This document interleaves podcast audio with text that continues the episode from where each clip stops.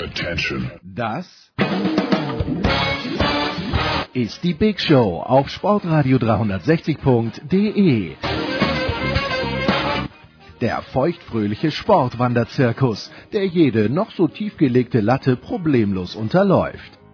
Wir schenken nur Süßgetränke aus ökologisch zweifelhaften Behältnissen aus. Wir haben nur die billigsten Schokomarzipankugeln dem Wollfall zum Andenken im Programm. Und wir finden wie kaum jemand anderer Gefallen am gepflegten Name-Dropping. Hey, I'm Jeannie Bouchard. Hier ist Nick Heidfeld. Hier ist Sven Hannawald. Hallo, mein Name ist Harald Schmidt. Hi, hier ist Markus Thun von den New York Giants. Hallo, hier ist Jutta Kleinschmidt. Hallo, hier ist Verena Seiler. Hallo, hier ist Fabian Ambüchen. And you're listening to Sports Radio 360. Die Big Show live aus den David Alaba Studios in München.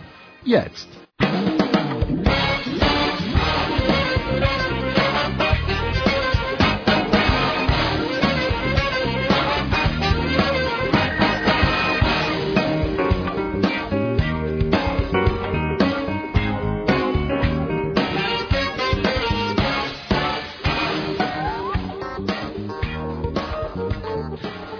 So, es geht also los in der Big Show 335 und das finde ich so großartig, wenn Europa League ist, dann und wenn Champions League aus, dann hat Andreas Renner die, den Weg in die Studios gefunden. Andreas, grüß dich. Hallo. Wo habe ich dich gestern versäumt? Ich habe das Einzelspiel angeschaut zwischen Leipzig und äh, und da wen gegen Besiktas. Besiktas, wie ich gelernt habe. Ja, ja ich habe äh, in, ich war in der spannenden in der in der Theorie spannenden Gruppe Ja. E, wo ich dann äh, Maribor gegen Sevilla gemacht habe und da war noch Liverpool und Spartak Moskau Ja. und der äh, haben ja Sevilla und Liverpool und Spartak Moskau alle die Chance gehabt sich äh, zu qualifizieren und jeder hätte noch Dritter werden können und äh, Leider muss man sagen, hat der FC Liverpool mit glaub, drei Toren in den ersten zehn. Minuten äh, quasi alles zerschossen. Und ähm, ja, aber also es war insofern interessant, als Maribor da ein, ein Unentschieden geholt hat. Und das war auch verdient, obwohl Sevilla ständig den Ball hatte, aber die hatten fast keine Torchancen. Und, Und- auch das Tor, das sie geschossen haben, war keine Das Tor, Torchance. das Tor war, ein, war ein krasser Torwartfehler, also ein wirklich leicht haltbarer Fernschuss. Und äh, ja, in, in, in- insofern war das dann, äh, hatte das schon so einen gewissen Reiz, aber man muss halt ehrlich sagen, ähm, äh, ungefähr 70 Minuten in diesem Spiel war Handball rund um den Strafraum von Maribor und Sevilla mit dem Fragezeichen über den Kopf, wie kommen wir da rein und keine Lösung. Ich sag mal so, Andreas, du hast brillant kommentiert, aber ich fürchte, dass Du hast Sevilla, nicht gehört. nein, dass Sevilla gegen, Sevilla gegen Maribor wird kein Thema sein in der Ja, in das den ist kommenden eigentlich 16 ein Stunden. Skandal. Wir Ja. könnten jetzt mal über die Mannschaftsentwicklung bei Maribor reden Das- in den letzten drei Jahren. Wir müssen sogar, aber vielleicht zu einem anderen Zeitpunkt. Ja, und es geht los in der Big Show. 335 sind wir schon. Unglaubliche Szenen und ich freue mich sehr, dass äh, zum einen Jonas Friedrich wieder ein paar Minuten Zeit für uns hat, der große Jonas. Servus Jonas. Servus, moin. Und Alexi Menüsch, der ja einer derjenigen war, die zu Big Show 333 am Start war. Alexi, ich muss auch dich fragen, hast du zu wenig zu essen bekommen? Ich habe Beschwerden gehört nach unserer kleinen, aber feinen Feier. Wie vor zwei Wochen oder wie? Ja, die vor zwei Wochen. Ich, ich habe dann gehört, man hätte nur eine halbe Bratwurst bei uns bekommen. Es ist kein Wunder, dass Jonas nicht gekommen ist. Naja, also ich war zufrieden. Also ich bin eh auf Diät, also es passt. Ja, okay.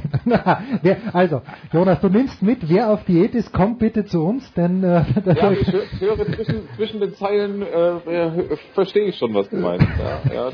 Du fragst dich, wo ich war. Verstehe ich das richtig? Nein, nein, nein. Ich weiß ja, Mittwochabend hast du gearbeitet. Das war ja völlig klar. Und Donnerstag, das haben wir dann abgesagt, weil wir Mittwoch schon so fertig waren von uns selbst, dass äh, die Donnerstag-Session nicht da war. Aber ich wollte nur wissen, ob Alexi auch zu wenig zu essen bekommen hat. Offensichtlich ja.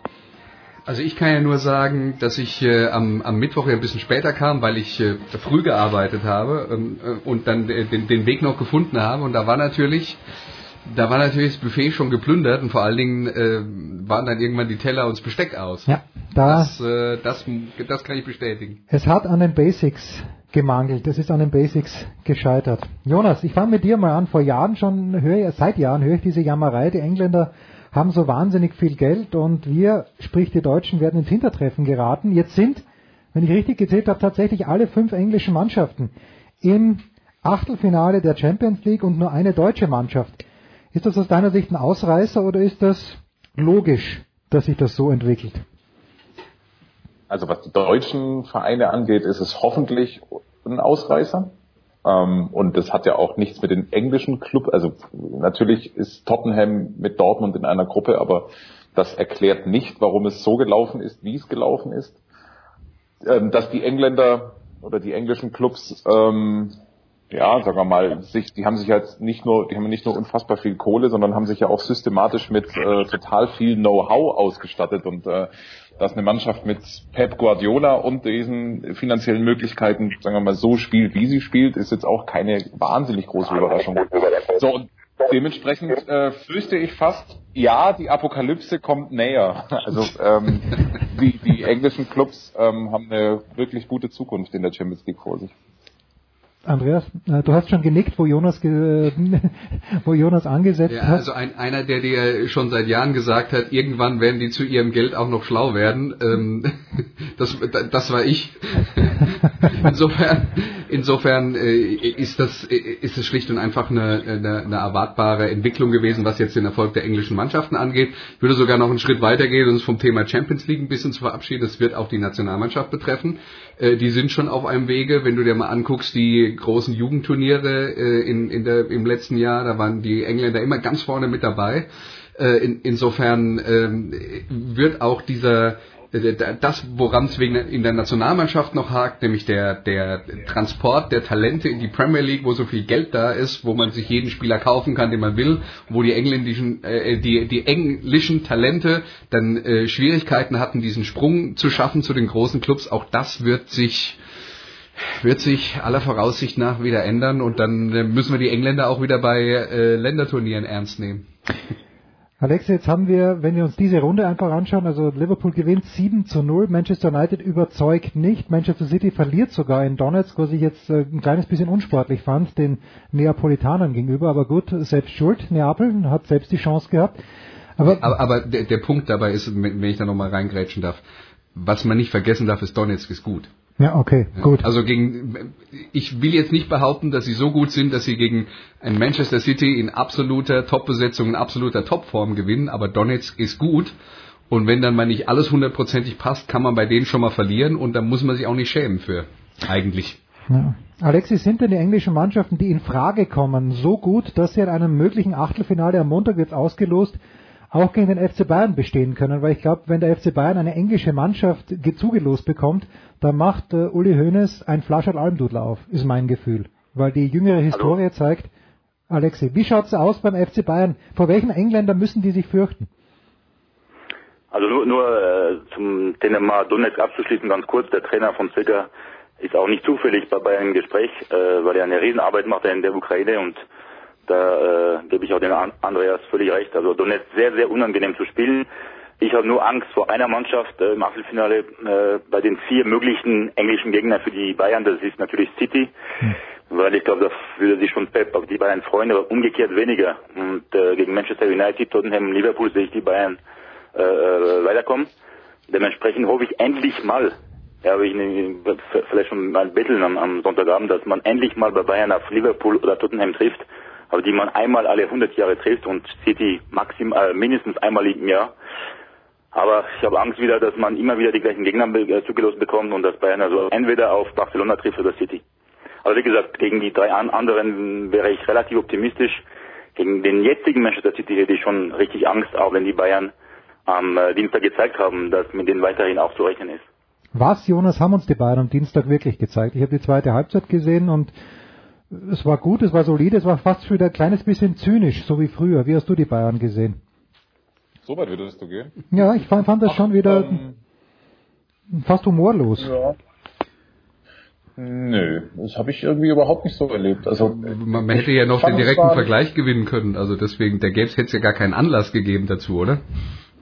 Ja, also ich fand, das war ein packendes Spiel, das mal vorneweg. Ähm, ich finde, das war echt ein total leidenschaftliches Spiel von Bayern. Ich habe in dem Spiel, ich saß zu Hause auf dem Sofa und manchmal ist es so, dass ich mir einen Spieler rauspicke, den ich beobachte. Das war an dem Tag oder Abend James, mhm. wo man, wenn man dem so, wenn man dem einfach so zuguckt, das ist äh, nach hinten Vogelwild, das ist so ein aufgeregtes Huhn, ähm, reagiert nur aber was, wenn der mal den Ball hat, das ist manchmal schon echt traumhaft. Also so diese, diese Flanke zum zum ersten Tor beispielsweise.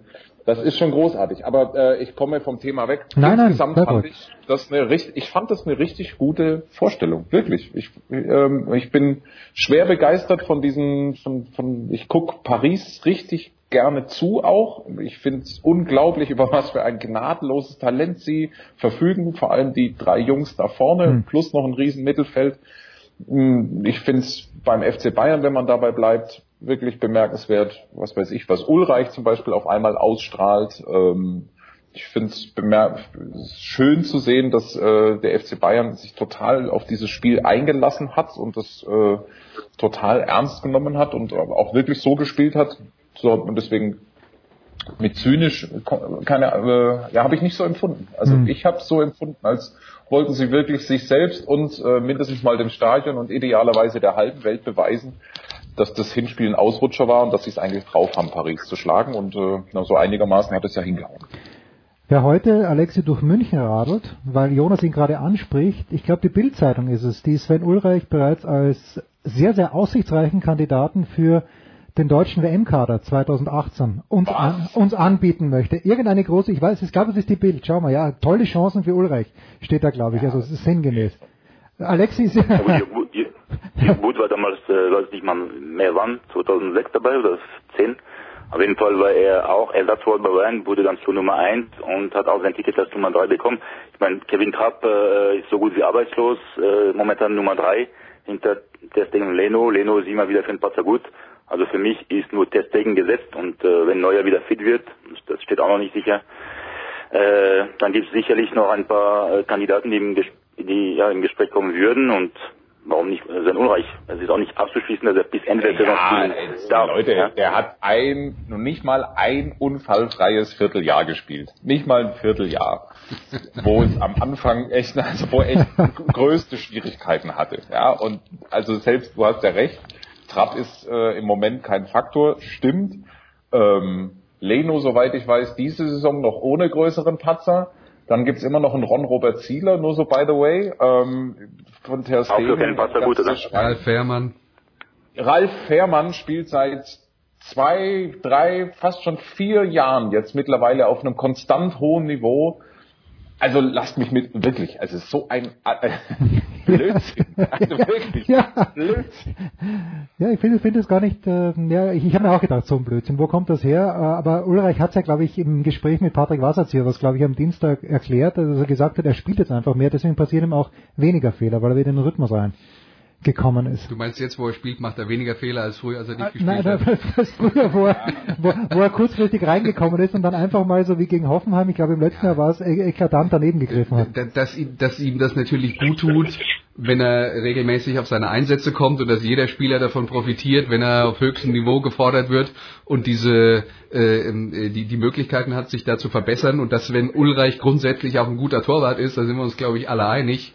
Ja, das Thema mit der Nationalmannschaft, aber das fasst jetzt wirklich aufmachen Nein, muss, ist jetzt wir die eine Position, wo wir für die drei Plätze, die im WM-Kader sind, schon neun Kandidaten ungefähr haben. Weiß ich nicht, ob wir jetzt noch einen zehnten brauchen. Das war immer die geile Diskussion in Österreich. Wer fährt als dritter Torwart mit zu den drei WMs, wo wir in my lifetime waren? Ja, aber das ist doch, das ist doch bei uns die Diskussion, gab es doch beim letzten Mal auch, ja, Ja, und bei, bei der. Europameisterschaft. Dabei ist doch, wenn Manuel Neuer Ja, da müssen wir nicht drüber ist, reden. dann ist doch wurscht, wer der dritte Torwart ist. Wobei, Ja, ich, wobei ich ein bisschen, ein kleines bisschen, Alexi, ein kleines bisschen komisch finde ich schon, dass, äh, ich glaube, France Football hat äh, Manuel Neuer wieder zum Torhüter des Jahres gemacht und ich weiß nicht, ob der heuer zehn, Tor, zehn Spiele absolviert hat. Äh, bist du, bist du damit einverstanden, Alexi? Ja, du meinst die Rangliste des Ballon d'Or, der Ja, ja, ich im Bild, meine, oder ja. was meinst du? Ja, genau. Also ich habe eine Rangliste gesehen und aus meiner Sicht kann das, ich meine, Ter Stegen hat überragend gespielt. Wer letzte Woche ein bisschen gesehen hat von Arsenal gegen Manu, das was der De Gea im Moment, aber gut, das war, war ein Spiel, das ist natürlich unmenschlich. Aber ich finde halt, Aber, aber, also jetzt mal, Ter Stegen spielt, nachdem er am Anfang in Barcelona Probleme hatte, jetzt herausragend gut. Auch schon relativ lange. Ja. Aber ansonsten sind doch die besten Torhüter der Welt Neuer, De Gea und Courtois. Ja. Das, das sind die, das sind die drei, die mir sofort einfallen. und und äh, alle Gigi Buffon Liebhaber. Da bin ich einer so, davon. Sorry, ich bin sorry, einer davon. Aber äh, für mich gehört er nicht mehr in diese Kategorie und schon seit ein paar Jahren nicht mehr, auch wenn er immer noch ein guter Torwart ist. Ja, Ja, Aber also das das wäre für mich die die die absolute äh, Spitze des Torhüterwesens zurzeit und Ter Stegen hat sich in diese Diskussion aus meiner Sicht reingearbeitet. Alexi, wie siehst du das? Ja, also bei Manuel Neuer, der ist bestimmt jetzt zum äh, ähm, besten Tor wieder gewählt worden, weil ähm, ja, er war lange verletzt, da gebe ich dir recht, aber es wird immer äh, danach gerechnet, was er für Topspiele geliefert hat im äh, Frühling und das Spiel, äh, das Legendärspiel schon in Madrid, wo Bayern ja völlig äh, unverdient raus äh, musste, dank Herrn Kassai. Da hat er überragend gehalten, auch wenn er fünfmal den Ball hinter sich greifen musste, war er trotzdem überragend und das ist halt in den Köpfen hängen geblieben und ob ein Courtois, ob ein De Gea, natürlich sind die Weltklasse, aber die waren nicht so konstant wie 2015, 16 und nach wie vor bleibt äh, Manuel Neuer die Nummer eins. Man braucht äh, nur auch die besten äh, oder ehemaligen Torwart äh, mal zu fragen, wer momentan die Nummer eins ist. Und Neuer durch sein ganzes seine ganze Qualitäten, sein Potenzial, er kann einfach alles und äh, er bleibt nach wie vor die unangefochtete Nummer eins auf der Welt. So, jetzt muss man mal Revisionist History. Weil ich das gerade wieder höre. Gestern, ich habe mir im Einzelspiel Leipzig angeschaut, Kasai hat gepfiffen, Wolf hat kommentiert und da gab's, er hat eigentlich gut gepfiffen. Ich habe ganz, ganz wenig Fehler gesehen, hat Wolf auch so gesagt. Aber Jonas, du bist ja auch dem FC Bayern durchaus zugetan. Ist das jetzt eine, eine Legende, die sich hier hält, die Alexi nochmal aufgebracht hat, dass, dass Kasai dafür verantwortlich war? Wenn ich mich richtig erinnere, der Ausgleichstreffer von Lewandowski in Madrid war abseits, hat Kasai auch nicht gegeben. Und dann natürlich waren dann ein paar böse Entscheidungen. Darf man das auch ein halbes Jahr später noch sagen, dass Kasai der Hauptverantwortliche war, dass Bayern gegen Real Madrid rausgeflogen ist? Sagen darf man es natürlich, aber es ist halt nicht so. Ah, das wollte ich hören. Du kriegst eine doppelte Bratwurst. Für dich habe ich auch noch Teller und Besteck, wenn du das nächste Mal kommst, Jonas. Aber nur wenn du alleine kommst. Sonst ja, so. Bevor, Also, das ist für mich totale Legendenbildung. Ja, also äh, der FC Bayern hat sich jetzt im, Hinspiel komplett weggeschmissen. ja, der. Elfmeter von Vidal, wenn wir uns dran erinnern, wo der hingegangen ist. Nö, auch aufgrund der Leistung. Also ähm, so und ähm, das, das Rückspiel war diskutabel, aber äh, ganz gewiss nicht. Äh, also ehrlich gesagt, mir persönlich sind die einzelnen Szenen schon gar nicht mehr äh, in Erinnerung, was ein sicheres Indiz dafür ist, dass es äh, nichts Außergewöhnliches war. Hm. Gut. Abschließend noch für diesen FC Bayern-Teil möchte ich bitte, dass mir Alexi äh, den Tolisso nochmal erklärt. Ich habe mir gedacht, warum gibt Bayern so viel Geld für so einen Spieler? Jetzt schießt er zwei Tore gegen PSG. Ist der, kommt er immer besser in Form? Alexi, ist er in diesem Spiel gut gestanden oder ist das so wie früher mal Javi Martinez, der auch viel Kohle gekostet hat, wo alle Fußballexperten gesagt haben, der ist so wichtig für den FC Bayern, nur man sieht's halt nicht. Erklär mir bitte Tolisso. Er hatte echt das Pech, dass äh, Ancelotti ging, weil er kam nach München, weil ihn Ancelotti haben äh, wollte. Ancelotti Mhm. wollte Verratti haben. Es gab einen Korb von PSG, dann war Nummer zwei Adrien Rabiot wieder von PSG wieder ein Korb. Und Tolisso war die dritte Lösung und das hat hingehauen und Jupp Heynckes kannte ihn kaum und äh, Jupp kann kein Französisch und Tolisso kann nur Französisch und das war sicherlich bei diesem Trainerwechsel war er einer der Verlierer, aber er hat weiterhin Gas gegeben im Training, ist echt ein, ein, ein, ein Top-Profi in dieser Hinsicht, was die Einstellung betrifft. Und man muss auch nicht vergessen, bei seiner bei seinem allerersten Bundesligaspiel gegen Bayer Leverkusen hat er sofort getroffen. Also der ist bei Standardsituationen in der Luft, hat auch einen tollen Schuss, also brandgefährlich nach vorne. In den Zweikämpfen kann er noch besser werden. Er muss sich noch an das Bayern-Spiel noch gewöhnen, aber er hat noch Luft nach oben. Aber der ist wirklich äh, top talentiert und äh, dass er ja jetzt bald der Nachfolger von Javi Martinez sein wird, das äh, glaube ich definitiv, auch weil er ein Tick besser ist als äh, Martinez, weil er moderner ist. Das heißt, er kann definitiv alles, was Martinez nicht kann. Äh, Martinez hat wenig Tore äh, geschossen, auch wenn es nicht seine Hauptaufgabe war. Aber ich glaube, Tolisso kann echt ein, ein, ein ganz großer werden. Momentan ist in der französischen Nationalmannschaft eh gesetzt. Er hat äh, tolle Quali-Spiele bestrieben zuletzt. Auch er hat von der Abwesenheit von Paul Pogba klar profitiert, aber äh, er wird auch ein, ein Konkurrent von Pogba werden im Hinblick auf, den, äh, auf das große Rendezvous in Russland. Und das ist eine tolle Entwicklung und er hat sich auch gut integriert in der Mannschaft und äh, auch sein Zusammenspiel mit Kingsley Coman äh, läuft sehr gut. Also Bayern München kann froh sein, solche Top-Franzosen zu haben. Das große Rendezvous in Russland. Vielleicht ohne die Gastgeber, wenn die FIFA die Russen ausschließt. Das wäre geil. Kurze Pause, dann geht's hier weiter.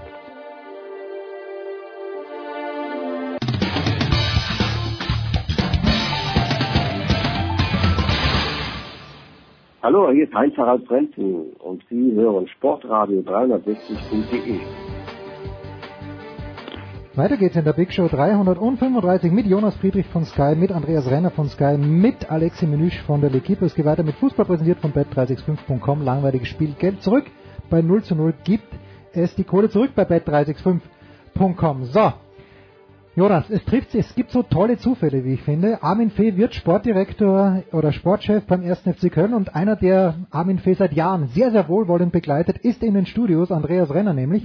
Ich brauche zuerst mal deine du, du, du, bist doch der Mann mit dem Man-Crush für Armin Absolut. Ab, und meine große Hoffnung du, ist... Du, du willst doch, dass er James Bond spielt, oder? Ich sage, außer, außer Daniel Craig äh, ist niemand besser angezogen als Armin Fee. Und ich wünsche mir, dass Armin Fee auch in seiner Position als Sportdirektor auf der Bank sitzt und natürlich so angezogen wie er immer da sitzt. Du, das ist auch vollkommen okay. Also das, das Problem ist jetzt nur, weißt du, er ist jetzt nicht nur da, um gut auszusehen. Ja, das äh, gut, aber äh, der erste Punkt muss mal sitzen. hat er Jonas aus deiner Sicht, äh, du, ich meine, der hat ja auch beim VfB gewirkt und sehr erfolgreich gewirkt, zumindest in seiner frühen Phase. Ist das jetzt vielleicht sogar die Bestimmung von Armin Fee, dass er Sportdirektor wird, weil seine letzten Trainerstationen, ich weiß nicht, waren jetzt nicht mehr ganz so erfolgreich. Ist Fakt, ja. Also der zweite Stuttgarter, äh, also zweimal diese Rückkehr, einmal in Stuttgart, einmal in Frankfurt, ist äh, gewiss nicht so gelaufen, wie er sich das selber vorgestellt hat. Und äh, möglicherweise, ähm, ja, ist, ist seine Trainerzeit vorbei. Ähm, dass er als Vorstand oder Sportdirektor gehandelt wird, ist ja nicht das erste Mal mhm. jetzt in Köln, sondern äh, da war ja auch in Frankfurt gab es lange eine relativ ernstzunehmende Diskussion, äh, ob er nicht der Nachfolger von Herbert Bruchhagen wird. Also und, und in Wolfsburg hat er das ja wohl in Personalunion auch schon mal gemacht, ne? Als Nachfolger von äh, Felix Magath damals. Ne? Mhm. Also ja. er hat sozusagen das Magath-Amt eins zu eins übernommen ähm, und hatte dann aber äh, seine, sein, sein, also eine rechte und eine linke Hand dabei, die ihm sozusagen das Tagesgeschäft abgenommen haben. So war das damals. Dass der, dass ähm, Armin Feben, also ganz grundsätzlich die, fangen wir mal mit den harten Fakten an, dass er die Strahlkraft hat, dass er die Verbindungen hat und die Kontakte und ganz gewiss, also aus meiner Sicht auch auf jeden Fall die Intellektualität, äh, um so einen Job auszufüllen. Ähm, das steht, glaube ich, außer Zweifel. Ähm, er selber sagt ja immer, er weiß nicht genau, wie es geht, aber er weiß, wie es nicht geht. Und das ist schon mal, äh, das ist schon mal, das weiß er, das weiß er sicher. Ähm, es ist schon mal eine, nicht ganz unwichtige Voraussetzung. Das ist jetzt natürlich schon ein, äh, ein heißer Job, den er da antritt, ähm, mit einer relativ großen Wahrscheinlichkeit, dass äh, zumindest mal das erste halbe, dreiviertel Jahr im Misserfolg enden wird. Machen wir uns nichts vor, das mit, äh, mit dem Bundesliga-Klassenerhalt wird ein Ding der Unmöglichkeit. Ähm, und es geht mit Sicherheit darum, erstens das jetzt sauber wegzumoderieren. Das kann er halt richtig gut ähm, im Normalfall. Und zweitens wird es dann darum gehen, halt die richtigen Entscheidungen zu treffen. Er ist in der zweiten Liga und darum geht's schon auch. Er ist in der zweiten Liga, hat er seine Erfahrung, ähm, macht ihn schon zu einem sehr geeigneten Kandidaten. Und sagen wir mal so, dass der FC jetzt in dieser Situation, in der er ist, auf jeden Fall eine starke Figur braucht, die, sagen wir mal, das gesamte Thema Außendarstellung absorbiert, ist auch klar und deswegen ist er nicht komplett ungeeignet für diesen Job, sagen wir es mal so. Ich frage Alex, das richtig oder falsch, dass der, der, die nächsten Monate, auch wenn Jonas sagt, da werden Misserfolge kommen, aber für Armin Fee gar nicht so unangenehm sind äh, in dieser Hinsicht. Er hat ja nichts zu verlieren. Niemand erwartet was in den nächsten Monaten von ihm. Und er kann im Winter jetzt auch nicht drei Spieler einkaufen und dann allen Ernstes annehmen, dass äh, diese drei Spieler, wenn es nicht gerade Messi, Mbappé und Neymar sind, dass diese drei Spieler den FC Köln in der Liga halten. Also für mich, Alexi, sind das jetzt mal gute Monate, um sich einzugewöhnen. Wie siehst du das? Ja, also der Phil, äh, habe ich richtig verstanden, der nur Sportchef, aber kein Trainer. Also Rotenbeck bleibt erstmal Trainer, oder? Ja, im Moment ja. Beides. Ja. Ich war schon überrascht, dass er jetzt in der Bundesliga, im Bundesliga-Geschäft zurückkommt. Äh, das hat der Jonas richtig gesagt. Die letzten, seine letzten Stationen sind nicht so erfolgreich äh, verlaufen. Jetzt zum ersten Mal Sportdirektor im Amt. Schwieriger Amt, vor allem, äh, wenn man einen Harald Schumacher als Kollege hat. Aber also über Köln habe ich ehrlich gesagt äh, nicht so viel Meinung, weil ich finde, das ist eher ein Karnevalsverein, war ein Karnevalsverein, wird immer ein Karnevalsverein bleiben. Es war eine kleine Ausnahme, dass man in der vergangenen Saison im Europapokal landete, weil die Bundesliga äh, schwach wie nie war und die Mannschaft völlig über seine Verhältnisse gespielt hat und ohne Modest wäre die Mannschaft eh zweistellig geworden, also in der Tabelle. Und äh, ich glaube nicht, dass das Fed dafür sorgen kann, dass, dass man erstmal drei Top-Verstärkungen ähm, holen kann im Januar. Er muss auch Glück dabei haben und äh, man hat eh gesehen, dass, dass es Schmatke nicht geschafft hat, die Mannschaft vernünftig zu verstärken. Ich wüsste auch nicht, warum Herrn Fee das äh, gel gelingen sollte. Vorsichtig gesagt, Andreas, ich habe einen einigermaßen guten Bekannten in Frankfurt und als Armin Fee dort Coach war, als es einigermaßen gut lief, vorsichtig gesagt, eilte Armin Fee nicht der Ruf voraus, äh, Überstunden anzusetzen. Und ah. ich meine, und ich meine, du hättest das auch schon mal hier gesagt. Äh, muss er das denn überhaupt noch als Sportdirektor? Also jetzt lass mich mal beim, beim, äh, ähm, bei der Basis anfangen. Dass ich von Armin Fee als Trainer gerade in den letzten Jahren nichts halte, ist äh, ausreichend dokumentiert hier auf diese auf, hier auf, auf dieser Plattform. Ja, genau. ähm, über ihn als Sportdirektor kann ich sehr wenig sagen. Den Ruf, dass ihm sein Fleiß, äh, also der, der Ruf, dass er nicht der fleißigste äh, auf dem auf diesem Planeten ist, der eilt ihm voraus. Ähm, das konnte man sehen, der Art und Weise, wie, wie die Mannschaft Fußball spielt. Wenn jetzt Jonas sagt, er hatte in Wolfsburg eine linke und eine rechte Hand, die ihm zugearbeitet haben, dann würde ich sagen, wenn er jetzt in Frankfurt das Gesicht der ganzen Geschichte ist und er eine linke und rechte Hand hat, die ihm äh, in, in, Entschuldigung in Köln ähm, äh, eine linke und rechte Hand hat, die ihm zuarbeiten, dann kann das möglicherweise funktionieren. Ich will nur also ich will nur eine Sache sagen, die aus meiner Sicht so ein bisschen Armin Fee charakterisiert und auch mein Problem charakterisiert und damit dann auch äh, ausnahmsweise Majonas widersprechen in einem kleinen Punkt, wo er dann sagt, er hat die Erfahrung der zweiten Liga, der weiß, wie das läuft. Der hat als Trainer in Frankfurt in der zweiten Liga angefangen, hat sie in die Bundesliga geführt und nach diesem Zweitligajahr haben sie vom VfL Bochum Takashi Inui verpflichtet, den Japaner, der in der Saison in Bochum vielleicht der beste Spieler der zweiten Liga war. Den haben sie nach Frankfurt geholt, wo er auch ein paar gute Jahre hatte. Was Armin Federn hinterher über diese Verpflichtung gesagt hat, war, ja, äh, super Spieler, auf den sind wir ja nur gekommen, weil wir selber in die zweite Liga abgestiegen sind, weil ansonsten ich mich, hätte ich mich mit dem Thema ja nie befasst. Das möchte ich jetzt nur dazu sagen, mit der kennt sich in der zweiten Liga aus.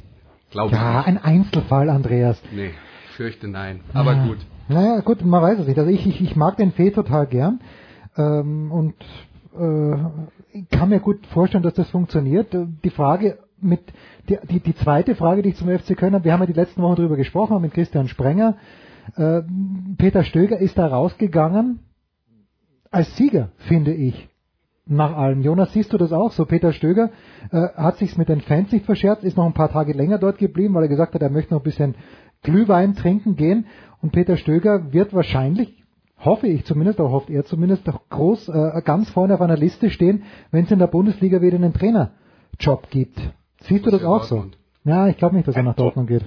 Aber weiß ich nicht. Jonas. Ja, to total. Also ähm, das hat mehrere Ebenen. Zum einen ist es so, dass Peter Stöger hat ja zum einen mal etwas geschafft. Also erstens, äh, war der so lang und so erfolgreich bei diesem Club wie äh, keiner vor ihm und äh, die Latte liegt hoch für alle künftigen Trainer des FC. Zweitens äh, macht er das Ganze mit einer mit einem unglaublichen Charme, ähm, der auch fast seinesgleichen sucht. Drittens hat er es geschafft, trotz dieser äh, ja, unfassbaren Negativserie gab es ja nie, zumindest nach außen hin, nie erkennbar einen Riss zwischen ihm und der Mannschaft. Im mhm. Gegenteil, wenn man jetzt sozusagen die Verabschiedungsbekundungen aus der Mannschaft hört, liest und mitbekommt, dann fragt man sich wirklich, warum um Himmels Willen habt ihr den entlassen? Ja, und ähm, die, sagen wir mal so, die, die, zumindest die letzte Leistung dieser Mannschaft auf Schalke war jetzt auch nicht dazu angetan, dass man irgendwie sagt, die Mannschaft hat sich komplett aufgegeben, ist, ist völlig, äh, ist, ist, ist völlig neben sich und da, da stimmt irgendwas grundsätzlich mit dem Trainer nicht. Naja, und äh, dass jetzt sozusagen Peter Stöger kommunikativ super aus der Nummer rausgekommen ist, ist zum einen natürlich ihm zum Verdanken, zum anderen natürlich aber äh, die, das hat der FC in, in seiner ganz eigenen Art verbockt. Ja? Also äh, ein, ein, ein unfassbar dilettantisches Theater, das in den letzten ja, 14, 21 Tagen so ausgeführt wurde, auch natürlich dann letztlich um die Trainerentscheidung. Äh, da siehst du als Trainer per se gut aus, ja, ähm, so wie das jetzt alles gelaufen ist. Ähm, so, und ja. Andreas sagt Dortmund, Alexi. Ich glaub's nicht. Ach, das, weiß, das weiß ich nicht. Natürlich hat Stöger auch Fehler gemacht, ja. Also das, das, ansonsten wären sie sicherlich nicht in der Situation, in, in, in der sie sind, die Kölner. Aber ich sag mal, äh, was weiß ich, keine Ahnung, aber so Kragenweite. Bremen, Bremen ist mein Tipp. Das ist, das ist für mich ein Tipp für Stögermannschaft. Fast schon ja, also ich, ich würde sogar so hoch auf, was sollte irgendwann mal Gladbach oder, oder, oder, oder den Nachfolger suchen, dann wäre das auf jeden Fall auch ein Thema. Ja, Gladbach höher anzusiedeln als, als äh, Bremen in der Diktion von Jonas Friedrich, womit er natürlich recht hat. Gladbach Champions League Aspirant, Bremen ich habe jetzt das Thema Dortmund auch nur aufgebracht, weil das angeblich, nach dem, was ich im Kicker so gelesen habe, im Sommer schon mal ein Thema war. Ja, ja. Wagner hat uns ja gesagt, dass das gar nicht so weit weg war. Genau. Das, und das und, äh, und äh, die, die Situation von Peter Bosch ist ja dann auch immer noch äh, so ein bisschen, äh, naja, ähm, ergebnisoffen und äh, deswegen äh, könnte das ja relativ bald ein Thema sein. Aber was für, für, für mich ähm, und das ist jetzt, bezieht sich jetzt auf die Informationen, die Frank Lusem im Kicker äh, ähm, äh, verbreitet hat am, äh, am Montag. Da sind jetzt dann für mich ziemlich viele Sachen ans Tageslicht gekommen, die mir vorher so nicht klar waren, die vielleicht auch in der Öffentlichkeit nicht diskutiert wurden. Aber dass offensichtlich das Verhältnis zwischen Schmatke und Stöger zerrüttet war hm. und dass das auf eine darauf zurückging, dass angeblich Schmatke auf die Popularität von Stöger eifersüchtig war. Das ist natürlich schon Boah, also äh, das ist schon harter Tobak, wenn man sowas dann liest und vor allen Dingen es wirft ein sehr schlechtes Licht auf Jörg Schmatke. Hm. Und äh, das ist jetzt ein Teil der Geschichte. Man muss natürlich dann aber auch sagen, was jetzt das Krisenmanagement angeht und den Umgang mit dieser Situation. Der erste FC Köln hat sich ja mit dem Führungsduo Schmatt-Gestöger, die in der Öffentlichkeit aufgetreten sind und alle Erklärungen quasi in der Öffentlichkeit abgegeben haben. Ähm, da war das ja ein Hort der Ruhe für vier Jahre. Aber das war ein Hort der Ruhe für vier Jahre, als es nur bergauf ging. Als sie hm. nur gute Zeiten hatten, relativ gesehen. Die kamen natürlich aus der zweiten Liga hoch, aber von dem Punkt, wo sie waren, ging es nur bergauf. Und jetzt, wo es zum ersten Mal nicht gut läuft, da sieht man dann halt, dass das alles nur, ja, also im, Erfolg kann halt jeder. Tja. Kann, kann halt jeder langfristig denken und planen. Und jetzt meldet sich wieder jeder Hinz und Kunst permanent äh, zu Wort und äh, der Spinner muss in der Zeitung stehen und der Schuhmacher und der Werle und weiß der Teufel, wer noch alles äh, da sein, seine, ähm, äh, äh, seine Meinung kundtun muss. Und das letzten Endes ist der erste FC Köln wieder genau da, wo sie waren. Wo sie nie mehr hin wollten. Wo, wo sie eigentlich, man hatte den Eindruck, sie hätten ihre Lektion gelernt und äh, würden da nie mehr, nie mehr hinkommen wollen. Und aus meiner Sicht wäre das jetzt die Situation, die Riesenchance gewesen, zu zeigen, dass man seine Lektion gelernt hat. Und man hätte dann halt gesagt, okay, das läuft jetzt nicht, da gibt's Gründe für. Daran ist vielleicht auch Peter Stöger teilweise schuld, aber nicht nur, es sind ganz viele Probleme jetzt zum Beispiel die, die, die Ergebnisse der Mannschaft aktuell zu messen, wo die zehn verletzte Stammspieler haben, es ist doch albern. Es ist doch albern. Und dafür waren die Leistungen in den letzten Wochen, die waren nicht grandios, aber gegen Schalke zum Beispiel auswärts einen Punkt zu holen als letzter. Zweimal Rückstand. Zweimal Rückstand. Zweimal Rückstand. Hm. Absolut respektabel. Und aus meiner Sicht wäre der richtige Schritt für den FC gewesen zu sagen, Zweite Liga das läuft im Moment nicht, hm. aber wir haben ein, wir haben einen guten Trainer und deswegen bleibt er unser Trainer. Punkt. Dann hätten die aus meiner Sicht ihre Lektion gelernt, haben sie nicht und jetzt sind sie wieder da, wo sie vorher waren.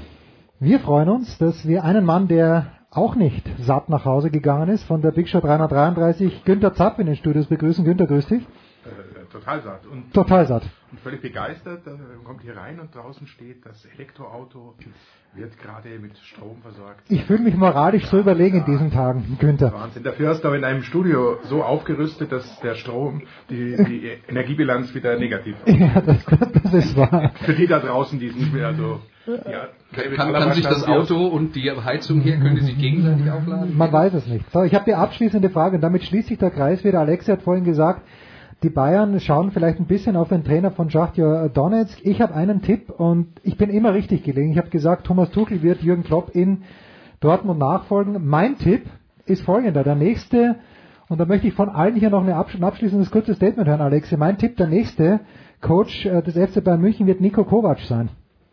Was sagst du, Alexi? Also, das würde ich komplett begrüßen. Ist zwar äh, vielleicht noch sehr jung und nicht so große Erfahrung vor dem Europapokal, aber was er bei der, Ein bei der Eintracht schafft, was er so als so von sich so gibt, äh, tolle Ausstrahlung, äh, feine Analysen äh, von, von den Leistungen seiner Mannschaft. Äh, ich habe auch mit dem Sebastian Lehr darüber gesprochen und er hat von seinem Coach äh, nur geschwärmt. Könnte es könnte ein Thema sein. Zwar hat Kovac gestern äh, ja, gesagt, dass er definitiv bis 2019 bei der Eintracht bleibt. Vielleicht bleibt dann der Jupp noch ein Jahr länger, keine Ahnung, aber auf jeden Fall würde ich viel lieber ein, ein äh, Robert Kovac, ein Nico Kovac mit Robert natürlich, in München begrüßen, als einen Thomas Tuchel, einen Jürgen Klopp oder einen Julian Nagelsmann, definitiv. Jonas, was sagst du? Also ich finde, er hat sich auf jeden Fall so eine Art Kandidatenstatus erarbeitet. Ob es fehlt ihm natürlich jede internationale Erfahrung sozusagen, vielleicht nicht ganz unwichtig. Ja. Ähm, und er kann jetzt, sagen wir mal, in Sachen Titel oder dergleichen, wenn das eine Kategorie ist, nichts vorweisen. Aber also die Leistung, die er in Frankfurt erbringt, ist, äh, ist großartig. Äh, zum anderthalbten Jahr in Folge, also schon diesen Club zu retten, diesen Club drin zu halten und jetzt wieder mit einem Totalumbau eine mehr als wettbewerbsfähige Mannschaft dahinzustellen, das ist schon beachtlich. Und muss eine unglaublich gute Moderationsleistung so in der Mannschaft haben. Mhm. Ähm, und Frankfurt ist schwer auszurechnen. Also die spielen einen ähm, interessanten, abwechslungsreichen und variantenreichen Fußball. Also das, das hat schon echt was. Und plus er, er ist jetzt, er ist jetzt ich würde ihn jetzt nicht als Bayern-Legende bezeichnen. Aber Stallgeruch. Jetzt sicher nicht. Aber genau, also äh, Stallgeruch auf jeden Fall. Ähm, verkauft sich, verkauft sich gut. Also ist auf jeden Fall ein ganz interessanter Mann. Darf ich nur mal ganz kurz nachfragen? Äh, reden wir von dem Nico Kovac, der letzte Saison super mit Frankfurt in der Hinrunde war und in der Rückrunde, ich glaube, kein Spiel gewonnen hat. Und ähm, ja, also ich wundere mich ein bisschen, dass, äh, dass der angeblich hoch auf der Liste. Nein, auf meiner Liste. Ja, auf meiner auf, Liste. Auf deiner Liste. Der steht hier auch auf der Kickerliste. Insofern ah. so originell seine, sind Ach, die Ideen jetzt nicht. Aber jetzt, ich, ich will nur mal ganz kurz, also Nico Kovac steht hoch auf der Liste und ist hier irgendwie nach Tuchel und Klopp die Nummer drei auf der Liste bei den Bayern. Und dann lese ich hinten dran, das ist jetzt wie gesagt aus dem Kicker zitiert. Und äh, da steht dann bei Julia Nagelsmann, hat die Prüfung in der Europa League nicht bestanden, erscheint vorerst aus der Münchner Wertung gestrichen. Also Julian Nagelsmann hat Europapokal gespielt und sie sind in der Europa League ausgeschieden, deswegen ist er gestrichen und Nico Kovac, der vorsichtshalber nicht im Europapokal dabei war, der ist höher auf der Liste. Ja, so kann, muss kann es sein. die Logik erklären? Andreas, wir können nicht, weil wir müssen in die Pause gehen. Wir müssen, wir müssen in die Pause gehen. Und dann, aber in der Pause erklärt er mir das. Ja, Günther, abschließend, Nico Kovac, du bist... Äh, nein. Nein. Wir haben ja keine Zeit, also nein. dann bedanke ich mich herzlich bei Jonas Friedrich, ich bedanke mich äh, bei Alexi Menüsch, wir machen eine kurze Pause, Big Show 335.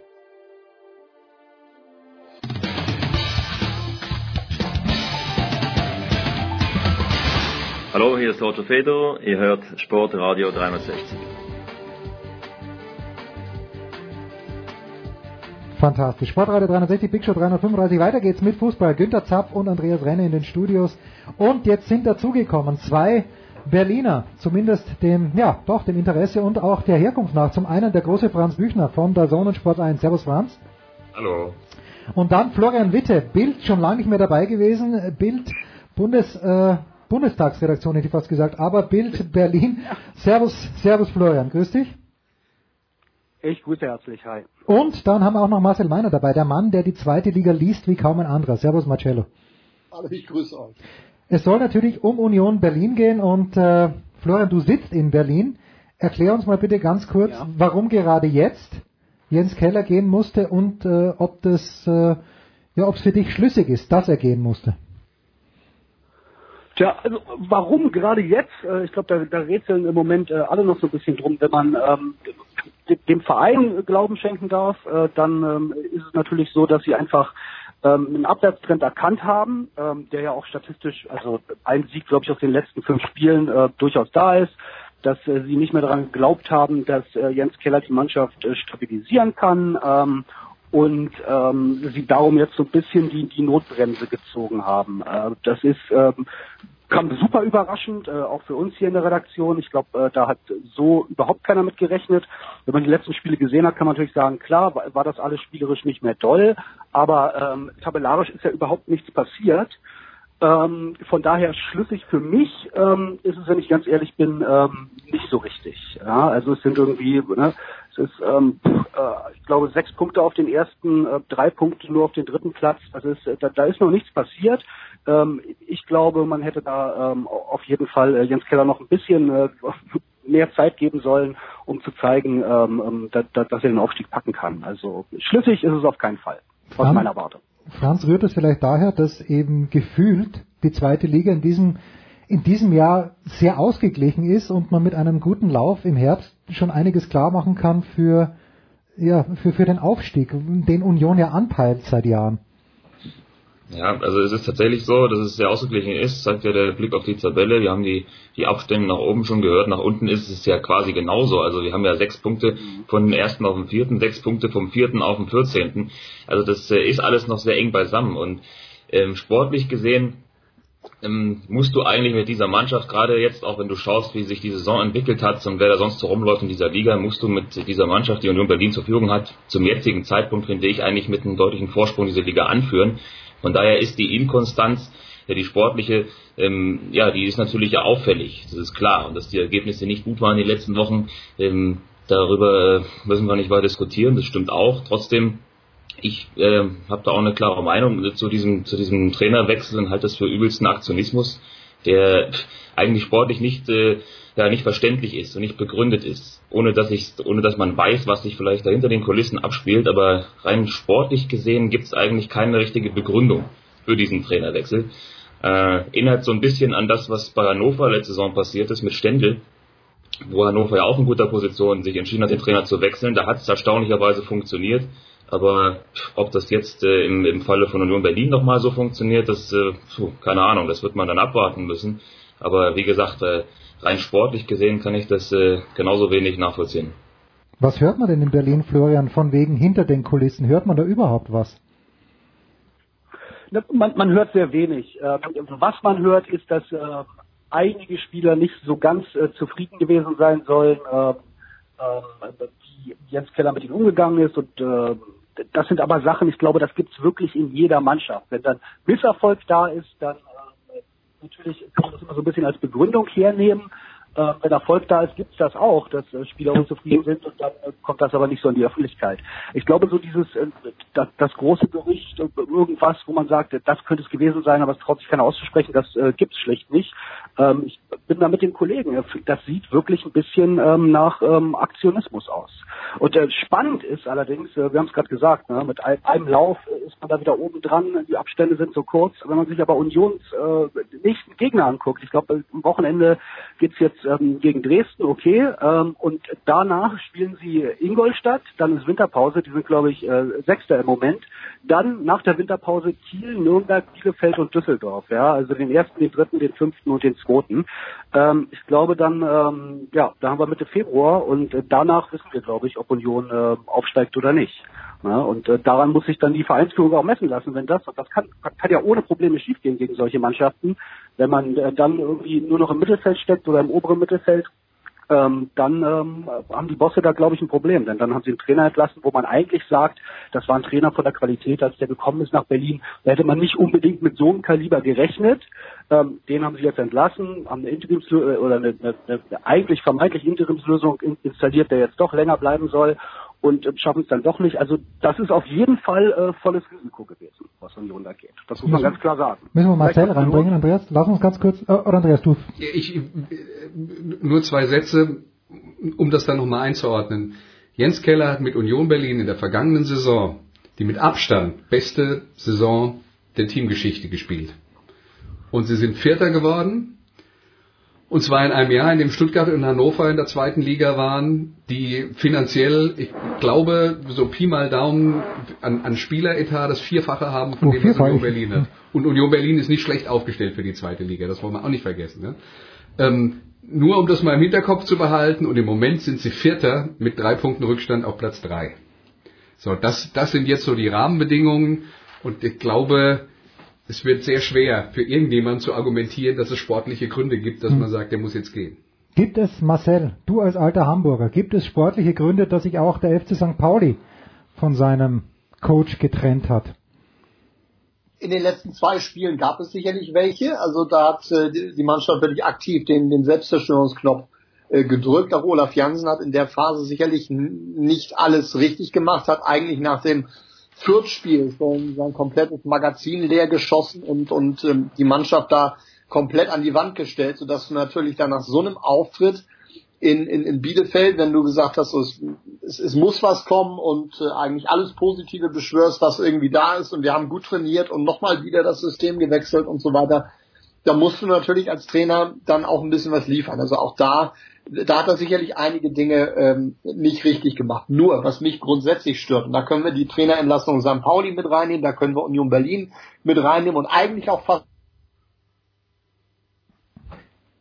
Oh. Und wir haben jetzt schon wieder sechs Trainerentlassungen ähm, in der, der zweiten Liga. Diese, äh, dieser Aktionismus, diese, diese Heuchlerei, die auch danach äh, betrieben wird von den Vereinsverantwortlichen, geht mir, geht mir derartig auf den Keks. Ich warte darauf, dass sich da mal einer hinstellt und sagt, äh, wenn so etwas passiert, wir mussten feststellen, dass wir perspektivisch eine falsche Entscheidung getroffen haben. Und hm. zwar nicht nur Rückblick auf die, auf die vergangenen fünf, sechs Wochen, sondern sowas die komplette, man, man hat doch einen langfristigen Plan, stelle ich mir zumindest vor in meiner Naivität, wenn man so einen Trainer äh, holt, dass, dass, dass, man, dass der eine, eine Mannschaft formt, dass man ihm auch Zeit gibt, seine Ideen zu verwirklichen. Möglicherweise sind das Diskussionen, die wir in den letzten Jahren zu diesem Zeitpunkt auch immer geführt haben. Aber mir fällt das, mir fällt das jetzt wieder auf bei jeder Geschichte. Da können wir anfangen mit, mit Aue, mit einer Geschichte nach einem, wo der, wo der Spieler nach drei, der Trainer nach drei Spieltagen gehen muss und so weiter. Da muss sich doch mal einer hinstellen und sagen, okay, das war auch unser Ding.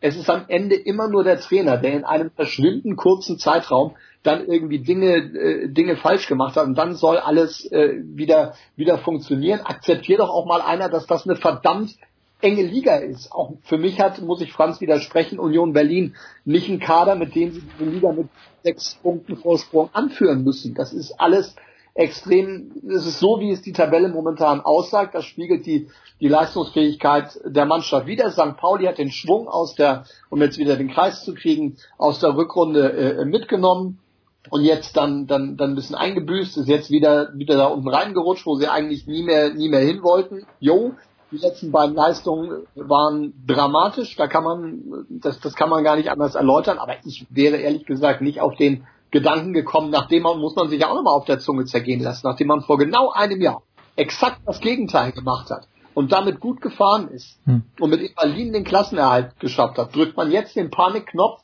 und setzt Olaf Jansen vor die Tür, anstatt zu sehen, dass da die Mannschaft vielleicht auch nicht ganz so ideal besetzt ist, dass ein Sami Alagui aber ein kompletter wie wie er merkt, finde ich äh, ja, sehr, sehr befremdlich teilweise. Günther, ist es da, sind wir da im amerikanischen Sport nicht ein bisschen ehrlicher, dass Ben McAdoo erst dann gefeuert wird, als er Eli Manning völlig ohne Not auf die Bank setzt. Und das war dann, glaube ich, der letzte Auslöser, weil bei den Giants ist es überhaupt nicht gelaufen. Jedem war klar, der wird nicht mehr rumreißen, aber aus meiner Sicht, der Auslöser war dann wirklich was ganz Persönliches. Die Legende mittlerweile, Eli Manning muss auf die Bank. Ja, das war dann die Begründung, die sie gegeben haben, aber im Prinzip ist es genau das Gleiche. Also es ist immer der Trainer schuld. Und da völlig richtig, äh, äh, dass eigentlich ja die oben auch mal sagen müssten, okay, da haben wir uns getäuscht, den allein zu holen war ein Fehler. Klar, man wollte das System nicht umstellen, gerade Eli nicht nochmal irgendwas neu lernen. Die Idee ist okay, aber genau, völlig richtig, da müsste ich von oben einer hinstellen und sagen, wir haben einen Fehler gemacht. Gut, GM haben sie auch rausgeschmissen, also die Besitzer haben erkannt, dass das Konzept äh, fehlgeschlagen hat. Aber im Sport ist es doch immer so es ist immer der Trainer. Die Mannschaft kann es nicht entlassen, klar. Ja. Äh, äh, Spieler werden auch ganz selten rausgeschmissen. Äh, Sportdirektoren eher schon mal, aber es trifft doch immer den Trainer, ob gerechtfertigt oder nicht. Ich meine, Keller, kann mich noch erinnern, bei 60 musste auch gehen. Gab damals auch eigentlich keine, keine richtige Begründung, aber vielleicht ist er so ein Typ, der, der sich dann so verhält, dass man sagt, ja, der ist schuld. Also es wird immer, das haben wir ja auch schon gehört und genauso ist es, es wird immer Spieler geben, die dann vor allem hinterher sagen, ja, ja, mit dem kam ich eh nicht zurecht und der, der hat mich nicht gemocht und so weiter, aber das gehört auch zum Sport und da müssen wir uns dran gewöhnen und ich glaube nicht, dass wir einen, einen äh, sportlich Verantwortlichen in naher Zukunft hören, der, der sagt, ich habe einen Fehler gemacht. Der sich hinstellt und sagt, ich habe einen Fehler gemacht. Andreas.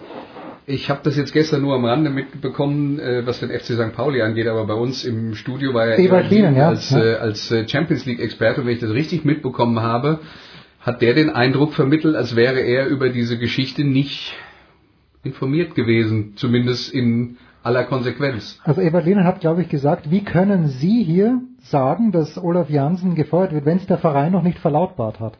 Ich glaube, das war, hm. war wörtlich so gemeint. Das verstehe ich auch nicht ganz. So, lass uns noch die die Kurve wieder zurück. Da, da, da, passieren offenbar viele, viele ähm, Dinge, ja. interessante Dinge, das will ich damit sagen. Ja, der, der, Trainer, der die zweite Bundesliga anführt, meine ich, ist Markus Anfang. Äh, sehe ich das richtig? Von Holstein Kiel bei Köln im Gespräch. Da muss man wieder Franz sagen, Andreas, Andreas sagt nein. Da muss man Franz sagen, ist es dann auch an der Zeit, dass man solche Trainer mal lobt? Der steigt mit Holstein Kiel auf und führt jetzt die Liga an, hat die letzten beiden Spiele, glaube ich, wenn ich es richtig erinnere, zu Hause zweimal unentschieden gespielt gegen gute Mannschaften. Müssten wir nicht auch mehr loben, Franz? Ja, bei, bei Markus Anfang ist ja die, die Sache so, dass der ja sich hinstellt und auch zu Beginn der Saison gesagt hat, wir wollen einfach das spielen, was wir letzte Saison gespielt haben.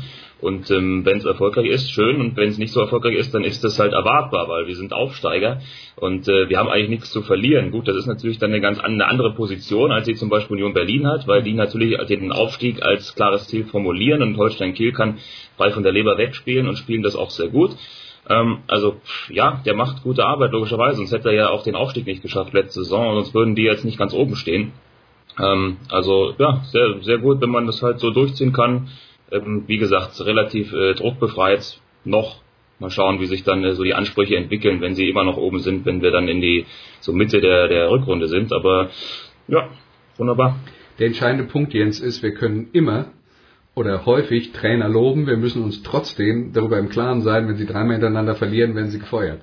Ja, und wenn der, der abgefälschte Freistoß nicht ins Tor geht, ja. sondern einen halben An Zentimeter am Tor vorbei, ja. dann schaut es ganz anders. Wie geht's mit Union weiter, Florian? Ich weiß, du hast gleich ein Meeting. Wie geht's denn mit Union mittel-, kurz- und langfristig weiter? Ja, also langfristig äh, glaube ich erstmal äh, hat der Club ja ganz klar vorgegeben, der Präsident Todd Zingler, äh, die wollen unter die äh, Top 20 in Deutschland, sprich irgendwie, das würde ja bedeuten, äh, mindestens eine Fahrstuhlmannschaft werden. Ähm, die bauen ihr Stadion aus, was äh, 2020 dann fertig sein soll auf 37.000 Plätze. Das ist so der langfristige Plan kurzfristig, ich habe das, das nächste Programm schon gesagt und ich ich möchte andere Hofschneider nicht kritisieren, aber äh, das ist irgendwie, ähm, ich traue dem Ganzen nicht. Ähm, ich, ich glaube, dass sie von diesen Spielen gegen die fünf Top-Mannschaften maximal zwei gewinnen ähm, und ich glaube, dass äh, sie äh, Mitte Februar nicht mehr dastehen, äh, wo sie jetzt stehen und auch äh, nicht weiter oben. Ähm, sprich, ich glaube, wenn ich mich jetzt festlegen müsste, würde ich sagen, das wird nichts dieses Jahr mit dem Aufstieg. Tja, so leid es mir tut. Ich würde es ja. mir unheimlich wünschen für die Stadt hier. Ähm, und ähm, ja, wäre eine klasse Sache, weil das echt schön in Köpenick ist, Fußball zu gucken und das wäre auch mal eine neue Farbe in der Bundesliga. Ähm, aber ähm, ich glaube es dieses Jahr nicht.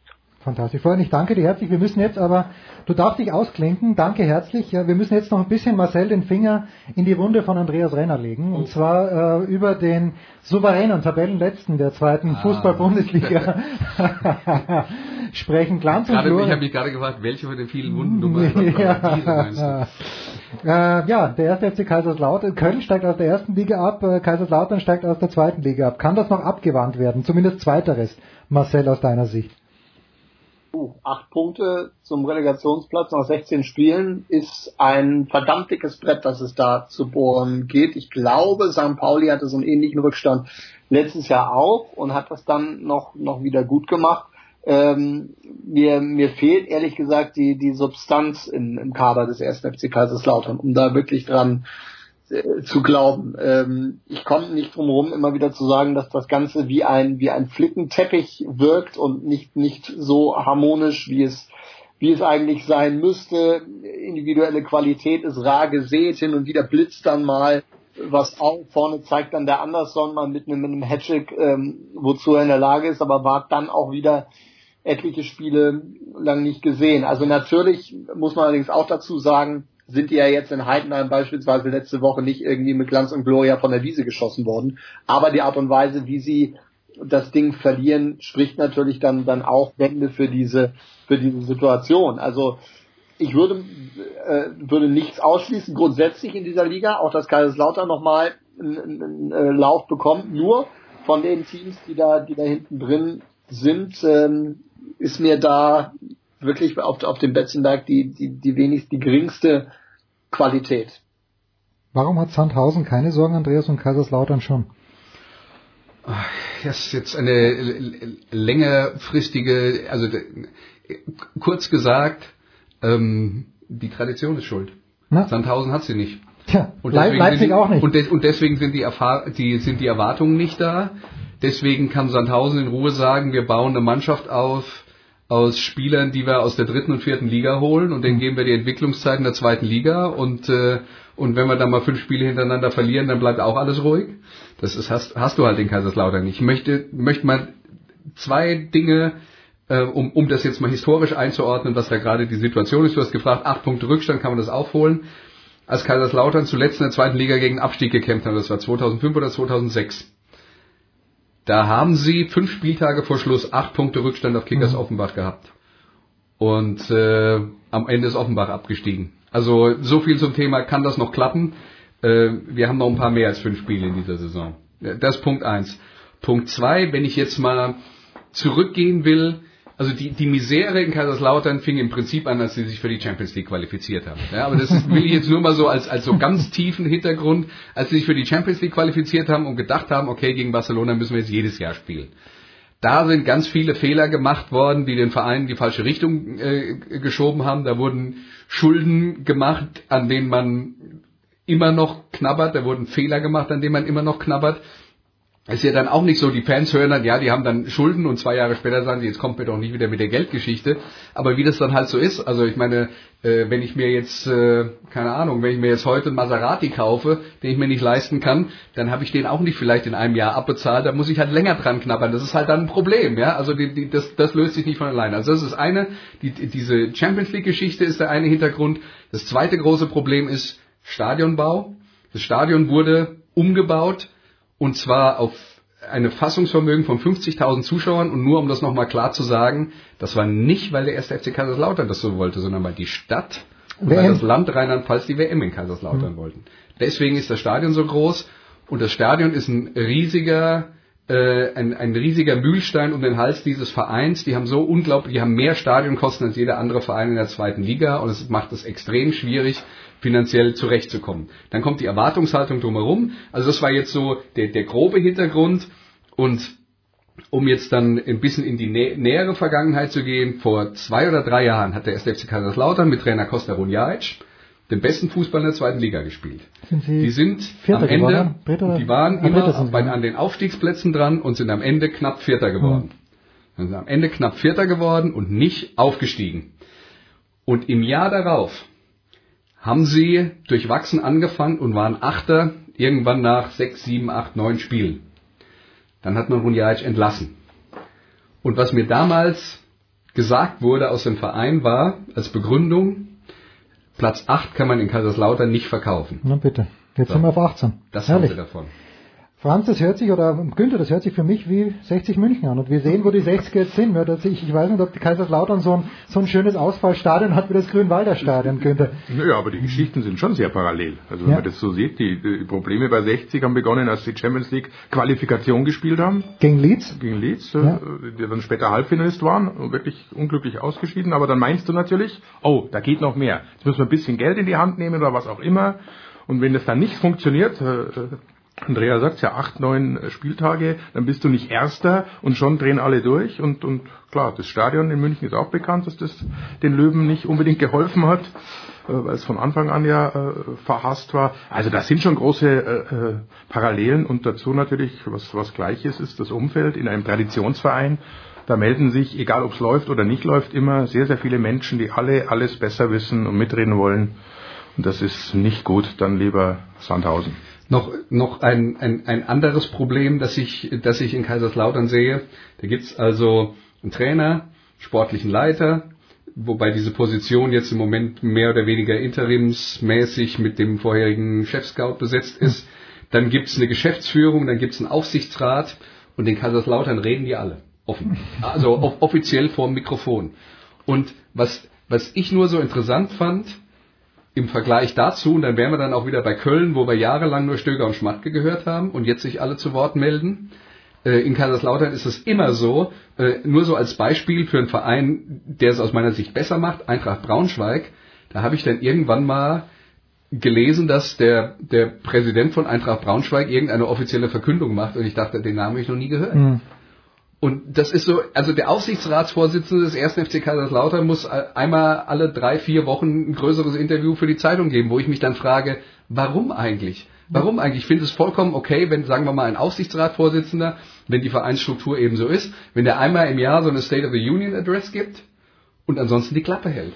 Und alles, was die sonst machen, bleibt intern. Und auch der Geschäftsführer muss nicht jede Woche, muss nicht jede Woche irgendwelche, äh, irgendwelche Verkündungen machen. Andreas, das ist die Schuld von Wolfgang Pfeiffer von der Rheinpfalz. Denn der ruft den Vorstandsvorsitzenden an und sagt, gib mir ein Interview für die Rheinpfalz. Ja, der Wolfgang macht, Wolfgang macht nicht den Sport, aber es ist tatsächlich so, es ist tatsächlich so, ähm, ich, ich habe da auch meinem Verein nachgefragt, warum macht ihr das eigentlich so? Warum stellt ihr die Typen da ständig hin? Dann sagt ihr, die Presse fragt die anderen. Aber bei, also das stimmt natürlich, aber der, die, die Kehrseite ist, wenn der Presse irgendwann mal erklärt wurde, bei uns redet nur der und der, dann wäre das halt auch irgendwann mal vorbei. Dann würden die nicht mehr nachfragen und der Aufsichtsratsvorsitzende könnte dann halt auch mal in Ruhe beaufsichtigen. Ja. Wir sprechen gleich über die NFL mit Günther, mit Franz und mit Andreas, aber Marcel, bevor wir dich verabschieden, äh, Sag mir bitte, wo gibt's noch die heile Welt in der zweiten Liga? Ich bin komplett konsterniert hier in den David Alaba Studios, in den gut geheizten David Alaba Studios wenigstens, aber ich weiß nicht, wo gibt es in der zweiten Liga noch heile Welt? Ist es wirklich Holstein Kiel?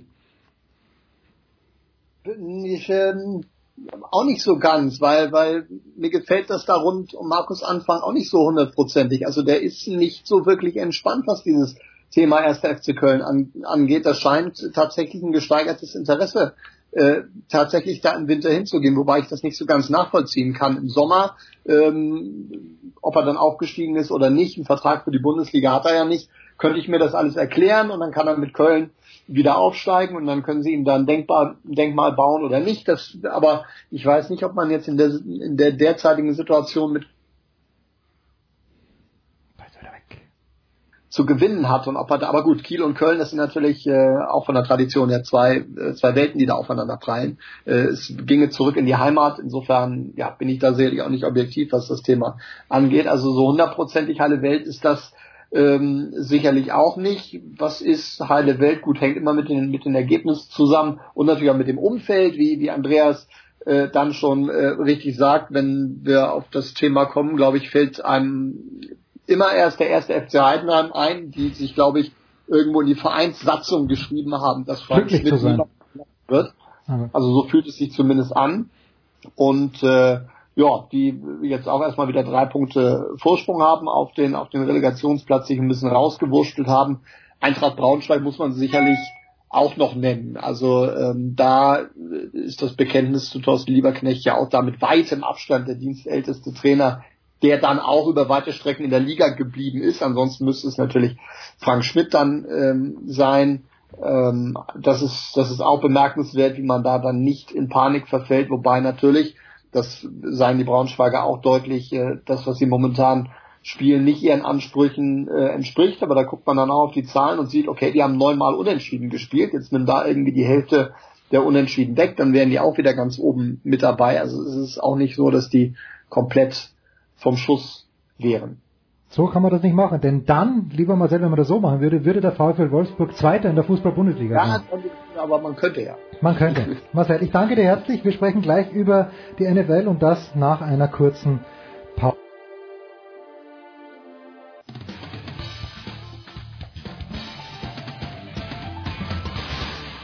Hallo, ich bin Matthias Ekström, hier ist Sportradio 360. Viel Spaß dabei. Big Show 335 oder wie wir sagen, da kommen die Leute zusammen und diese beiden Herren haben sich versäumt, weil sich vor ein paar Wochen, als die große Lesenacht der SZ-Autoren waren. Johannes Aumüller hat den Auftakt gemacht. Grüß dich, Johannes, gemeinsam mit den Kollegen Kistner und Cartunio. Grüß dich, Johannes. Servus. Und ein paar Minuten später, und ich weiß nicht, ob Sie überhaupt die Hände geschüttelt haben, ist der große Thomas Hahn auf die Bühne gekommen, um über, um über Hamburg zu berichten. Grüß dich, Thomas. Hallo, servus. Habt ihr euch damals gesehen eigentlich in München? Danach. In der Nachbesprechung, genau. Es gab ja, eine Nachbesprechung. Und da kam ich mit etwas Verspätung und äh, aber aber lange waren die Herren nicht mehr da, dann sind sie schon wieder abgedüst. Ich sag mal Wein, Weib und Gesang, so stelle ich mir eine Nachbesprechung in Russland vor. Und das soll natürlich auch unser Thema sein. Johannes, äh, das IOC hat also beschlossen, russische Russland auszuschließen, aber Athleten unter neutraler Flagge antreten zu lassen. Ist das jetzt toll? Ist das konsequent oder ist das ein typisches Durchlavieren, äh, um sich's mit Herrn Putin nicht zu verscherzen? Es ist äh, das dritte, was du gerade genannt hast. Es ist ein Durchlavieren und es ist mal wieder so eine typische Entscheidung des IOC und äh, seines Präsidenten Thomas Bach. Ich meine, die hatten ja auch wirklich lange Zeit, sich irgendwie darauf vorzubereiten. Deswegen konnten sie auch allerhand tolle Kniffe überlegen und deswegen ist es jetzt auch so was rausgekommen, was auf den ersten Blick vielleicht noch recht streng aussieht, aber wo sich beim zweiten und dritten Blick dann ähm, die vielen Zugeständnisse und Hintertürchen für Russland ähm, zeigen. Also es gibt einen, einen, eine Suspendierung des Nationalen Russischen Olympischen Komitees, das ist natürlich gut. Ähm, aber es hat unter anderem die Hintertür, dass ähm, trotzdem sehr viele russische Athleten in Pyeongchang starten können, wenn sie nachweisen können, dass sie, ähm, dass sie sauber sind, wie auch immer das dann genau passieren wird. Das ist nochmal ein Thema für sich.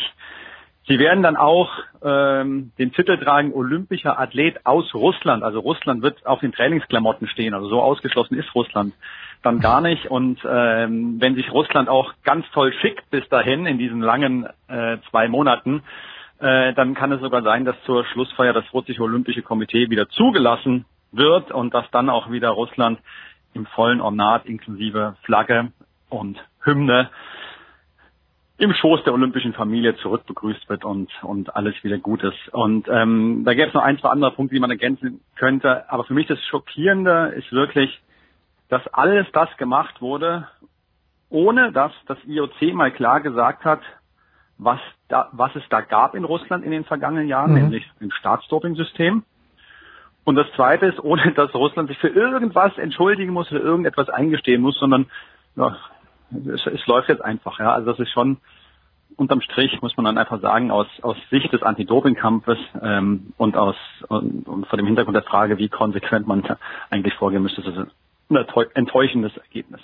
Darf man das ein kleines bisschen so interpretieren, Thomas, dass man vielleicht sagt, das IOC merkt, die westlichen Nationen, vor allen Dingen Mitteleuropa, rennt, die rennen ihnen davon. Niemand interessiert sich mehr für Olympische Spiele, keiner möchte sie ausrichten. Jetzt können wir es uns nicht auch noch mit dem Rest der Welt verscherzen.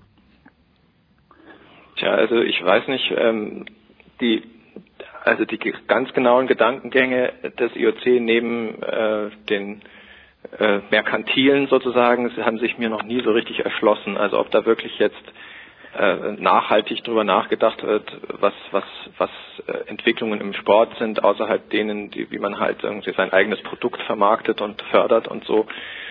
Und äh, insofern äh, schätze ich klar ist das ähm, ist das irgendwie ein Gedankengang, dass dass man sich mit so einem mit so einem großen Partner und Russland ist glaube ich tatsächlich ein Partner für die fürs IOC ähm, nicht verscherzen möchte und man deswegen eine eine Lösung findet, die dann auch dazu führt, dass der dass, dass Herr Putin die Olympischen Spiele nicht boykottiert, weil äh, das dann wiederum in einem einem Markt für Schwierigkeiten sorgen würde und ein, ein ähm, verschiedene Geldgeber oder äh, ähm, Ernährer des Sports irgendwie desavouieren würde.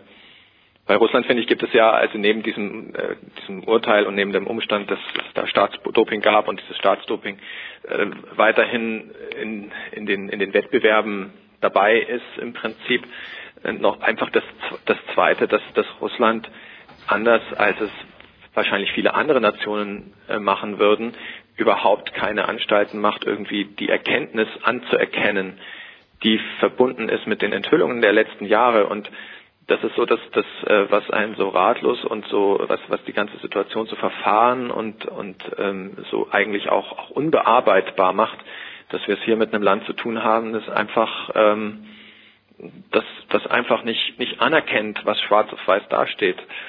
Und deswegen finde ich, ähm, ganz unabhängig davon, ähm, wie jetzt das IOC da entschieden, wen es da gesperrt, suspendiert hat oder wen es am Ende doch zulässt, ähm, dieses, äh, dieses, diese, diese Causa Russland, die zeigt einem doch sehr deutlich und äh, auf eine ähm, sehr ohnmächtig machende Weise, dass, dass man gegen, gegen ein, ein System, das sich, das sein, sein, sein Unrecht überhaupt nicht anerkennt, auch letztlich überhaupt keine Chance hat.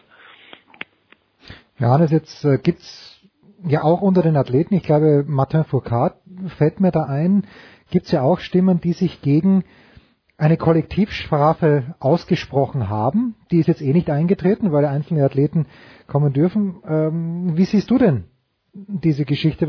Alexander Horoschilov, Slalomfahrer, mein Gott, man weiß nicht, was bei den Skifahrern passiert, aber gehen wir mal davon aus, dass es vielleicht nicht ganz so virulent ist, die Doping-Thematik. Der hat wahrscheinlich auch in Sochi nichts genommen vor vier Jahren der wird halt auch gesperrt. Wie, wie geht man denn als Journalist mit diesem, ja, mit der Kollektivstrafe um?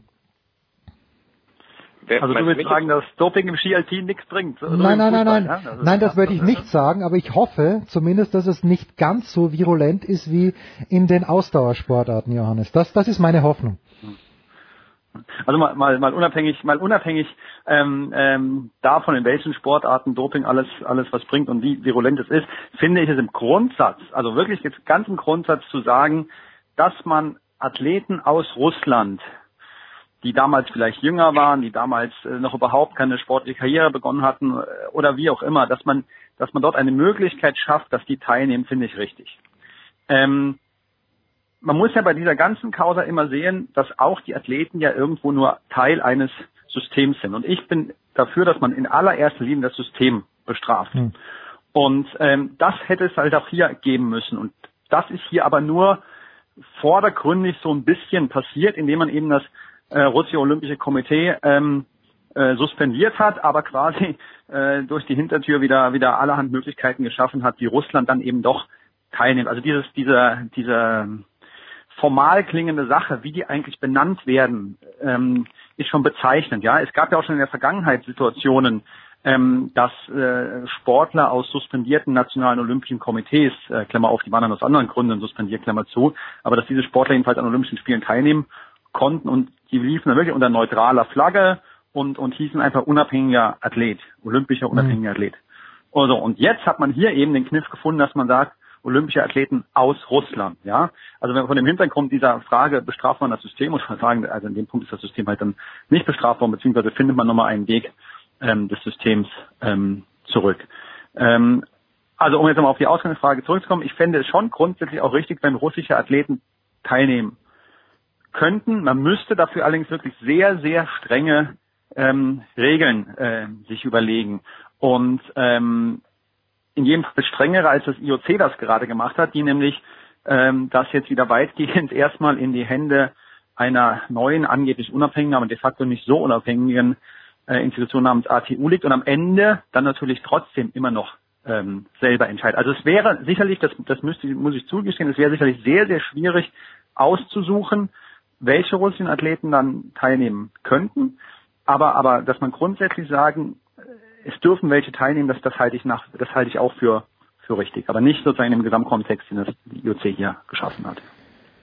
Jetzt äh, das System bestrafen, Thomas, das heißt natürlich auch Personen bestrafen, die für dieses System mitverantwortlich, wenn nicht sogar hauptverantwortlich waren. Da haben wir die charmante Situation, dass äh, Vitali Mutko äh, bestraft wurde vom IOC, aber bei der Fußballweltmeisterschaft, wenn ich es richtig verstanden habe, in absolut prominenter Position noch am Start ist.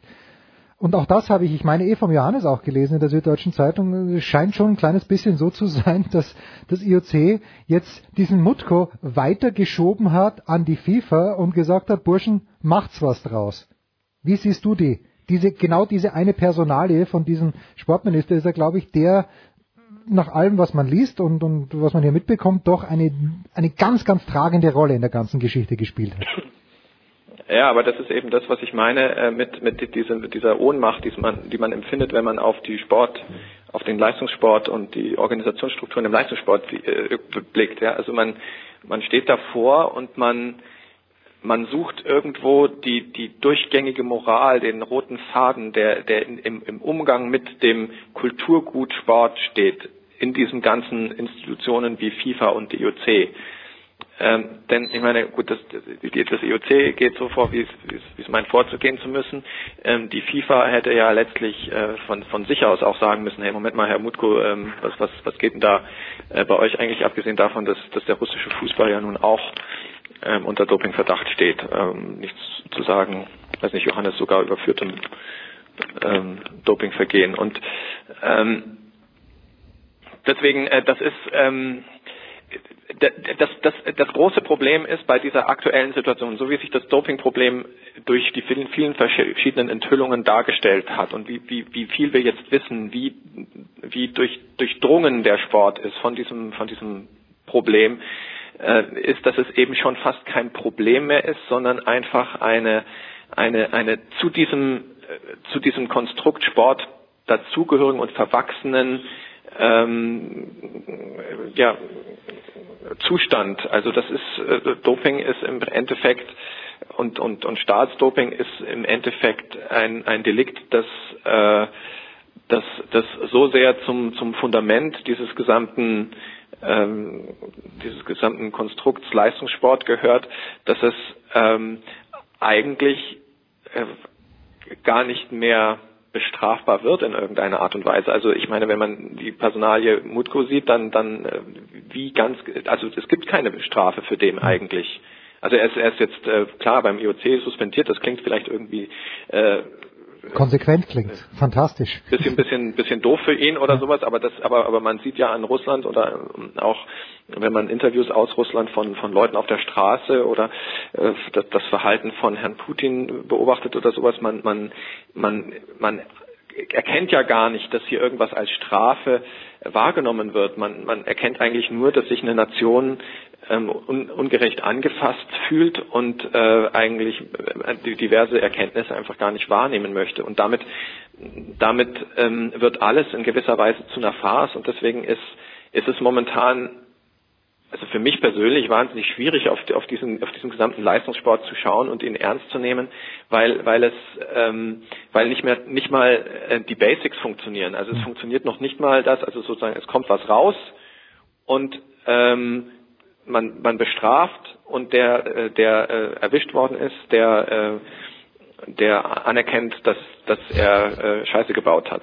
Äh, das, das, selbst das funktioniert nicht mehr im Leistungssport und damit ähm, wird das Ganze ausgesprochen schwierig ähm, wahrzunehmen, zu verfolgen und, und äh, aus unter moralischen und, und sozialen, gesellschaftlichen Gründen ernst zu nehmen. Na gut, aber wenn wir auf den amerikanischen Präsidenten schauen, da funktioniert es ja ganz gleich.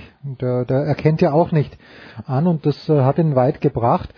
Ähm, jetzt Johannes, wenn wir ein bisschen zurückschauen, vor ein paar Jahren, da gab es die große Balko-Affäre in den USA. Das war möglicherweise eine Einzelperson oder das war eine kleine Gruppe von Personen. Kann man in irgendeiner Art und Weise der Argumentation der Russen was abgewinnen, dass man sagt, die fühlen sich ein kleines bisschen zurecht verfolgt, nämlich ungerecht verfolgt. Auf der einen Seite hier die bösen Russen, auf der anderen Seite die Amis, die das seit Jahren machen, wenn auch nicht staatlich organisiert. Aber da, das wird dann nicht so sehr unter die Lupe genommen. Ähm, also was mit Sicherheit richtig ist, dass insgesamt äh, in der Öffentlichkeit und in den Medien, in den westlichen Medien, insgesamt zu wenig auf die Doping-Probleme äh, in den westlichen Ländern geschaut wird. Das ist, das ist mit Sicherheit so. Du hast Amerika angesprochen. Wir können auch sehr lange über Deutschland sprechen, mhm. äh, über die Universität Freiburg ähm, zum Beispiel, auch über die ähm, äh, Arbeit der Berliner Historikergruppe um Gisela Spitzer, die vor drei Jahren äh, was vorgelegt haben, ähm, Doping äh, in der Geschichte der Bundesrepublik ähm, seit den 50er Jahren. Ähm, Dort ist auch klar zum Ausdruck gekommen, dass es äh, in Deutschland, in, in Westdeutschland auch äh, sozusagen systemisches Doping gab, ähm, so wie du es gerade gesagt hast, so in kleineren Gruppen, in so kleineren Zellen äh, und anders halt halt in, in Ostdeutschland, wo es den Staatsplan Doping ähm, gab. Äh, und insofern, also wenn das der Teil der Klage ist, ähm, der Russen, da kann ich, da kann ich mitgehen und sagen, ja, die, die Öffentlichkeit insgesamt müsste noch viel, viel stärker auf diese Punkte schauen und kann jetzt nicht so äh, einfach so beim nächsten äh, Weltrekord äh, von, von Usain Bolt, oh gut, der läuft keinen Weltrekord mehr, aber äh, vom nächsten äh, äh, Sprinter aus Nordamerika oder bei der nächsten äh, irgendwie unglaublich klingende Leistung eines Deutschen da, da, da jubeln.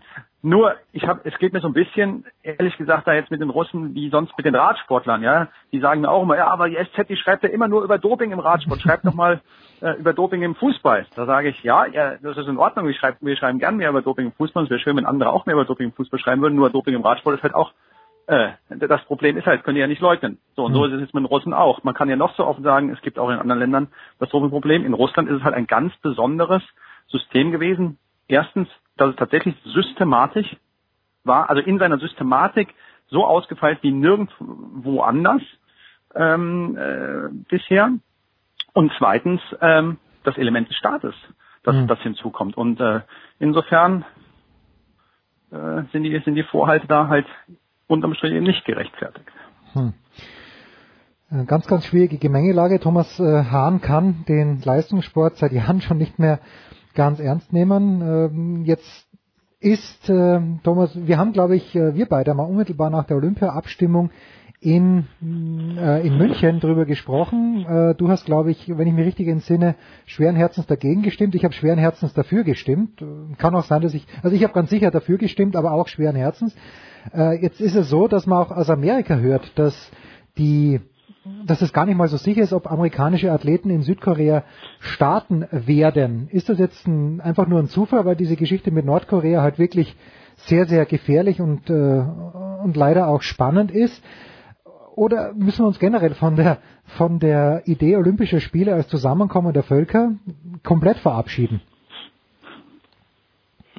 Tja, also, naja, die Olympische Spiele waren schon immer ähm, auch irgendwie ein Spiegel von weltpolitischen Zusammenhängen. Und ähm, klar, wenn wenn man einen US-Präsidenten hat, der ähm, solche solche verantwortungslosen Sprüche klopft, äh, dann ähm, fällt das zurück auf eine Nation. Und dann überlegen sich, müssen sich, müssen sich äh, nationale olympische Komitees überlegen, wie sie damit umgehen und ob sie das sich das leisten können, ihre Leute dahin zu schicken. Das ist halt äh, einfach so. Und die Weltlage ist momentan ähm, durch, durch Herrn Trump ähm, ausgesprochen schräg und, und beängstigend und da ist sind Olympische Spiele davon nicht mehr nicht frei, natürlich nicht. Das ist auch kein unbeschwertes Fest der Jugend mehr gerade, schon gar nicht diese hier. Also das Russland-Problem ist das eine. Man hat man hat diesen ähm, man hat Nordkorea in der Nähe von von, den, von dem Land, in dem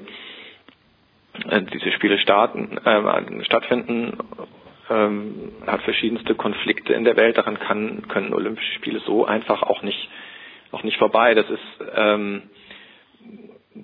bei den Winterspielen kommt noch dazu, dass, dass äh, ich weiß gar nicht, wie jetzt die Schneelage ist in Südkorea oder so, aber ähm, mittlerweile in Sochi war es zumindest so, dass man die Spuren des Klimawandels mhm. bei den äh, Winterspielen schon sehr deutlich ge gemerkt und gespürt hat und so. Also ähm, Olympische Spiele sind sind ähm, sollten zumindest ein, auch ein, ein Spiegel der, der oder meine Sachen sollten es ein, ein Spiegel der der gesellschaftlichen und weltpolitischen Problemlagen sein und, und idealerweise vielleicht sogar ein Forum bieten, sie zu besprechen. Aber das sind sie natürlich nicht, sondern sie sind natürlich ein, ein, ein, eine Bühne für Unterhaltung und da soll das möglichst weit ähm, an den Rand gedrängt werden. Aber die Tatsachen sind eben anders und ähm, ja, gut möglich, dass, ähm, dass, dass tatsächlich amerikanische Athleten sagen, nein, können wir uns nicht leisten, da zu starten, mhm. weil es uns zu gefährlich ist. Da sind wir dann wieder ja, wo wir 1980 waren in Moskau, wo wir 84 waren in Los Angeles, wo man sich gegenseitig dann boykottiert hat. Äh, gut, und die Russen, ja, damals andere Situation mit der Sowjetunion, aus freien Stücken diesmal, aber wenn eh genug am Start sein werden, dann, dann ist vielleicht eh alles gut und am Ende wird dann Vitali Mutko bei der Abschluss, äh, bei der Abschlussfeier in Pyongyang wird Mutko rehabilitiert. Ich würde weinen vor Freude. Johannes, äh, ich gehe davon aus, dass Thomas nicht in Südkorea sein wird. Ich weiß, dass du die Fußball-WM betreuen wirst in Russland. Wirst du auch bei den Olympischen Spielen 2018 am Start sein, Johannes. Jawohl, Doppel, Doppelstart nächstes Doppel, Jahr. Doppelstart nächstes Jahr. Weil du auch fließend Koreanisch sprichst, also Russisch, das wissen wir. Du bist der Mann, der fließend Russisch spricht, aber Koreanisch auch natürlich. Es sind jetzt genügend Russen dabei. Um, äh, okay. das, war, das war der Hintergrund der Entscheidung. Der, genau, damit, da er, damit, hat. damit der Aumüller sich gut unterhalten kann. Ja, großartig. Ich kann wirklich nur empfehlen, ich meine, ich hoffe, dass das sowieso alle tun, aber bitte lest die Süddeutsche Zeitung, äh, lest auf jeden Fall auch Thomas Hahn, der sich wichtigeren Dingen zugewandt hat in den letzten Monaten und Jahren. Äh, die Wahlberichterstattung vor der Wahl von Thomas vom Allerfeinsten unbedingt lesen, aber eben auch im Sportteil das, was Thomas Kistner, das, was auch Johannes Knut, von dem wir später hören und das, was vor allen Dingen auch Johannes Aumüller schreibt. Das müsst ihr bitte lesen. Herrschaften, ich bedanke mich ganz, ganz herzlich. Immer eine Freude mit euch. Wir machen hier eine kurze Pause in der Big Show 335.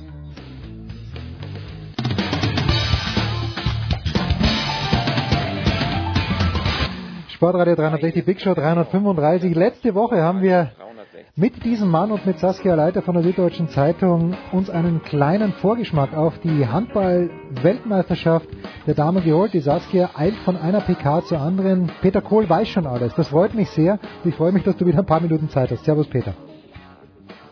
Sehr gerne. Hallo.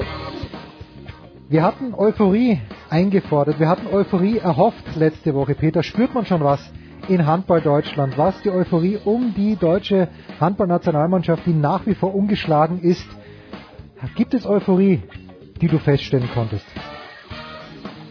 Also mal davon ausgehend, ähm, dass wir sehr gute Einschaltquoten haben, kommt das Thema ganz offensichtlich äh, durchaus an. Ähm, die Einschaltquoten sind ähm, sehr erfreulich, was die Vorrundenspiele bislang angeht. Ähm, beim Spiel gegen Serbien waren wir ganz dicht an der eine Million Zuschauergrenze dran im Vorabendprogramm. Das ist für Frauenhandball in Deutschland, glaube ich, ein großer Erfolg. Die Resonanz an den vier äh, Spielorten, was die Vorrundenspiele angeht, ist äh, ziemlich groß. Die Auslastung der Hallen ist äh, deutlich besser, als man äh, eigentlich prognostiziert und erwartet hat. Das zeigt, dass ähm, diese Handball-Weltmeisterschaft ähm, gut angenommen wird von, von den Zuschauern dort und äh, dass viele auch dort extra hinfahren in diese Orte, um sich die Spiele anzuschauen. Und ähm, ja, das ist, glaube ich, eine, eine sehr positive Entwicklung. Ob man jetzt schon von einer ganz großen Euphorie reden kann, ähm, da bin ich noch ein Stückchen weit von entfernt. Es ist jetzt nicht so, dass ähm, Deutschland Kopf steht, die Bildzeitung äh, jeden Tag eine Extraseite raushaut äh, zu diesem Thema. Also so weit sind wir noch nicht. Aber das kann ja alles noch kommen. Wir kennen es ja auch von der Fußball-Europameisterschaft, wir kennen es von der, von der Handball-Europameisterschaft. Und mein Eindruck ist, es gilt ja auch für die Damen, dass es bei der Weltmeisterschaft vom Leistungsgefälle hier ja doch ein größeres Leistungsgefälle gibt, wenn ich sehe, dass die deutsche Nationalmannschaft 23, äh, 24 zu 9 gewonnen hat gegen China. Die Chinesinnen haben in der ersten Halbzeit drei, exakt drei Tore erzielt. Ist das, ist so ein Spiel mal gut für die deutsche Mannschaft, dass sie hm, vielleicht neue, ja, ein bisschen was Neues ausprobiert? Gerade, wir kommen ja gleich drauf, nach dem Ausfall von äh, Naizi Vanicius gleich zu Beginn? Oder ist, ist das so ein Spiel schwierig aus deiner Sicht, weil man da doch mit weniger Spannung reingeht? Sicherlich ist das eine Begegnung, äh, auf die man jetzt nicht hinfiebert, die man unbedingt haben muss. Äh, am Abend vorher hat man ein höchst intensives äh, Match gehabt gegen Serbien. Da muss man an, die Grenzen gehen. Mhm. Das ist psychologisch natürlich dann auch ähm, etwas, was ähm, noch nachwirkt, wo man sich, wenn man aus der Halle rausgeht, noch mit auseinandersetzt, vor allem mit dieser Schlussphase, die ja auch einige Fragen aufgeworfen hat. Da war auch ein deutliches Fehlverhalten der deutschen Mannschaft ähm, klar zu erkennen hat man sich taktisch nicht clever verhalten, mhm. sonst wären da zwei Punkte bei diesem Spiel ähm, rausgesprungen. Das sind Dinge, mit denen man natürlich dann im Kopf noch äh, ins Hotel fährt, ähm, mit denen man dann sich noch beschäftigt, wenn man dann im Zimmer ist, wenn man äh, versucht Ruhe zu finden. Und dann hat man äh, wenige Stunden später ein weiteres Spiel gegen einen Gegner, ähm, bei dem man ganz genau weiß, ähm, um es jetzt äh, flapsig zu formulieren, und das hat nichts mit Respektlosigkeit der chinesischen Mannschaft gegenüber ja, zu tun, ja. aber selbst wenn äh, du bei unseren Spielerinnen das rechte Bein hochgebunden hättest, hätten sie dieses Spiel noch gewonnen. Das wissen die natürlich auch. Und mit so einem äh, Gedanken gehst du letztendlich dann auch in dieses Spiel rein. Keine möchte sich verletzen, niemand möchte unnötig Kräfte dort liegen lassen, weil im Kopf sind alle schon bei diesem Kracherspiel, ähm, das morgen Abend stattfindet, Deutschland gegen die Niederlande. Und dann ist es einfach eine Pflichtaufgabe, die du im Rahmen einer solchen Weltmeisterschaft dann auch zu erfüllen hast. Das ist bei den Männern nicht anders. Das haben wir grundsätzlich bei diesen Turnieren immer. Ähm, gerade im Handball gilt ähm, der Grundsatz, eine Europameisterschaft ist deutlich schwieriger zu spielen als eine WM zunächst einmal. Bei einer Europameisterschaft hast du auch in der Vorrunde nur Gegner, gegen die du eigentlich auch immer verlieren kannst. Bei einer Weltmeisterschaft hast du Mannschaften dabei, wo du von vornherein weißt, die spielen auf einem völlig anderen Niveau. Und diese Kategorie ist bei dieser Weltmeisterschaft China, Paraguay, Argentinien, das sind Gegner, da mhm. weißt du ganz genau, das sind Spiele, die gewinnst du, dann nimmst du die Punkte mit, die musst du einfach machen und äh, ja, Mund abwischen, durch, abhaken und dann geht's volle Konzentration ins Spiel gegen die Niederlande.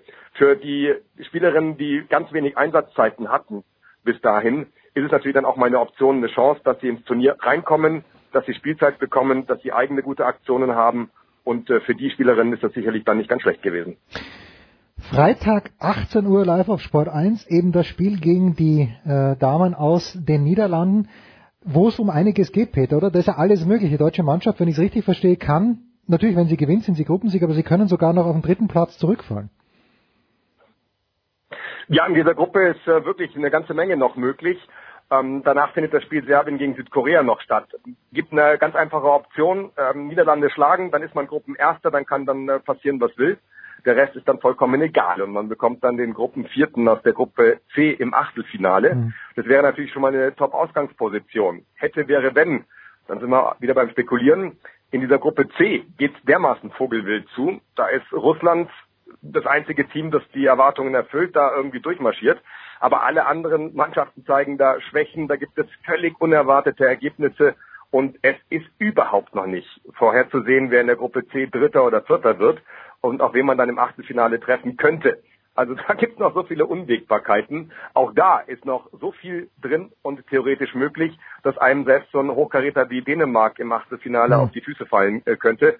Und das wäre natürlich alles andere als schön. Das ist etwas, was man definitiv nicht haben will. Die Rivalität im Fußball der Herren zwischen Deutschland und Holland ist wohl dokumentiert.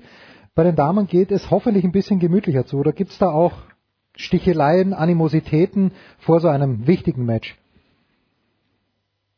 Grundsätzlich ist es sicherlich eine nicht ganz einfache Situation, denn äh, fast alle Niederländerinnen spielen aktuell in der deutschen ah, okay. Frauen-Bundesliga.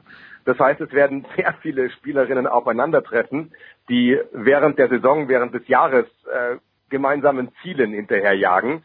Und plötzlich steht man sich gegenüber. Und äh, beide Mannschaften wollen natürlich nur das Beste fürs eigene Team. Ähm, da gilt es erstmal, diese Vereinsfreundschaften, diese Vereinsverbindungen für eine kurze Zeit zur Seite zu legen. Mhm und äh, Vollgas in dieses Spiel reinzugehen.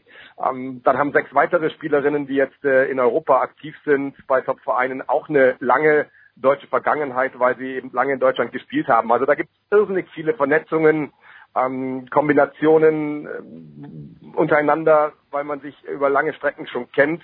Ähm, das bedingt natürlich, dass beide Mannschaften genau wissen, wie der jeweilige Gegner spielt was mhm, die Einzelnen für Qualitäten haben oder eventuell auch Schwachstellen. Ähm, da ist also ein ganz großer Überraschungsmoment eigentlich nicht möglich. Aber die Intensität wird natürlich äh, entsprechend groß sein. Halle ist äh, rappelvoll, es ist ein Nachbarschaftsduell, es ist die ähm, alte äh, traditionelle Rivalität äh, Deutschland gegen die Niederlande und das wird sicherlich auch zum Tragen kommen. Hier in der Form nicht so wie im Fußball, denn man äh, muss sich immer wieder vor Augen halten, die niederländischen Handballerinnen. Die sind auch erst in den letzten Jahren zur Weltspitze aufgestiegen. Das ist also nichts, was sich jetzt über Jahrzehnte auf diesem Niveau äh, schon gezeigt hat. Also nochmal, Freitag 18 Uhr auf Sport 1 von Peter Kohl kommentiert Deutschland gegen die Niederlande. Äh, als wir letzte Woche gesprochen haben, da konnte ja keiner ahnen, dass die WM für Kim Nazivanicius vielleicht drei Minuten gedauert, nicht mal drei Minuten gedauert hat, dann Riss des vorderen Kreuzbandes. Äh, abgesehen davon, dass es natürlich eine, äh, eine Tragödie für die Spielerin selbst ist, hat sich das Team, ja, ist es ist dann zu diesem Effekt gekommen, wo man sagt, komm, jetzt spielen wir, so blöd es klingt, für Kim, jetzt äh, rücken wir noch näher aneinander. Ja, das ist sicherlich ähm, ein ganz wichtiger Punkt, um äh, das Erlebte dort dann auch zu verarbeiten. Denn äh, viele Spielerinnen waren ja ganz nah dran. Mhm. Als Kim am Boden lag äh, mit schmerzverzerrtem Gesicht, als äh, sehr schnell klar war, da ist was Schlimmeres passiert im Knie. Alle haben es äh, bei der Behandlung von Kim hinter der Bank natürlich intensiv mitbekommen. Ähm, als sie nach dem Krankenhaus äh, dann im Hotel war, waren ja auch alle Spielerinnen mit ihr zusammen. Man, man hat versucht, ihr Mut zu geben, sie aufzubauen. Ähm, natürlich kannst du das nicht außen vor lassen, mhm. denn äh, die meisten haben ja selber in ihrer Laufbahn auch schon schwere Verletzungen gehabt. Die wissen ganz genau, was da jetzt äh, in, im Kopf von äh, Kim äh, vor sich geht. Es ist eine Heimweltmeisterschaft, es ist ein Traum von jedem da dabei sein zu dürfen. Sie haben sich monatelang höchst intensiv vorbereitet und dann äh, so ein grausames, äh, frühzeitiges Ende von so einem Turnier. Aber äh, man muss das eben dann auch ummünzen. Ich glaube, in dem Moment, wo sie äh, aufs Feld gehen, um, um Bälle zu spielen, um Tore zu erzielen, um ihre Arbeit dort zu erledigen, ist das kein Gedanke. Es ist mehr so mhm. das davor und danach. Okay. Und dann äh, ist es äh, ein sehr gutes Zeichen, wie ich finde, ähm, dass die Mädchen äh, sich dann eben auch als Gruppenfoto nach einem Spiel hinstellen und ein Trikot von Kim Navicius hochhalten.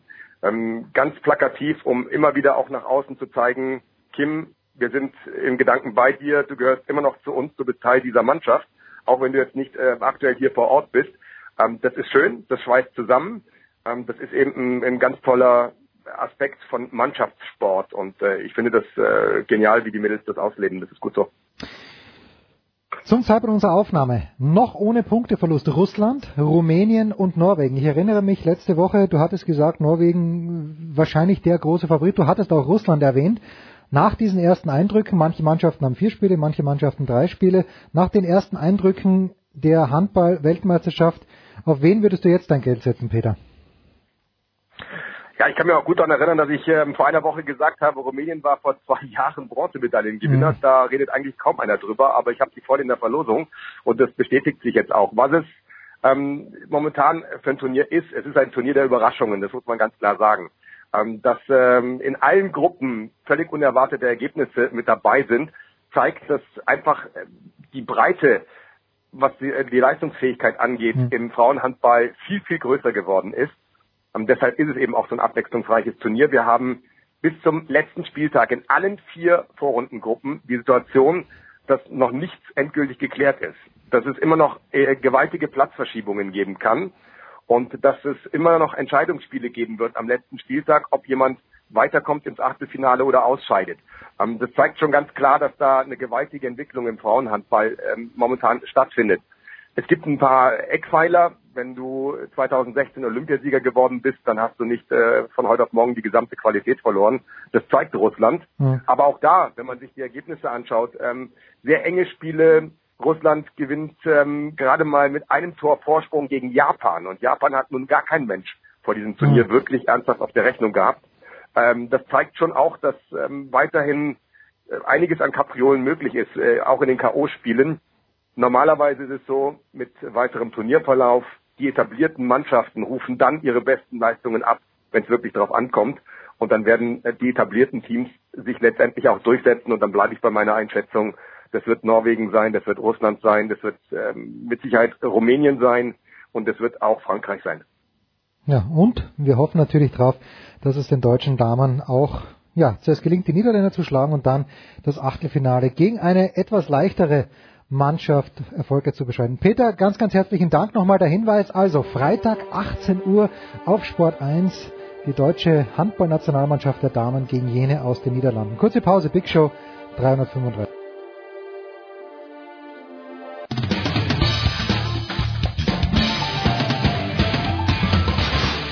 Servus, hier spricht der Fritz Töpfer und ihr hört Sportradio 360. Es geht weiter in der Big Show 335 mit meinem Lieblingsthema. Was soll ich euch sagen? Es ist Winter. Ich war letzte Woche Skifahren in Kitzbühel.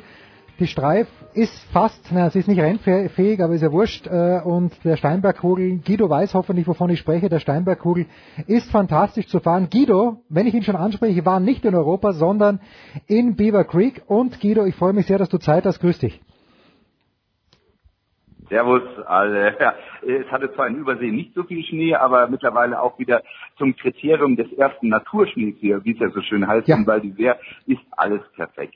Und apropos perfekt, ebenfalls dabei natürlich Johannes Knut von der Süddeutschen Zeitung. Johannes, grüß dich. Guten Tag, in Jonas. Was soll ich sagen, Guido? Ich schaue völlig betreten die Abfahrt. Ähm, nein, es war der Super-G. Nein, es war die Abfahrt selbstverständlich am Samstag und plötzlich sehe ich dass Thomas Dresden den dritten Platz äh, einfährt vor meinen Österreichern. Habt ihr damit gerechnet vor Ort? Du und der Frank Wörndl. Äh, ja, es war tatsächlich sehr, sehr witzig und zwar äh, der Frank nicht so, ähm, sondern ich hatte ein Gespräch mit meinem Kollegen Michael Pfeffer vom mhm. ZDF, wo wir sehr, sehr gut befreundet sind, interessanterweise. Und wir haben direkt vor unser beider Sendungen äh, gesprochen. Und ähm, wir waren, dann hatte Michael auf einmal die Idee und er sagte, du, ich glaube, der Thomas ist soweit. Der haut hier einen raus. Der macht den Schnee, schau, wie der gefahren ist, wie der sich eingefahren hat und alles. Und dann habe ich gesagt, das stimmt eigentlich. Das könnte seine Bedingung sein und der ist fit, der hat richtig Bock. Und ähm, haben dann noch so weiter philosophiert, dass nach unserer Meinung eher, eher dran ist wieder Andy Sander, mhm. weil er einfach diese, diese, ja, dieser Freigeist fast ist, ja. Und ähm, ja, mit der Idee bin ich dann auch zum Frank in die Kabine reingeschnallt und dann hast du, ich glaube, äh, der, der, der Dressen, der, der Thomas, der fährt definitiv heute mal auf Stockerl. Und dann hat er laut gelacht und dann war es so. Äh, Johannes, du hast nicht gelacht, du hast eher sorgenvoll gefragt in der Süddeutschen Zeitung, passiert das vielleicht zu früh? Warum nur? Ein dritter Platz kann nie zu früh passieren.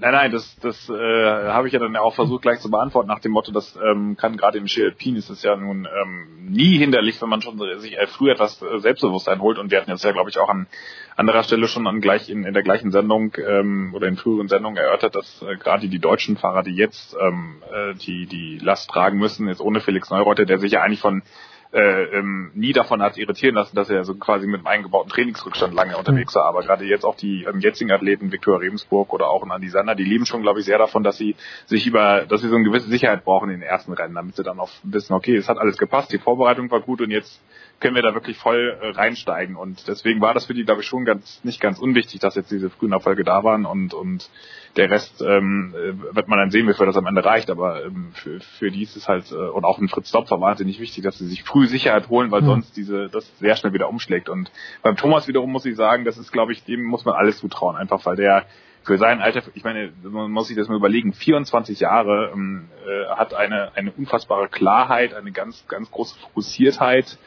ähm, ohne dass er aber auch den Sport zu ernst und zu wichtig nimmt. Also der, der, der das ist eine Ausgeglichenheit und, und Klarheit, die, die ich bei so einem jungen Athleten noch selten gesehen habe. Und der aber auch wiederum wahnsinnig dankbar dafür ist, dass er in diesem immer noch, glaube ich, in seinem ersten Jahr, in den ersten Jahren einfach mit einem riesengroßen Grinsen in diesem Weltcup rumgelaufen ist, weil er gesagt hat, Mensch, ich habe es endlich geschafft. Und ähm, also das ist schon, ist schon wirklich eine bemerkenswerte Personalie ähm, und so wie er da zu Werk gegangen ist, auch dass er sich jetzt nicht in den ersten Jahren gleich voll selbst überholt hat, sondern erstmal geguckt hat, wo kann ich was riskieren, die Pisten kennengelernt hat und jetzt in, einem, in einer Situation ist, dass er wirklich auch mal ein bisschen sich noch mehr ans Limit rantastet und, und das, das wird spannend zu sehen sein, was da noch alles äh, nicht äh, sich ereignet bei ihm, nicht nur in dieser Saison, sondern auch in den Jahren jetzt darauf, wenn er gesund bleibt. Das ist das eine. Guido, besteht denn die Gefahr? Und ich meine, ich weiß es ja aus Österreich. Da, da kommt jemand neuer daher und auf einmal ist es ganz, ganz schwierig, die Leute wieder einzufangen. Besteht die Gefahr, dass ähm, Thomas Dresden jetzt hier auch von außen ein bisschen zu sehr unter Druck gesetzt wird, beziehungsweise dass er sich unter Druck setzen lässt? Also normalerweise besteht äh, die Gefahr selbstverständlich. Aber ich gebe Johannes jetzt natürlich vollkommen recht. Der ist ein Naturell, was dem den ganzen Wind aus den Segeln nimmt. Der, der, der ist ja so uns gegen Journalisten gegenüber, der möchte ja am liebsten die Welt umarmen, inklusive ja. alle, die mit dem Weltcup arbeiten. Äh, weil äh, der kommt auf einen zu und sagt, Mensch, schön, dass du da bist, sau gut. Und ich sage, hey Thomas, du hast eine Besichtigung, kümmere dich um deine Tore. ja, aber hast du das gesehen? Und ich meine, der freut sich, der, der sagt mal, der ist, äh, der ist angekommen, der ist da. Und das ist, glaube ich, genau das, was der Johannes gemeint hat. Ähm, ich bin immer überwältigt. Äh, der, der kommt von der Besichtigung auf der Rennstrecke zu einem rüber und freut sich einfach nur, dass er dich sieht und möchte mit dir ratschen und überhaupt. Und ja, klar, machen wir ein Interview. Ja, wie lustig ist es? Und das machen wir auch noch. Und ja, kann man, ja, logisch und so weiter. Also diese Unbekümmerheit, die der hat, ähm, die hilft ihm einfach maßlos. Also ich war Samstagabend in Österreich und äh, Thomas Dresden ist vom ORF interviewt worden, vom Pariasek. Und das war einfach geil. Das ist ein richtig geiler Typ, der, den muss man gern haben. Also den sieht man im Fernsehen, man hört drei Sätze von dem und denkt sich, super. Den wünsche ich mir als Freund für meine Tochter. Na, das vielleicht nicht, ist ein kleines bisschen zu gefährlich, was er da treibt, aber fast. So. ja, und, und, vor allen Dingen halber, ja, halber Österreich ja auch noch. Ne? Ja, eben, Mittenwald. Eure Standard zumindest. In, in Neustadt ja auch noch zumindest mhm. sozialisiert geworden. Deswegen, also ich glaube, die Grundausbildung hat ihm äh, sicherlich nicht, oder so eine gewisse Grundausbildung hat ihm sicherlich nicht geschadet. Wobei, äh, Johannes, wir müssen in diesen Tagen ein bisschen vorsichtig sein, wenn man sagt, in Neustift sozialisiert, weil da sind ja Dinge abgegangen, über so, die, ja, über, über die, Schienenat. ja, im Schienen, über die wir, über die wir an anderer Stelle vielleicht mal plaudern sollten. Am Sonntag aber, ähm, ich muss wieder den Guido fragen, weil Guido, du warst ja vor Ort. Ähm, ich weiß nicht, wie ich das bewerten soll. Also Stefan Luiz gewinnt den ersten Durchgang und äh, Ted Ligeti ist Zweiter und dahinter der Hirscher. Und der Hirscher riskiert dann plötzlich alles und ähm, du bist ja manchmal dem Marcel auch ein bisschen kritisch gegenüber, Guido, aber ich habe bei dir tatsächlich sowas wie Begeisterung rausgehört. Habe ich mich da verhört vielleicht? Also ich sag mal, ich, äh, es war bei mir gerade im zweiten Durchgang so, wo ich mir gedacht habe, täglich grüßt das Murmeltier. Wir hatten genau dieselbe Situation Jahre zuvor schon mal, dass er eben Hirscher, er hatte damals geführt und ähm, ich glaube so 16, 1600 dahinter im, zwei, ähm, im ersten Durchgang war Stefan Luiz Hm. und dann hat er drei Tore vom Ziel, einen riesen Bock geschossen und war dann damals 22. Diesmal hat er äh, im zweiten Durchgang wieder seinen, wir nennen es ja mittlerweile den Luiz herausgehauen, Ja. wo er einfach ähm, nicht so frei gefahren ist.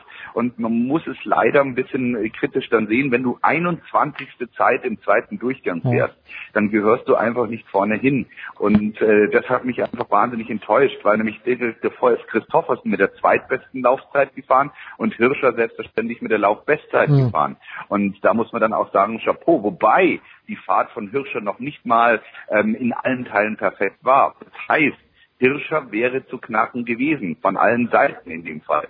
Was in keiner Frage ganz weit oben steht, ist, dass er diese Form schon erreicht hat, jetzt äh, nach so kurzer Zeit nach seiner Verletzung. Aber fest steht, er wäre in diesem Rennen zu knacken gewesen und keiner hat die Chance genutzt. Mhm. Johannes, jetzt hat äh, der Marc Girardelli, ein lieber Freund unserer Sendung, hat, glaube ich, wurde im österreichischen Standard zitiert mit Weltwunder. Das ist für mich ein bisschen hochgehängt, weil ich kenne den Hirscher persönlich nicht, aber alles, was ich über den lese, das ist ein Perfektionist und ich hatte schon angenommen, dass er nicht ganz so blind ist, wie er den Leuten zu verstehen gibt. Wie bewertest du den Riesenslalom? Jetzt, äh, dass, dass er vorher gesagt hat, er fühlt sich da nicht fit oder was? Ja, und dass er sagt, er kommt, er kommt dann nach Beaver Creek und ist zwei Sekunden im Training hinter den anderen Österreichern. Erstens war kein anderer Österreicher da, außer am Leitinger, und, und der, Fel, der Fellner war krank, also das, das äh, nehme ich ihm nicht mehr ganz ab, diese Tiefstaplerei.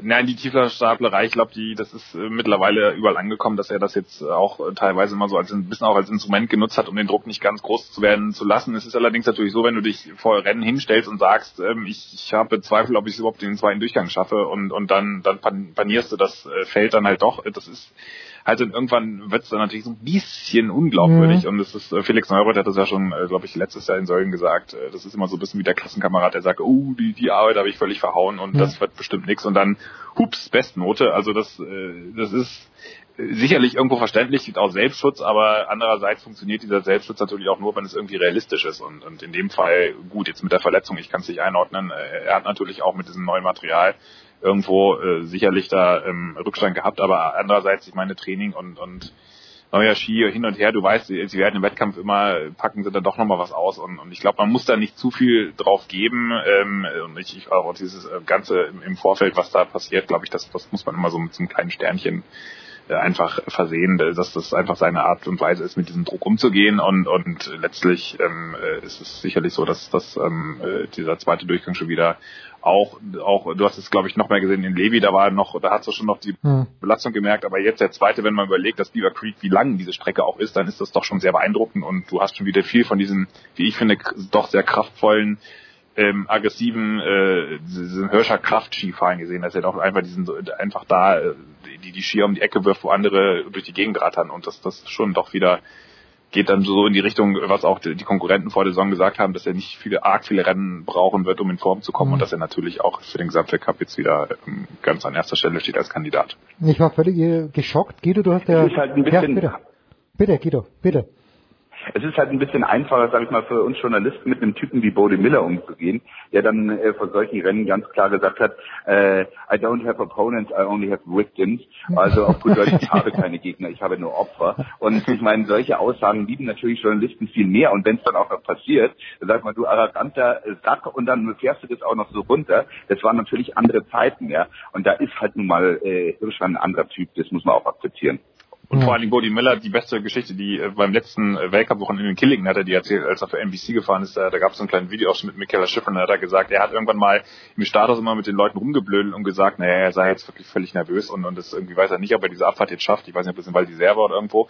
Und war dann ähm, ein Schwede im Status, der hat gesagt, was, wenn Bodie Miller nervös ist, dann fahr ich runter im Lift. Ich glaube, es war Hans Olsson oder irgendeiner von den Olssons, äh, war, dass er dann die Muffensausen gekriegt hat. Also das ist äh, hat er, an, angeblich äh, war ihm das gar nicht bewusst, dass er ihn dann so, dass er mit solchen Aussagen die Gegner panieren kann. Andererseits äh, wahrscheinlich ist das auch, erhält das auch Spuren von äh, Koketterie. Ich finde es großartig, dass der Johannes offenbar sehr viel, Äh. sehr viel Zeit in Österreich verbringt, weil er das Wort panieren öfter anbringt. Und panieren ist ein absolut österreichisches Wort. Das ist Ja. großartig, großartig. Guido, Seit wie, der Olympia-Übertragung 2014 von Matthias Meyer. Ich glaube, da habe ich das zum ersten Mal erfahren.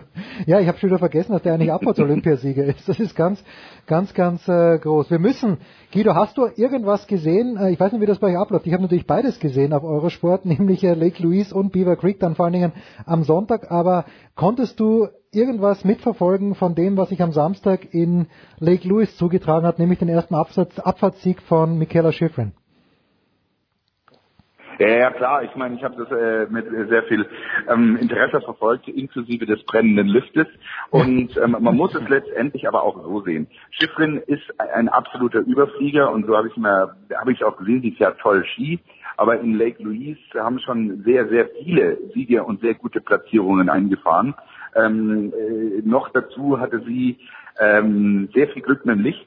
Ja. Sehr, sehr viel Glück. Also sie hatte nahezu perfekte Bedingungen im Vergleich zu dem anderen. Man darf diesen Sieg nicht überbewerten. Er ist, er ist phänomenal, es ist toll. Sie ist damit wirklich in der Welt, Weltspitze der Top sechs Mädels angekommen, die das jemals geschafft haben, da wirklich in allen Disziplinen zu gewinnen. Aber ähm, so ein Sieg wird ihr in Cortina d'Ampezzo nicht passieren, zum Beispiel. Ja, ja. Ähm, weil das ist eine Highspeed-Strecke, da kann sie runtergasen ohne Ende, das liegt ihr. Aber das ist auch genau die Chance, die sie genutzt hat.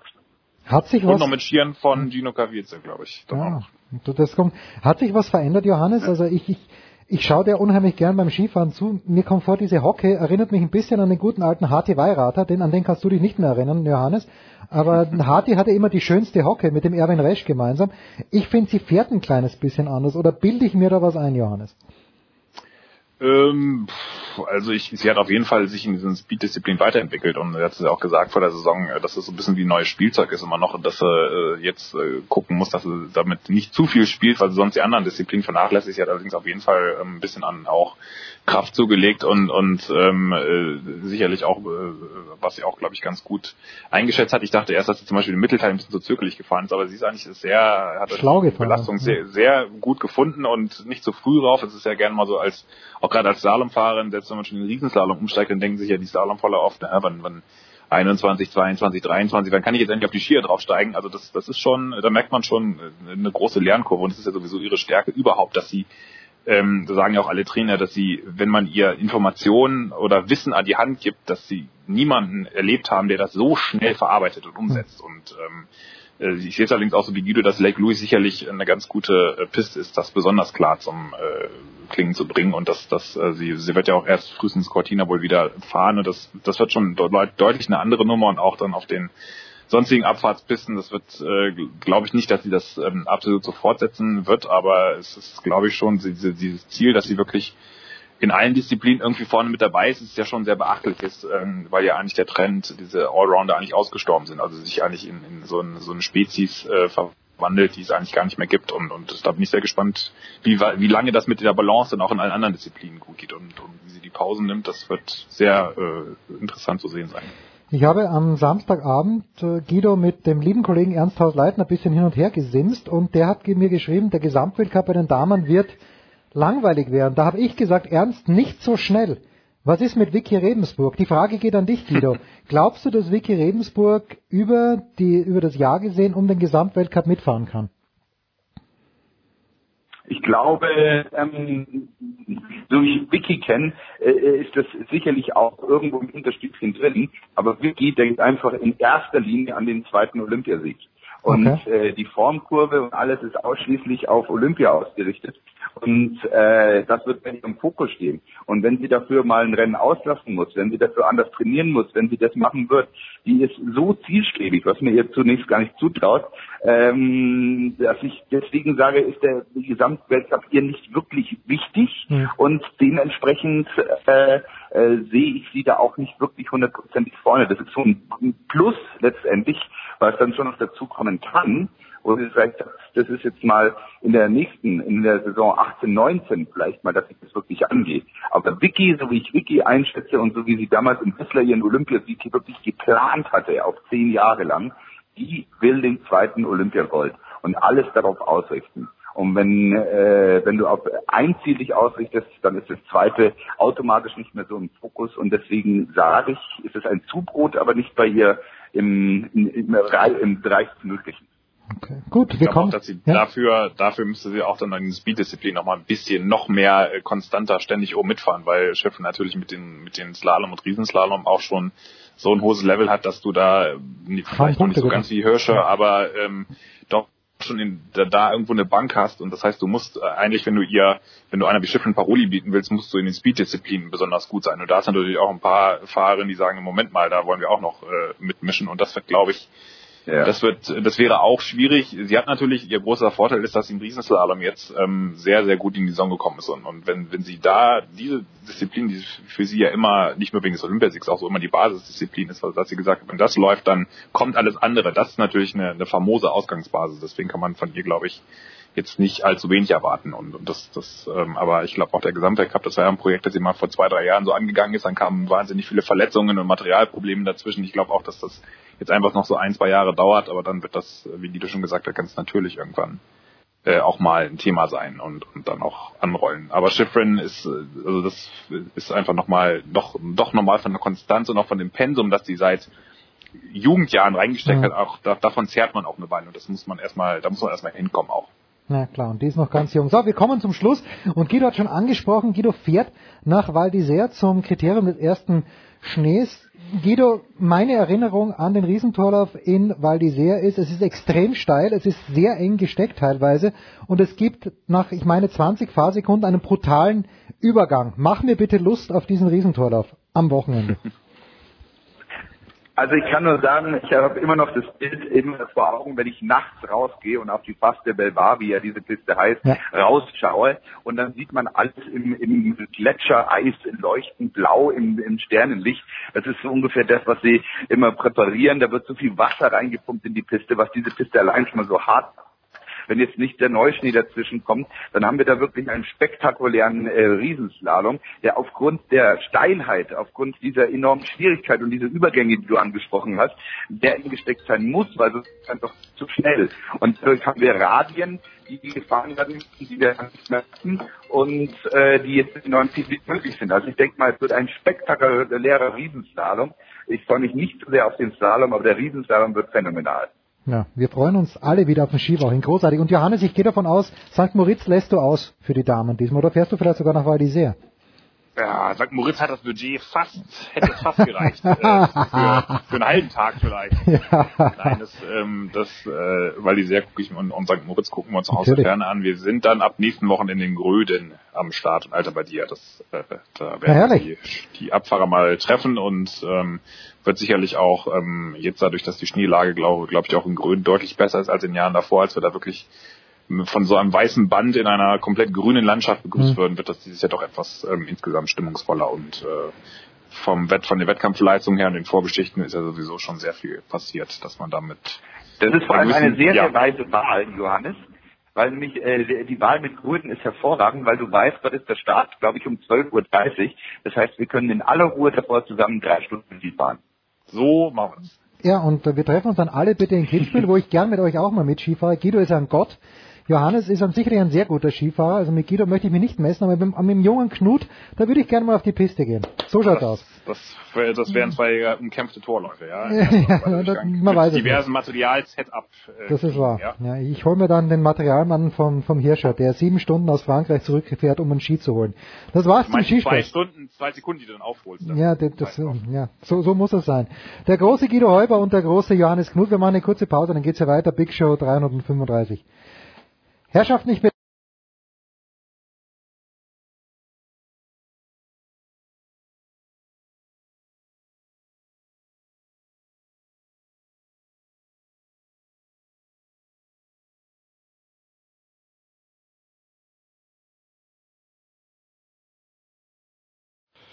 Sportradio 360, die Big Show 335. Es geht weiter mit Motorsport und man soll ja nicht glauben, jetzt da die Formel 1 Saison vorbei ist, dass es nicht dennoch was zu besprechen gäbe. Dem ist überhaupt nicht so und ich freue mich, dass wieder am Start sind. Zum einen von motorsport.com Stefan Ehlen. Servus Stefan. Hallo in die Runde. Und äh, Stefan The Voice Heinrich. Motorsport TV. Servus The Voice. Einen schönen guten Tag euch allen. Eine abschließende Frage, bevor wir natürlich dann zur DTM kommen, aber wir beginnen doch noch einmal mit der Formel 1 und äh, frage ich gleich den Stefan Ehlen. Pascal Wehrlein, 2018. Wenn ja, warum? Ja, momentan ist es eher nein als ja. Mhm. Ähm, der Grund da ist ganz einfach, es sind quasi alle Cockpits vergeben, es gibt nur noch einen freien Platz bei Williams und da hört man, da ist Pascal Wehrlein eigentlich raus aus der engeren Auswahl. Die Entscheidung ist wahrscheinlich auch gefallen, vermutlich äh, in Richtung oder? Robert Kubica. Ja, ja, okay. Aber final ist das alles noch nicht, deswegen müssen wir da mal noch die nächsten Wochen abwarten. Aber es sieht alles danach aus, als müsste sich Pascal Wehrlein für nächstes Jahr was anderes suchen. Was das andere dann sein könnte, da liegt natürlich die Vermutung nahe, dass es das Programm in der DTM sein könnte, weil er ist ja nach wie vor Mercedes Junior. Mhm. Ähm, Mercedes steigt Ende 2018 aus der DTM aus. Im Prinzip wäre das also ein Übergangsjahr für ihn.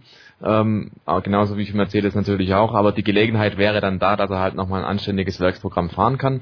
Da fährt er auch international auf hohem Niveau ähm, und würde sich da gewissermaßen warm halten für eine äh, mögliche Folgeanstellung in der Formel 1. Ob die dann erfolgt oder nicht, das weiß jetzt heute keiner zu sagen, aber das ist ein Szenario, das tatsächlich auch eintreffen könnte. Der Voice Robert Kubica ist in der Formel 1 schon gewesen, hat dann äh, beim Ausflug zum Rallye-Sport einen grauslichen Unfall hingelegt, ist jetzt wieder ready. Kommt er zurück, weil er so gut ist, oder kommt er zurück, weil er eine sympathische Bank seines Vertrauens hat, die da ordentlich viel Kohle zahlt? Also ich glaube, dass äh, vor allem in erster Linie die Fähigkeiten äh, von Kubica sind, die man nach wie vor in ihm äh, zu schlummern vermutet. Ähm, nach wie vor durch den schweren Unfall, du hast es gesagt, ist seine Bewegungsfähigkeit ist ziemlich stark eingeschränkt. Ähm, die Frage war die ganze Zeit über eigentlich nicht bei den Formel 1 Tests, die er in der letzten Zeit absolviert hat, ob er das Talent verloren hat. Ähm, das hat er eigentlich auch den Speed, das Tempo auch bei seinem Rallye-Abstecher immer wieder gezeigt. Allerdings dort mit regelmäßigen Unfällen. Und da sind deswegen auch die kleinen Fragezeichen angebracht, ob er tatsächlich, wenn es darauf ankommt, in Sekundenbruchteilen schnell reagieren mhm. zu müssen, weil das Auto sich versetzt. Und da ähm, ist, glaube ich, ein Rallye-Auto noch unruhiger als ein Formel-1-Auto im absoluten Grenzbereich. Ob er da tatsächlich mit seiner eingeschränkten Beweglichkeit ähm, ob er tatsächlich da noch schnell genug instinktiv reagieren kann. Das hat man ausführlich getestet. Auch jetzt zuletzt nach dem letzten Formel 1 Rennen in Abu Dhabi nochmal zwei Tage. Sogenannte Long Runs ist man da gefahren.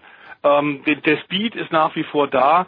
Die Frage in der Tat ist, und das kann, glaube ich, selbst, selbst die besten Ärzte können es momentan nur begrenzt äh, äh, tatsächlich garantieren, ob er das dann in einem Formel 1 Auto im Rennen mit einer Menge äh, Kollegen und Konkurrenten um sich rum, ob er das ähnlich hinkriegt oder ob es da tatsächlich kleine, minimale Einschränkungen geht. In der Formel 1 ist das Niveau so hoch, und zwar sicherlich durchgehend etwas höher noch als in der Rallye-WM, dass äh, das dann äh, negative Ausschlagen haben, äh, Aussagen haben könnte. Es wird gerade in England so ein bisschen vermutet, rund um das Williams-Team, dass man ihn auf jeden Fall holt, auch weil es eine große PR-Nummer ist, auch weil die neuen Formel 1-Besitzer Liberty Media ihn liebend gerne zurück hätten, denn er ist extrem populär bei den Fans weltweit. Äh, und es wäre natürlich auch eine tolle Story, nach so einem schweren Unfall in die Formel 1 zurückzukehren. Das würde Aufmerksamkeit bringen. Durchaus aber möchte man sich bei Williams offenbar die Hintertür offen lassen, dass falls man in den Rennen dann feststellt, in der ersten Saisonhälfte, es klappt doch nicht so. Und er hat tatsächlich dann doch unüberwindbare Einschränkungen die ihn nicht schnell und nicht gut genug machen, dass man dann während der Saison wechselt und einen anderen Mann noch reinholt. Da scheint man sich momentan ein bisschen absichern zu wollen. Also was wir gerade so aktuell hören, und am letzten Wochenende waren die Autosport Awards in London, da wurde natürlich viel auch über das Thema Robert Kubica gesprochen, der war da auch auf der Bühne. Und was wir da so mitbekommen haben, ist wohl, äh, Williams ist äh, 99,9 Prozent dran, ihn zu bestätigen für 2018. Hm. London ist angesprochen worden, dazu kommen wir vielleicht gleich, gleich drauf noch, aber in Paris gibt es neuerdings, äh, Stefan Ehlen, eine Hall of Fame, die gibt es in anderen Sportarten auch. Der Formel 1 Weltmeister Jean Todt ist da sehr, sehr emotional geworden über, ja, also über Michael Schumacher gesprochen hat. Was ist diese Hall of Fame? Und äh, kommt da wirklich noch rein, wer tatsächlich Formel 1 Weltmeister geworden ist? Oder ist zum Beispiel unser lieber Freund Gerhard Berger auch ein Kandidat, dass er dort einen kleinen Schrein bekommt?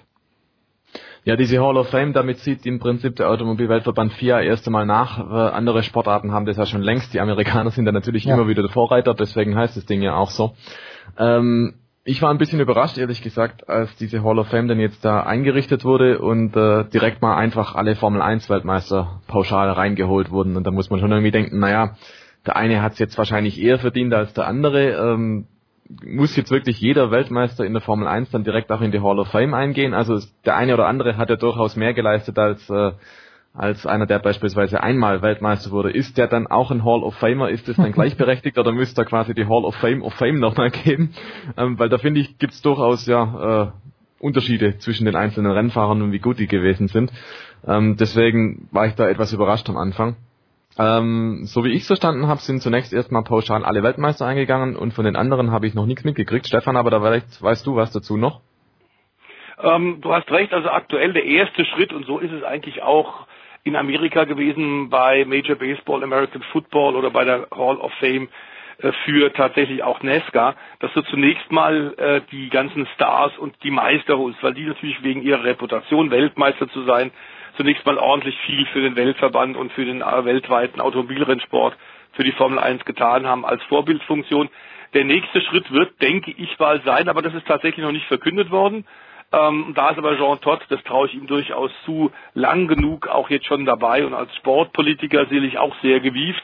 Der nächste Schritt wird dann sein, ähm, dass tatsächlich möglicherweise vielleicht auch bis mit Unterstützung der weltweiten Fans bei einem Voting, Nesca in den USA macht das ähnlich, dass die Fans auch ein bisschen mitsprechen, wer da reinkommt in die Hall of Fame, dass dann äh, berühmte, bekannte, beliebte Fahrerpersönlichkeiten auch noch gewählt werden. Aber jetzt bei der aktuellen Eröffnung am Ende des Jahres 2017 tatsächlich die Weltmeister. Und äh, da wurde, darauf hast du, glaube ich, angespielt, äh, lieber Jens, in der Tat auch ein, über einen Abwesenden intensiv geredet. Ähm, Jean Todt und Michael Schumacher haben ja fünf WM-Titel gemeinsam, der eine als Teamchef, der andere als Fahrer bei Ferrari geholt, äh, haben nach 19 Jahren Pause auch wieder Titel für die Italiener geholt. Das war der absolute Höhepunkt, glaube ich, für die Karriere beider ähm, dass die sieglose und titellose Zeit von Ferrari nach vielen harten Jahren der Arbeit beendet haben. Und der Jean Todt wurde sehr emotional für seine Verhältnisse ungewöhnlich, wenn wir wissen, dass er eng befreundet äh, ist mit den Schumachers und hat das da nochmal gesagt, dass er Michael natürlich hätte da sein müssen und er hofft, dass er weiter kämpft. Und äh, aktuell gibt's aber für viele, viele Fans, die darauf warten, keine Neuigkeiten über den Gesundheitszustand. Nach wie vor äh, liegt er im Koma ähm, nach dem äh, schweren Wintersportunfall, Skiunfall vor einigen Jahren.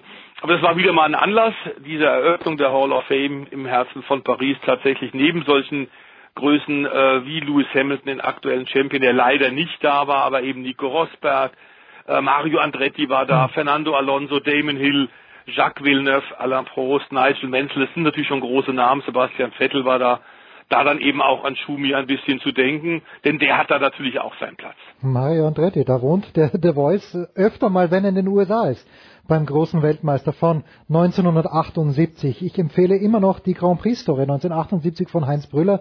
Da stehen Geschichten drin, die natürlich nicht wahr sind, aber sie sind so großartig erfunden, dass sie wahr sein könnten. The Voice, äh, ich bleib gleich bei dir. DTM 2018. Es brodelt hinter den Kulissen, es tut sich etwas. Was kann man denn jetzt schon äh, einigermaßen angstfrei über die kommende Saison verlautbaren? Ähm, es war eine lange Fragezeichen nach der Ankündigung von Mercedes als äh, Dritter der Premium-Hersteller tatsächlich sich Ende 2018 zurückzuziehen. Und da geht es natürlich darum, klar, muss man ganz eindeutig und ohne große Umschweife sagen, ums Überleben. Wir hatten in der Vergangenheit auch mal sechs Jahre nach dem Rückzug von Opel, wo nur zwei Hersteller ähm, die, die, die DTM-Bühne allein getragen haben. Das ist heutzutage nicht mehr denkbar und nicht mehr möglich.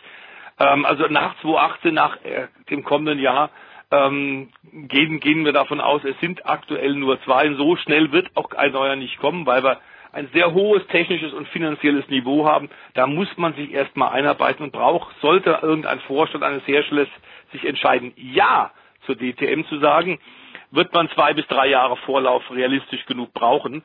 Ähm, die Annäherung an die Japaner, wir haben an gleicher Stelle hier bei dir auf Sportradio 360 schon gesprochen, mit Austausch der Fahrzeugen beim Finale in Hockenheim im Oktober waren Japaner da mit japanischen Autos. Die japanischen Hersteller haben die deutschen DTM-Hersteller äh, eingeladen. Die waren beim großen Super GT-Finale in Fernost. Also die Bande sind geknüpft, da geht's absolut in die richtige Richtung, aber nur geht's erstmal um 2018 und die brennende Frage, wo ist denn die DTM zu sehen? Und in der Tat, da gibt's Neues. Ähm, auf der Website motorsport.com äh, vom Stefan Ehlen äh, ist unter anderem auch über das äh, Gespräch, das äh, Interview von Hans-Joachim von Striezel-Stuck, dem DMSB-Präsidenten, zu lesen, äh, der da wieder mal sehr outspoken war ähm, und äh, mhm. sehr viel Mut gemacht hat, sehr viel Positives berichtet hat. Aber ich glaube, Stefan, so richtig einen großen Gefallen hat er sich mit dem Interview nicht getan, unser Striezel, oder?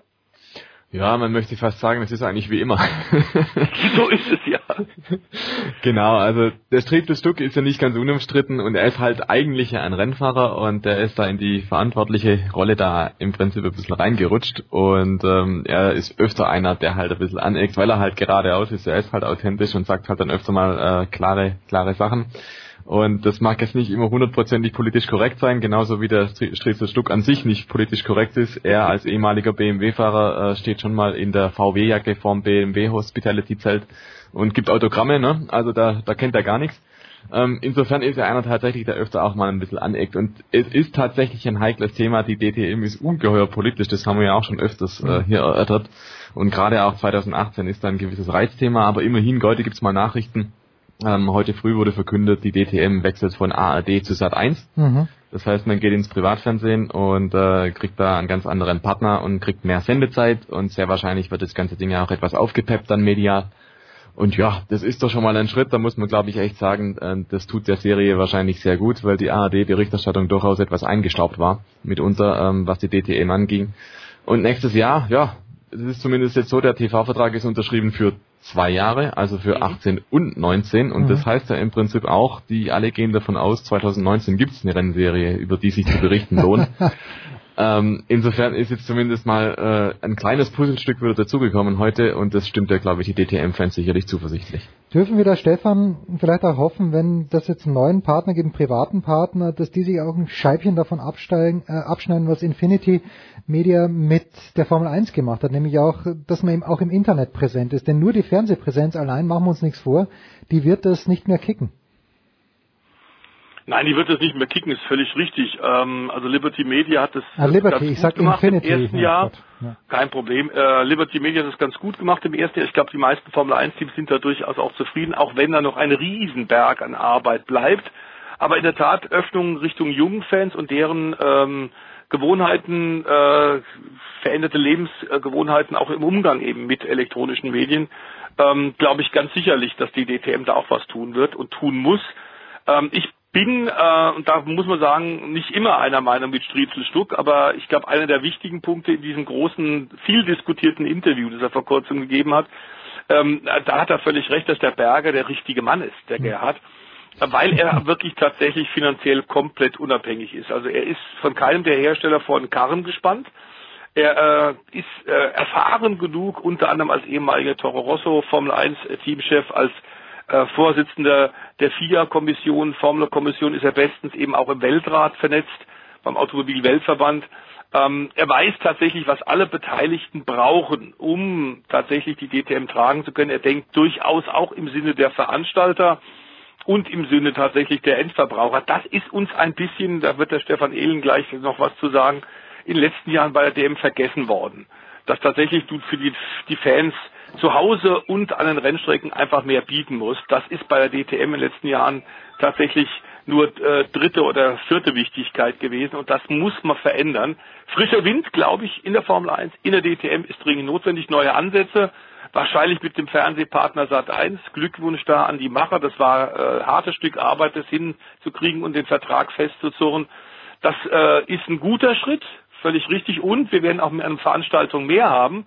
Und das erinnert so ein bisschen an die gute, selige Zeit in den 90er Jahren, als die DTM mit vielen Herstellern und tollen Privatteams fantastische Kämpfe geliefert hat. Und da kommt eigentlich nach wie vor das fantastische und gute Image der DTM her. Wir werden statt neun zehn Veranstaltungen im nächsten Jahr haben, also zehn Wochenenden, A2 Rennen. Das heißt, wir haben erstmals seit 1994 wieder 20 Formel 1 Rennen in einer Saison. Und das ist äh, wirklich auch ein Schritt in die richtige Richtung. Ähm, bin sicher, dass die noch äh, ordentlich in die Hände spucken werden. Der Gerhard Berger, wir kennen ihn gut, ist nicht einer, ähm, der tatsächlich zurücklehnt und sagt, so, jetzt haben wir den Fernsehvertrag, jetzt ist ja die halbe äh, Arbeit, äh, halbe Wegstrecke schon äh, hinter uns gebracht. Nein, der, die werden weiterarbeiten müssen. Auch, weil wir natürlich, wie gesagt, bei dem dritten Hersteller noch nicht sehr viel weiter sind. Da gab es Andeutungen vom Striezelstuck.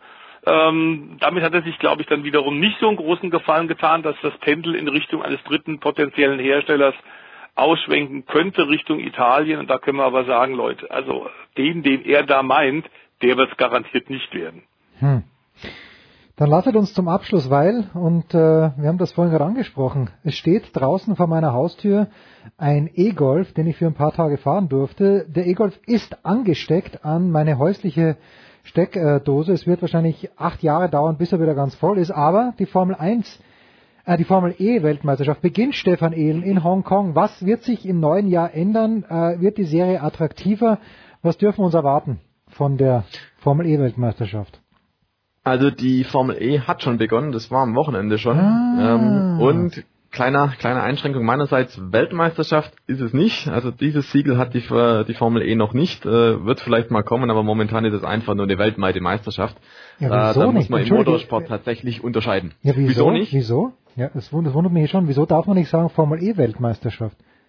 Weil es offiziell keine WM gibt. Also es gibt nur sehr wenige Weltmeisterschaften, die das offizielle Siegel haben. Rein mhm. theoretisch, das ist wiederum das Lustige daran, ähm, würde die Formel E, glaube ich, sämtliche Vorgaben erfüllen. Also sie hat die entsprechende Anzahl von Herstellern, die man braucht, nämlich mindestens drei und sie fährt auf vier Kontinenten. Ich glaube, das ist alles gegeben. Und äh, insofern ist die Sache eigentlich kurios.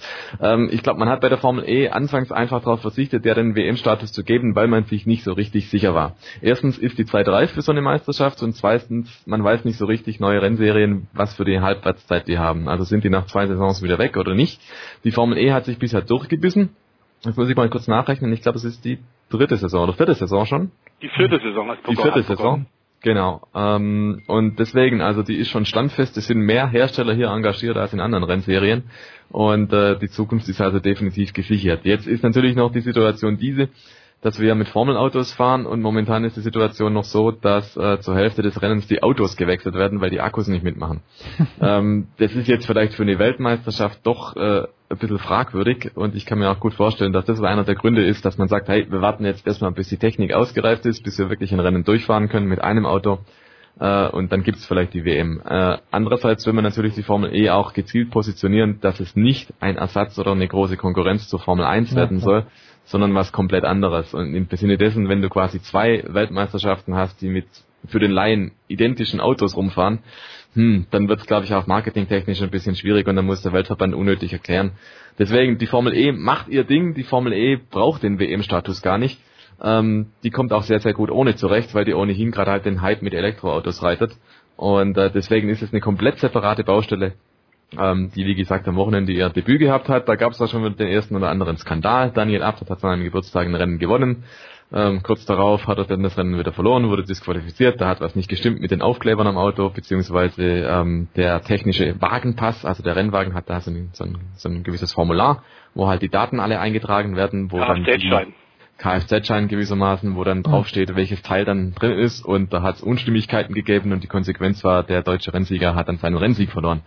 Ähm, es wäre der erste Sieg gewesen für das offizielle Audi-Werksteam in der Formel E. Ähm, insofern hat die erste Saison unter dem äh, Titel Audi Sportteam, äh, also gleich mal ein kleines Geschmäckle. Ähm, ja, aber ansonsten war es ein munterer Auftakt in Hongkong, da wurde eigentlich ganz guter Rennsport geboten. Der äh, Sebastian Buemi, dem wird es nicht so gut gefallen haben, das ist der äh, aktuell Zweitplatzierte aus dem vergangenen Jahr, der hat nur einen Punkt mitgenommen und sich natürlich wieder tierisch aufgeregt.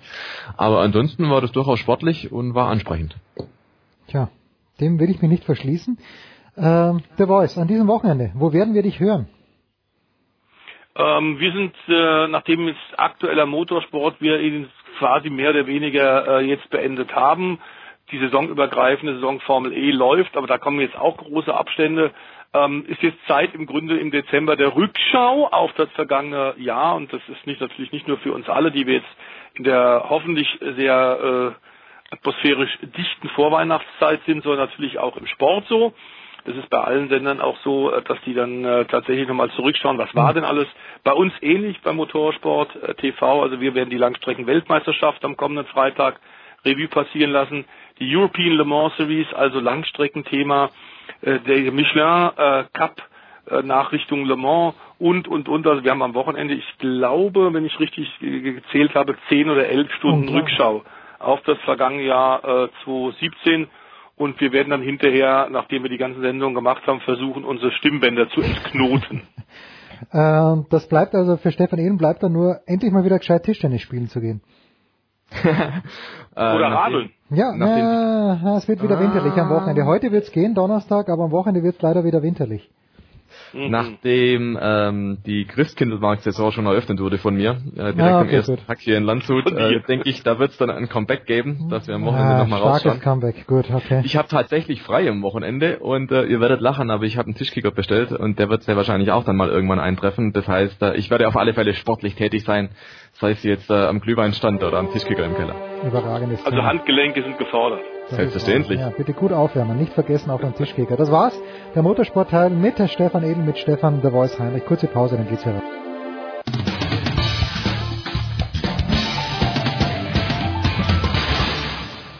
Servus, da ist der Martin Buchwieser und ihr hört Sportradio 360.de. So, wir machen hurtig weiter hier in der Big Show 335. Franz Büchner ist über Skype dabei von der Zone von Sport 1. Günther Zapf, Tele Franz ist ja auch Telekom Sport. So wie du, Günther. Du bist, all, ihr seid alle alles. Das ist so großartig. Der Zone Sport 1. Und wenigstens weiß man bei Andreas Renner, wo er hingehört. Er gehört zu Sky. Und das ist ganz, ganz groß. Franz, das erste Spiel, das ich mir rausgesucht habe an diesem Wochenende ist äh, Minnesota at Carolina. Warum gefällt mir Minnesota nicht? Weil äh, die letzte Woche gegen Atlanta gespielt haben. Ihr habt mich gewarnt. Matt Ryan ist mein Fantasy Quarterback und Matt Ryan hat, glaube ich, schlanke 14 Punkte gemacht. Ich habe durch einen glücklichen Zufall trotzdem gewonnen. Für welche Mannschaft geht es denn in diesem Duell mehr? Für Minnesota oder für Carolina? Ist Carolina ein valider Kandidat, in den Playoffs irgendwas anzurichten? Ähm, wenn du nur auf die Bilanzen schaust, dann geht es natürlich für Carolina um etwas mehr, weil die sind ja nur gerade so unten drin. Also wir sollten schon zusehen, dass sie Spiele gewinnen, um da nicht wieder rauszurutschen. Also wir haben ja gerade diesen zweiten Wildcard-Spot, den letzten Playoff-Platz, den es gibt. Also äh, die brauchen den Sieg vielleicht etwas dringender. Minnesota würde natürlich jetzt, nachdem sie die äh, Führung in der NFC übernommen haben, da auch ganz gern bleiben.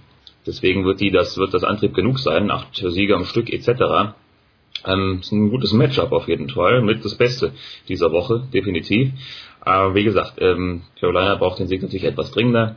Und ähm, werden wir mal schauen. Das ist eine große Herausforderung äh, für diese Mannschaft nach der Niederlage gegen die Saints. Sie müssen halt auch mal beweisen, dass sie gegen ja, so ein, so ein Top-Team, das sich jetzt etabliert hat im Laufe dieser Saison, dann auch äh, gewinnen können.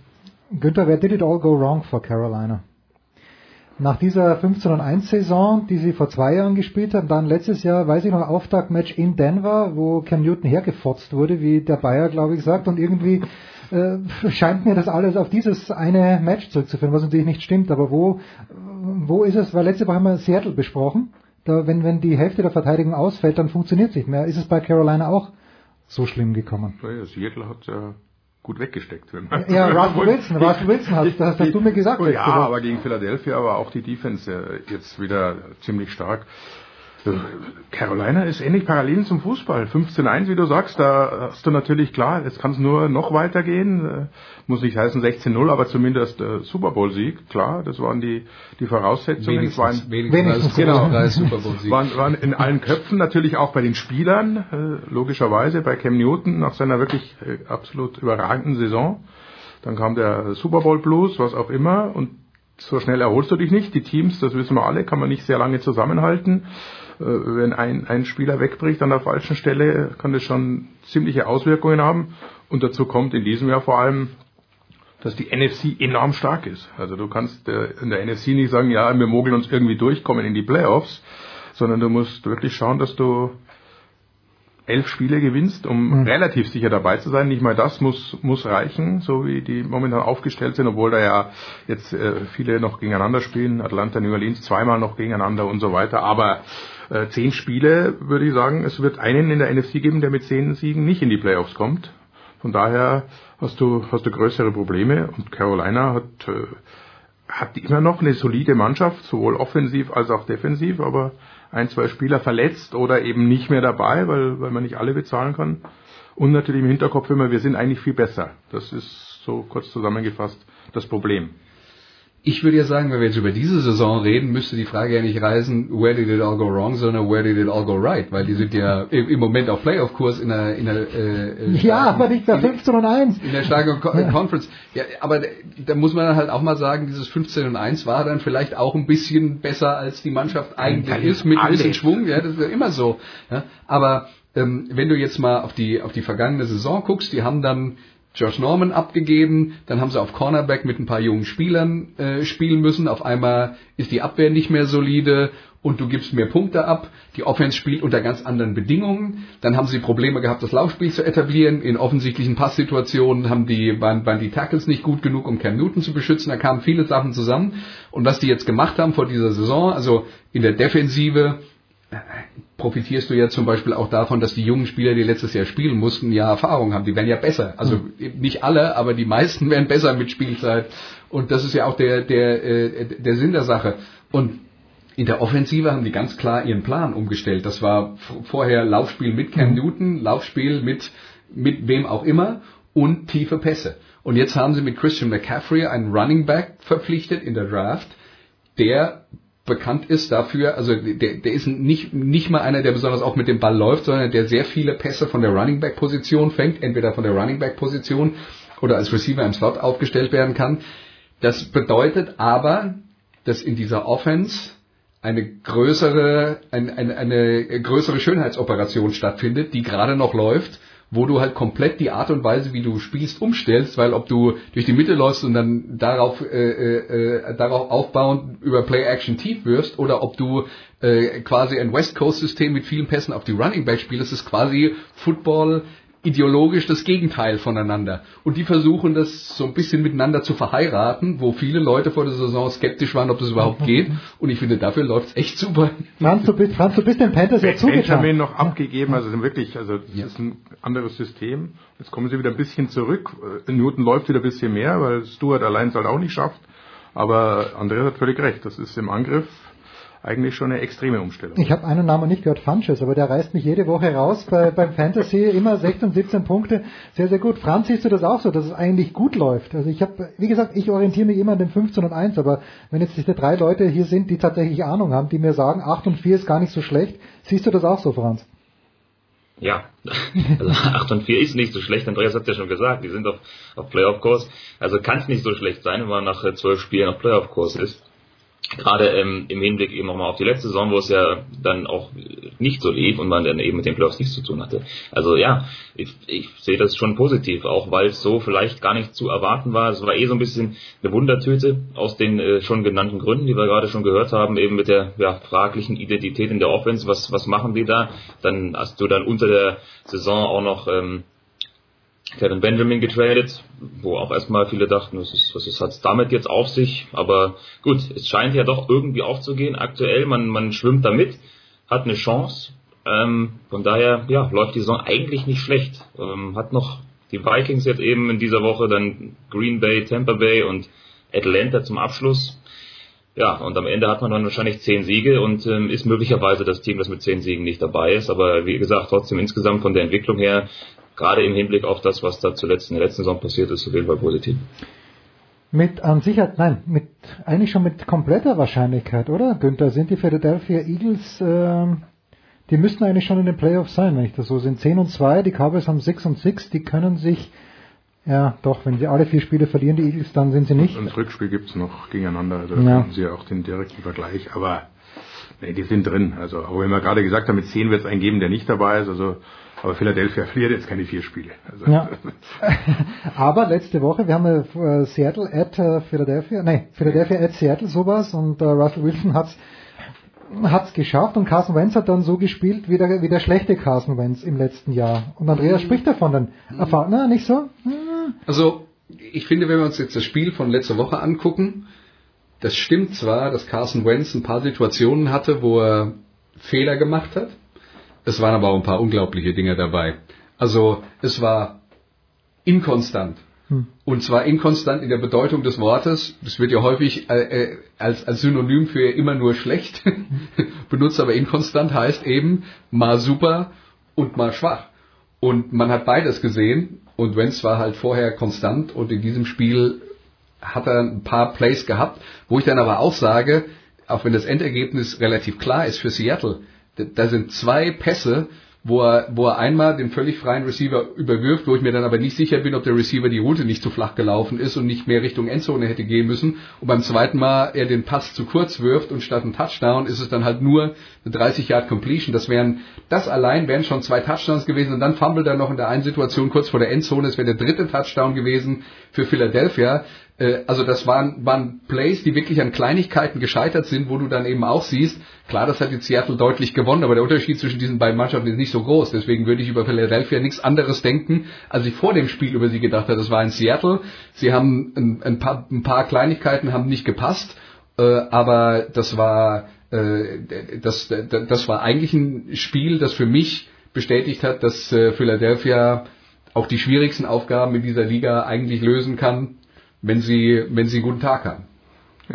Philadelphia ist im Prinzip äh, das 15 und 1 Carolina von vor zwei Jahren. Mhm. Da läuft halt momentan alles. Ich meine, äh, Wentz wird ja auch als MVP-Kandidat gehandelt und wenn man sich die Plays anschaut, wo er im rückwärts taumeln den Ball einfach irgendwie nach vorne wirft, wird ein Touchdown. Das, das brauchst du halt dann. Das sind die Unterschiede.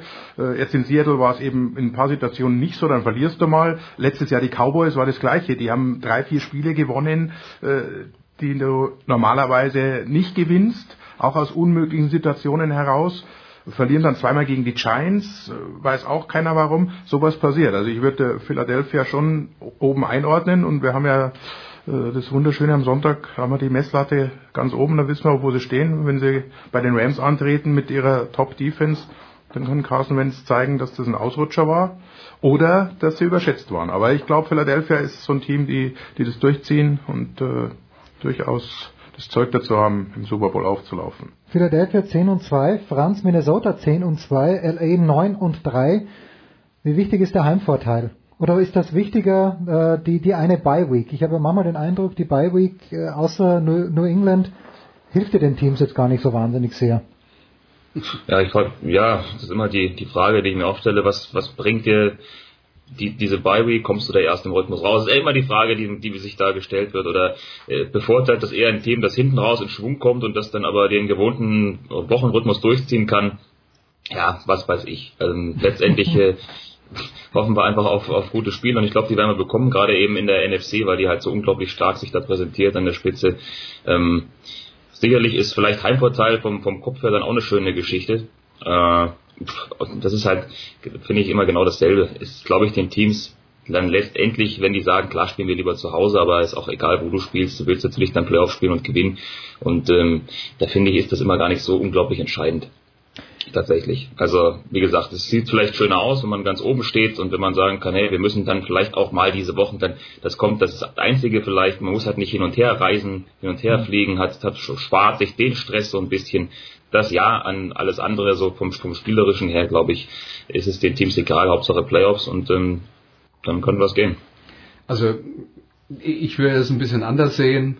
Ich denke, der Heimvorteil in der NFL ist schon sehr, sehr wichtig. Und in den Playoffs, wenn du dir anschaust, welche Mannschaften sich qualifizieren, kann man das natürlich auch nicht so richtig auseinanderklamüsern, weil die Mannschaften, die ja den Heimvorteil in den Playoffs haben, sind ja die, die ohnehin die beste Bilanz haben. Also in der Theorie auch die besten Mannschaften. Aber es sind die, diese Mannschaften, die den Heimvorteil durch die Playoffs haben, qualifizieren sich schon sehr oft für, äh, für den Super Bowl. Also es ist schon ein großer Vorteil. Und was die Geschichte mit dieser, mit dieser Bye Week zwischendurch angeht, finde es interessant, dass diese Diskussion, ob Mannschaften aus dem Rhythmus kommen, wenn sie unter der, unter der Saison in der NFL eine Bye Week haben, da redet nie einer drüber, das ist nie ein Thema. Das ist immer ein in Vorteil, ist super, kann er sich vorbereiten länger und. Genau. Aber in, in den Playoffs ist es dann angeblich ein Vorteil und das ist halt, das ist halt eins der Themen, das wir nie anhand von Fakten unterfüttern können, weil man kann das immer interpretieren, wenn, es ist ja, es ist ja normal, dass eine Mannschaft in Playoffs, wo sie, wo sie auf stärkere Gegner äh, trifft, dann auch mal ein Spiel verliert. Aber wenn das dann halt die Mannschaft ist,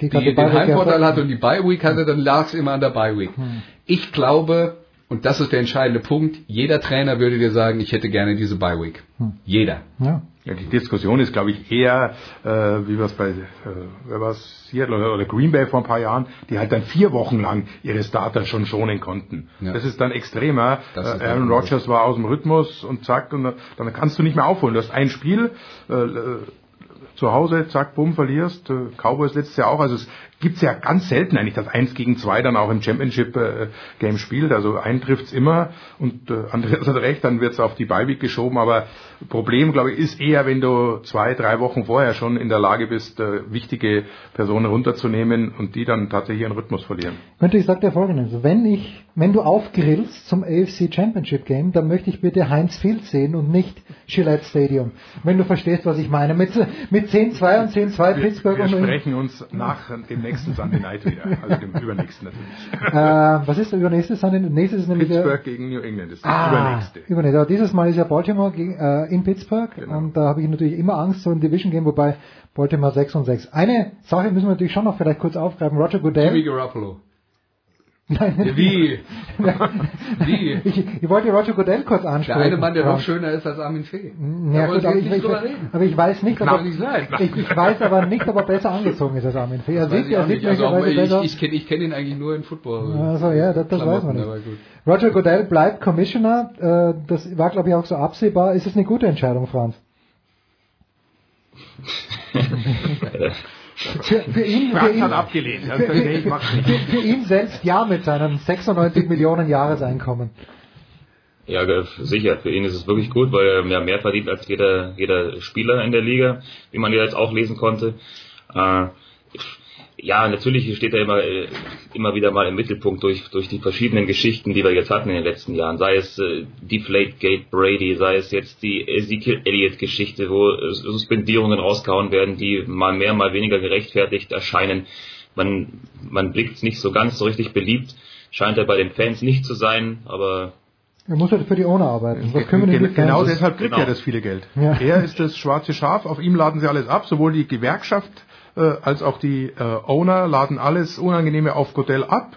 So ist auch dieser Vertrag zustande gekommen, oder also der Vertrag zwischen Gewerkschaft und, und Spielern und, und Besitzern, also das, das äh, äh, Agreement. Und äh, die Position war von Anfang an klar, er ist der Buhmann, aber dafür, genau dafür kriegt er das viele Geld und das kriegt er auch äh, zu Recht so, denn was, was die Steigerung, glaube ich, 50 Prozent oder, oder 100 Prozent verdoppelt sogar die Einnahmen, seit er 2006 übernommen hat. Jetzt kriegen sie 14 Milliarden und das wird noch mehr, auch wenn alle über die Ratings schimpfen. Das interessiert, sage ich mal, beim nächsten Vertrag niemand, weil da kommt ja, Amazon oder Google oder sonst irgendeiner und, und schießt die wieder tot mit Geld. Denn Football zieht, wenn auch auf anderen Wegen inzwischen geschaut wird. Das hat ja nicht damit zu tun, dass gar nicht mehr geguckt wird. Also es ist gut für die für die Besitzer und die bezahlen ihn und er hat es absolut verdient, weil, wie gesagt, das ist Schmerzensgeld dafür, dass er in Amerika neben dem Präsidenten, glaube ich, der am zweitmeisten kritisierte und gehasste Mann ist. Also ich will eigentlich nur noch mal unterstreichen, was der entscheidende Punkt ist bei der ganzen Geschichte, weil es gibt schon dann auch viele Teambesitzer, denen manche Sachen in der, im Krisenmanagement und so weiter nicht passen. Und es gibt viel Kritik, manchmal kann sie nachvollziehen, manchmal kann sie nicht nachvollziehen. Aber der entscheidende Punkt ist, der verdient der Liga halt Geld. Ja. ja. und das, äh, das, darum geht's. Und dann müssen wir uns nichts vormachen. Ich meine, die Teambesitzer in der NFL, das ist ein, ein, eine, eine Anhäufung von Großkapitalisten, die es sonst, glaube ich, so in dieser Form auf der Welt nirgendwo gibt. Und natürlich geht es denen um Kohle. Und das ist der, der äh, Antrieb der, äh, der gesamten Sache. Und solange die Kohle reinkommt, äh, ist Roger Goodell äh, gerne gesehen bei den Teambesitzern der Liga. Gerade Jerry Jones die ersten Jahre Minus gemacht mit den Cowboys und war kurz ja. davor, das Team wieder zu verlieren, weil er halt äh, kein Geld hatte und jetzt ist er Multimilliardär. Hm. Also sollte ganz ruhig sein. Da lobe ich mir Franz Büchner, der seine vielen Einsätze an diesem Wochenende wieder mal pro bono macht und sein ganzes Gehalt ehrenamtlich, an, ehrenamtlich nein, sein ganzes Gehalt, das ihm eigentlich zustünde, an viele wohltätige Veranstaltungen oh. spendet. Franz, was gibt's denn für dich am Wochenende? Das Schöne ist ja, an diesem Wochenende wird ja auch das Ehrenamt im Fußball nochmal entsprechend geehrt. Deswegen machst du also sieben Spiele an diesem Wochenende. das passt doch ganz gut. Ja, also Samst, Samstag mache ich HSV gegen Wolfsburg in der Zusammenfassung für verschiedenste Plattformen, sei oh. es The Zone oder Sport 1. Dann haben wir am Sonntag, habe ich ein Drittligaspiel anzubieten, Zwickau gegen Halle. Bitte, wer wollte das nicht? So ist das, ja. Und dann in der Nacht noch ein wenig, ich glaube mit Günther zusammen, ähm, Baltimore at Pittsburgh. Du glaubst also mit Günther zusammen. Fragen wir doch mal, Günther, weißt du da auch was von? Da weiß ich auch was davon, ja. okay, dann, dann könnte es einigermaßen stimmen. So, mit Andreas und mit Günther schmeißen wir uns am Ende der Sendung noch raus. Franz, ich danke dir herzlich. Ich hoffe wirklich für dich und auch für mich. Ich würde Union Berlin gerne mal in der ersten Fußball-Bundesliga sehen. Wir machen eine kurze Pause, dann geht's ja weiter. Big Show 335.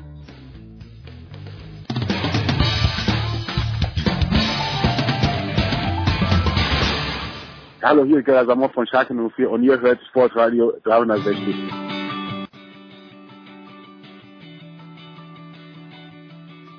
Es geht weiter in der Big Show 335 und ich sage ehrlich, ich bin im Auto gesessen an diesem Sonntagabend 18 Uhr, aber André Vogt war beim Polenradio zu Gast. Ray, grüß dich erstmal. Wie, ja, wie hat dir denn gefallen? Weil ich glaube vom Spiel her, du hättest dir kein besseres aussuchen können, was den VfL Wolfsburg angeht.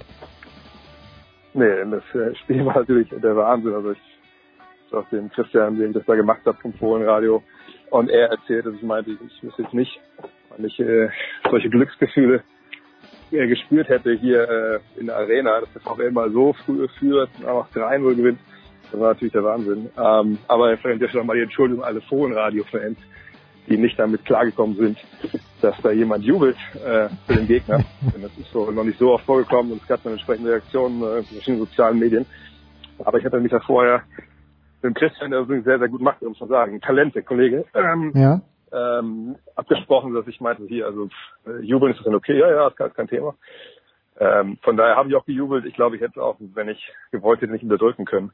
Ähm, und nee, war, war super. Also das jetzt mal Fußball zu machen statt Basketball, war natürlich eine ganz andere Erfahrung, auch im Radio.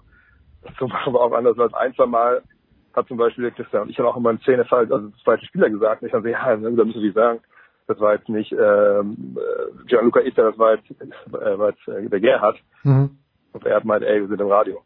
Keine Sau sieht das weiß man auch nicht so. Ja gut, meine, Mutter guckt da zu Hause zu, wenn die sieht dann ich dann Blödsinn erzähle.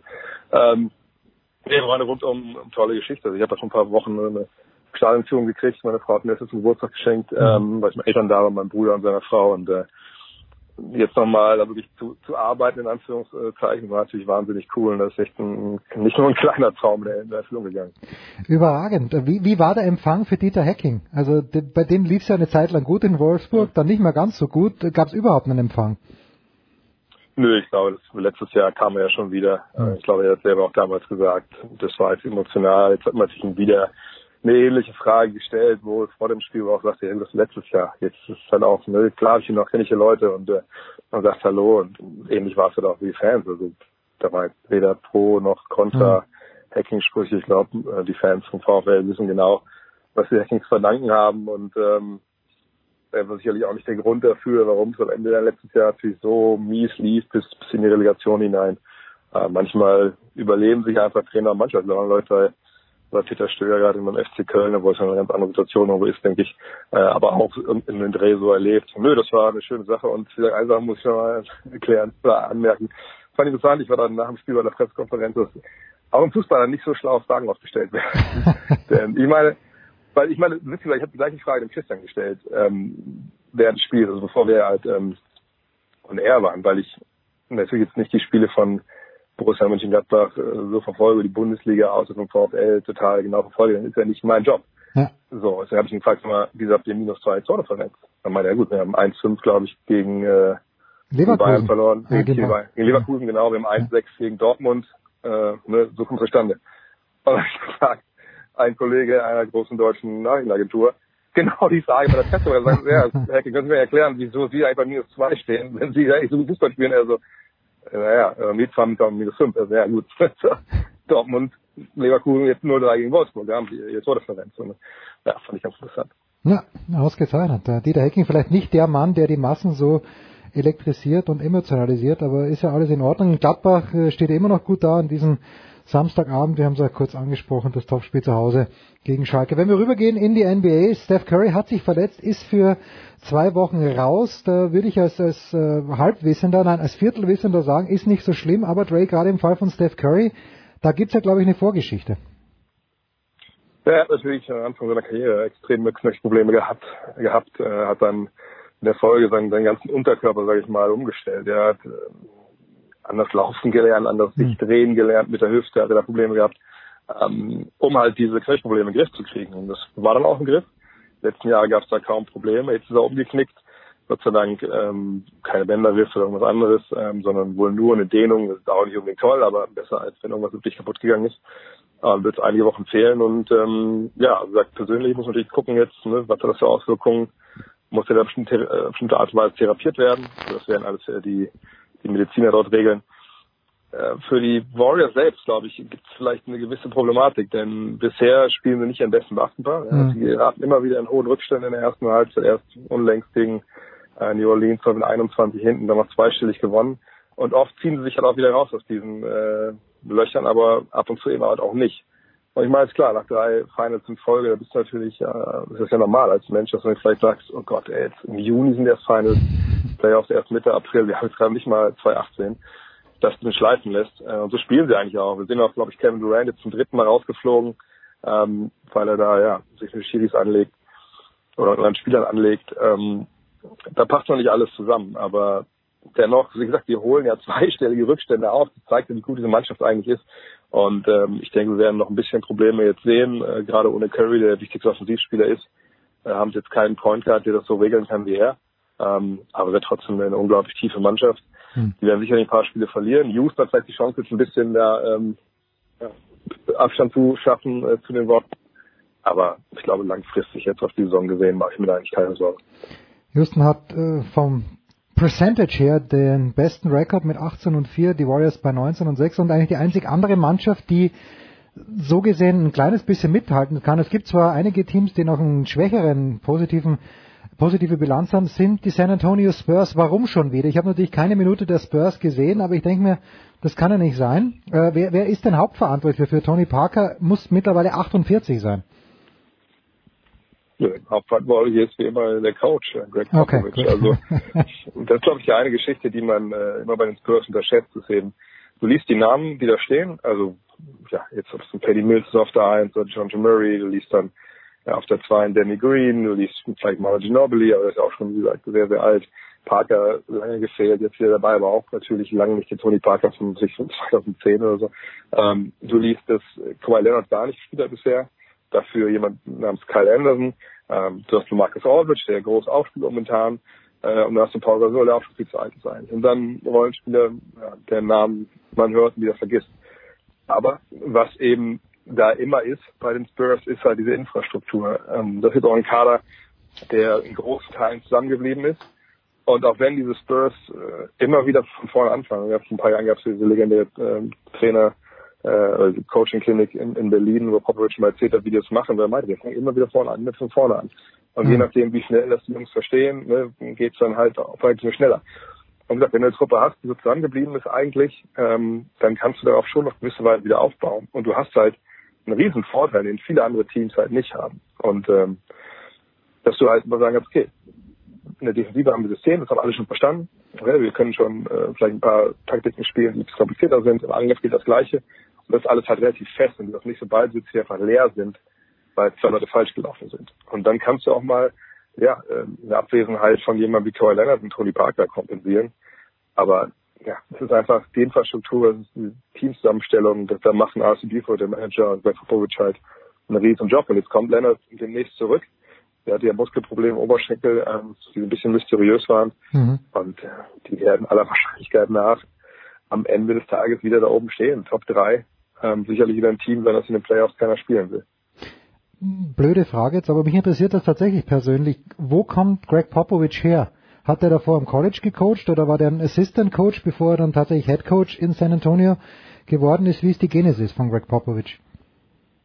Ja, natürlich. Er hat, ähm, er hat ja mal in der Air Force Academy, glaube ich, studiert, er ist dann College Coach gewesen, kam dann, äh, wollte eigentlich ja dann, äh, war im Geheimdienst äh, der Air Force, glaube ich, und ähm, man dachte eigentlich, ja, das ist so seine und dann ging er aber über die äh, College Coaching äh, Stationen äh, dann in die NBA als Assistant Coach, war kurz ja auch General Manager ähm, und dann quasi mit der Ankunft von äh, Tim Duncan war dann Trainer. Also vorher Okay. war ich ein Trainer, äh, er übernommen gehabt in der Saison. Ähm, ja, seitdem ist er halt Cheftrainer und, und mit Tim Duncan ging er ja auch diese Dynastie in, in, äh, in San Antonio, so kann man sie glaube ich, muss man sie glaube ich auch nennen, dann halt los und äh, man sieht ja, dass er auch ohne Tim Duncan ganz gut zurechtkommt. Überragender Typ, äh, das wissen selbst, selbst äh, peripher Interessierte wie ich einfach, auch weil er zu allem was zu sagen hat. Und es kommt eigentlich im Regelfall etwas Schlaues heraus. Nicht ganz so sehr bei LaVar Ball, der seinen Sohn natürlich angepriesen hat wie the next coming of irgendjemanden. Die Lakers im Moment zu unserer Aufnahme bei 8 und 15. Dre, du weißt, ich schaue auf diese Mannschaft eigentlich recht genau hin. Wie schlägt sich denn Lonzo Ball in seiner Rookie-Saison? Ja, äh, nicht so gut, glaube ich, wie viele es erwartet haben. Äh, auch natürlich, weil der Vater da viel erzählt hat und, und weil die College-Statistiken waren ja auch, auch, auch sehr, sehr gut.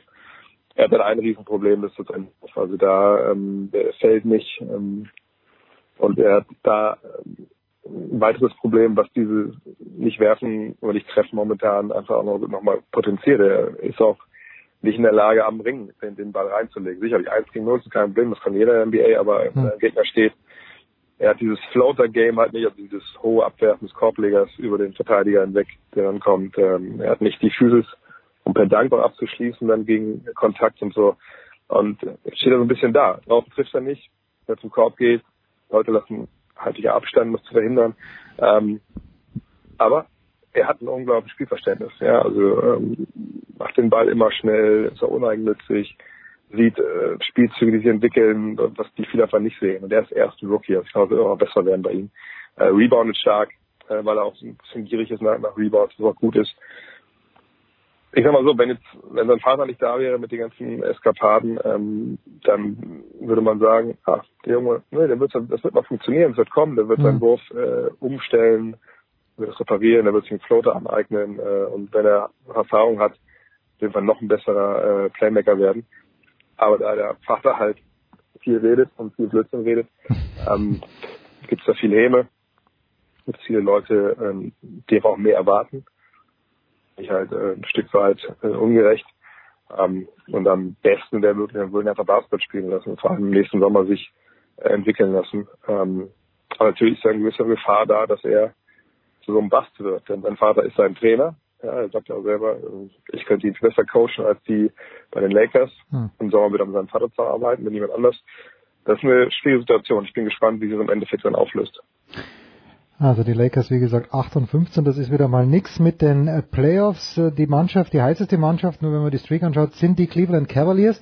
Jetzt habe ich ein Foto gesehen, ich weiß gar nicht, wer es retweetet hat, könnte Sports Illustrated gewesen sein, hat LeBron James wirklich mit diesen weißen Schuhen gespielt, einfach weil er es kann. Ich habe das Foto ehrlicherweise gar nicht gesehen. Das waren weiße Schuhe. Es waren weiße Schuhe und da war auch so ein Riemen drüber geschnallt quasi. Äh, Und ich habe mir gedacht, das kann er nicht Also, sein also, Ernst sein. aber das sind so ganz normalen Schuhe mit so drei Riemen. Ja, genau. Das ist das, was wir von ihm kennen. Ja. Also na, das, das siehst du, wie wenig ich von ihm kenne. Ich kenne ihn nur bis zu den Knien abwärts. Unglaubliche Szenen. Cleveland äh, mit äh, einem Rekord jetzt von 17 und 7 sind die zweitbeste Mannschaft. Im Osten besteht da auch die Gefahr, äh, so wie du vorhin sagst, äh, dreimal Meister geworden. Äh, mein Gott, da läuft halt nicht so nicht so gut im Herbst. Äh, langweilen die sich auch schon? Oder ist es die letzte Saison von LeBron James, wo der sagt, komm, einmal noch für für mich hauptsächlich, ein kleines bisschen auch für Ohio. Ja, Sie haben ja gerade diese, diese Serie da am Laufen. Ähm, aber man muss auch ganz klar sagen, es ist momentan echt ein ziemlich leichter Spielplan, den sie Mhm. da halt äh, absolvieren. Das dauert auch eine Weile, bis da die schweren Gegner kommen. Aber natürlich musst du die Spiele erstmal gewinnen. Saisonbeginn hatten wirklich Probleme. Ich glaube, da hat man auch gemerkt, okay, äh, ist so ein bisschen Müdigkeit immer noch da. Ähm, nach den drei Finalteilnahmen in Folge, viele Verletzungen haben mit Kämpfe mitgehabt. Und ich glaube, ein paar Spieler muss sich einfach dann gewöhnen, wie es ist, mit äh, LeBron James zu spielen und dann ohne Kyrie Irving jetzt auch, Hm. der dann jetzt in Boston ist. Und Isaiah Thomas kommt wahrscheinlich jetzt Anfang Januar zurück. Ähm, aber ich glaube, in man Best Case zeichnen will für die Cavs, dann, dann ja, werden sie nochmal schadlos halten jetzt an den schwächeren Teams im Osten. Ähm, dann geht Heiligabend, äh, nicht Heiligabend, am ersten Weihnachtsfeiertag dann gegen die Warriors. Das wird natürlich so ein, so ein Highlight sein. Dann kommt Isaiah Thomas zurück und dann wird es auch ein bisschen schwieriger wieder äh, in der Saison. Und dann wird man irgendwann, denke ich mal, im Februar vielleicht so wissen, wie gut diese Cavs wirklich sind. Ähm, da bin ich gespannt, weil das ist ja schon nochmal eine Zäsur, wenn jetzt Zeit Thomas kommt, äh, dann wird er die Menge auch äh, ja, eine Luft bekommen, wird eine Menge halt auch vorne ja, Aufmerksamkeit bekommen. Und ich bin ein bisschen gespannt, denn Kyrie Irving, der stand irgendwann oft halt nur rum, hat dann selber 1 gegen 1 Aktionen gemacht. Kriegt Thomas jetzt 1 zu 1 diese Rolle, macht das ein bisschen anders. Hm. Wird spannend sein. Viel davon abhängen, wie stark im Endeffekt die Cavs dann wirklich sind Richtung Playoffs. Aber da haben wir noch Zeit.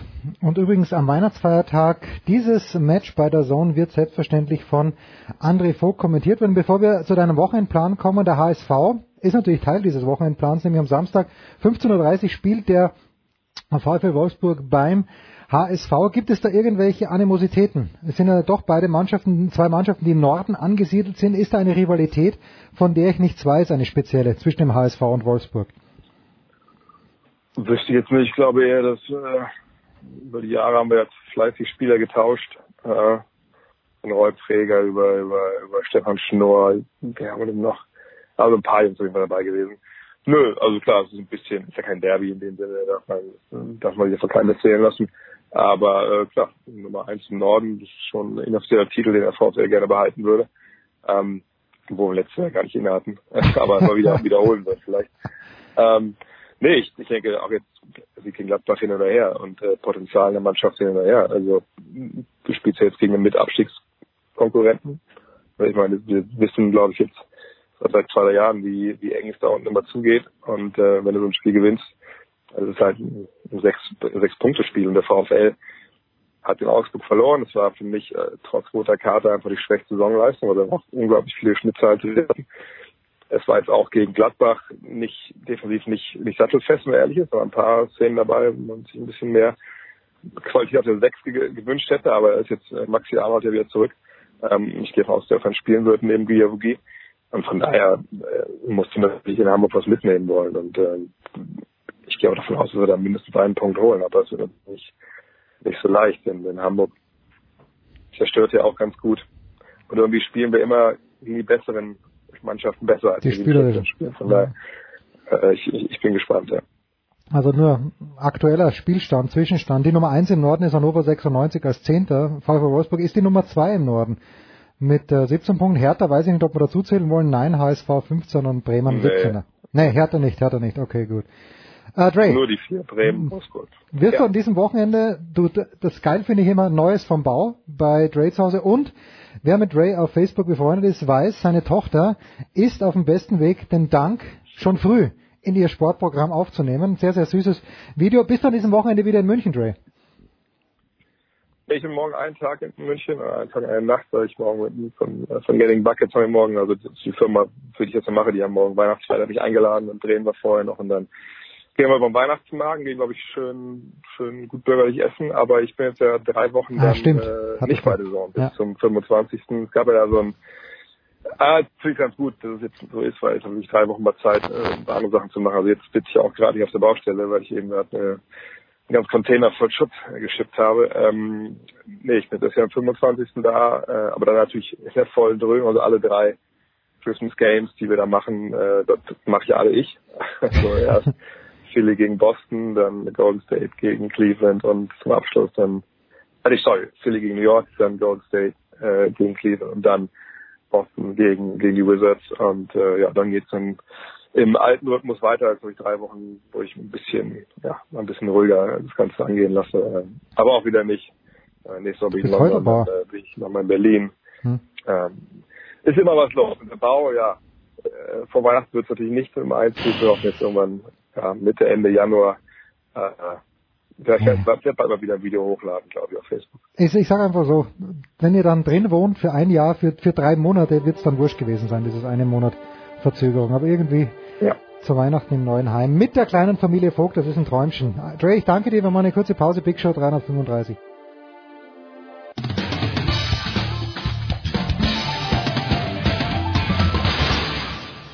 Einen wunderschönen guten Tag, hier ist der Dieter Baumann und ich grüße alle Hörer von Sportradio 360. Ich wünsche einen schönen Tag und Dauerlaufen nicht vergessen. Es ist die Big Show 335, es geht weiter hier mit dem US-Sport, aber natürlich der Ausschluss Russlands aus von den Olympischen Spielen, äh, der beschäftigt uns weiterhin in Los Angeles. Er ist zurück in Los Angeles, er hat Jetlag. Warum, Jürgen? Wie lange bist du schon dort? Jürgen Schmieder, warum hast du immer noch Jetlag? Hallo, ja, ein paar Tage, aber bei mir dauert das immer so lang. Ich bin, also meine Frau legt sich einfach schlafen, wacht am nächsten Morgen auf und ist toll. Ja. Und ich kann dann nicht schlafen und schlafe dann doch irgendwann mal ein und bin dann irgendwie früh um fünf spätestens wach und dann ist alles vorbei. Also ich bin, ja, keine Ahnung. Der aber Mann, es wird.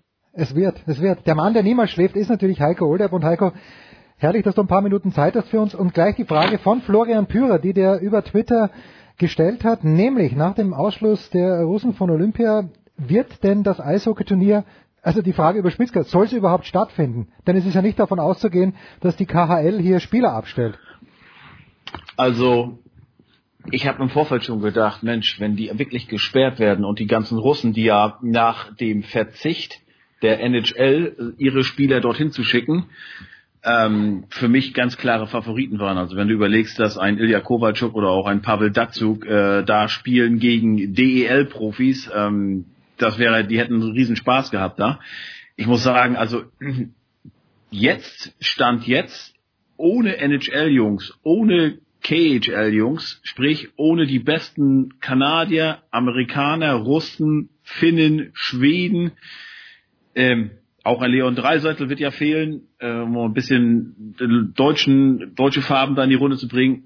Also ich glaube, das wird, ich weiß nicht, also ich habe Eishockey seit 84 verfolgt, mhm. aber das wird das verwässertste, wenn es das Wort überhaupt gibt, Eishockey-Turnier, das ich mir vorstellen kann. Vielleicht war es irgendwie in den, in den 30er Jahren oder 20ern, als sie noch auf dem zugefrorenen See damals in Garmisch gespielt haben, äh, ähnlich schlecht, aber mir fällt auch spontan gar keiner ein, wer jetzt der große Favorit sein sollte, weil ich ganz ehrlich bin, ich kenne die europäischen Ligen nicht so, ich weiß nicht, wie gut die Finnen sind, die Schweden, aber ähm, sag mal, also ähm, NBC, den muss es doch grausen, also du brauchst doch jetzt keine, ich weiß doch bis jetzt nicht, wen die Amis und Kanadier eigentlich da aufs Eis schicken werden, aber du brauchst doch kein Eishockey mehr übertragen jetzt. Also äh, vielleicht hat Deutschland andererseits sogar mal eine richtige Medaillenchance, aber ja, also ich weiß nicht mal, ob ich mir das angucken werde, weil äh, irgendwelche zweit- und drittklassigen Profis oder irgendwelche 16-, 17-jährigen Junioren, also das muss ich nicht haben. Also und das ist ja schade, weil Eishockey ist ja eigentlich das einzige, also was von Beginn an bis zum Ende und das Eishockey-Finale ist ja immer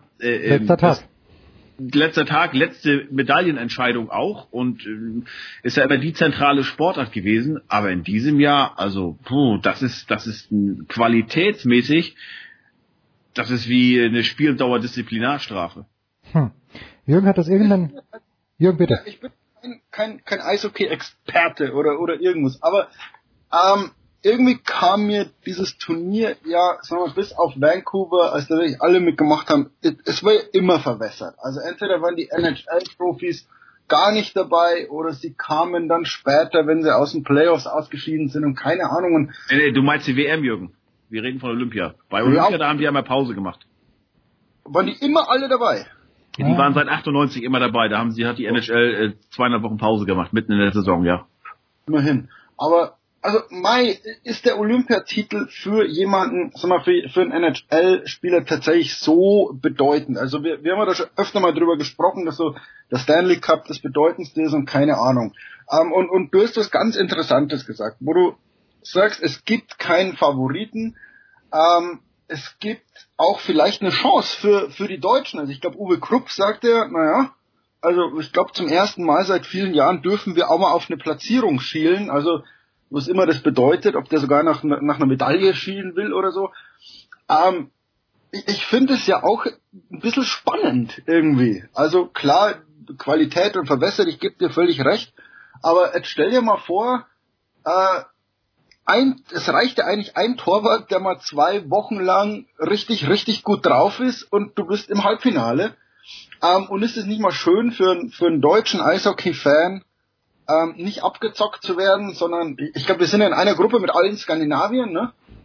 Ähm, da vielleicht einmal rauszukommen und und also ich, ich weiß es nicht, ich, ich werde es trotzdem schauen. Also irgendwie Eishockey bei Olympia ist Pflicht, egal wer da spielt. Also ich finde, ich kann mir vorstellen, dass ähm, es sind acht Stunden hier nach Deutschland. Das heißt, wenn da die Spiele 20 Uhr abends sind, dann hast du sie hier am mittags um 12 zum mittags um 12 ah, zum Mittag. Ja, ja, okay. Ja.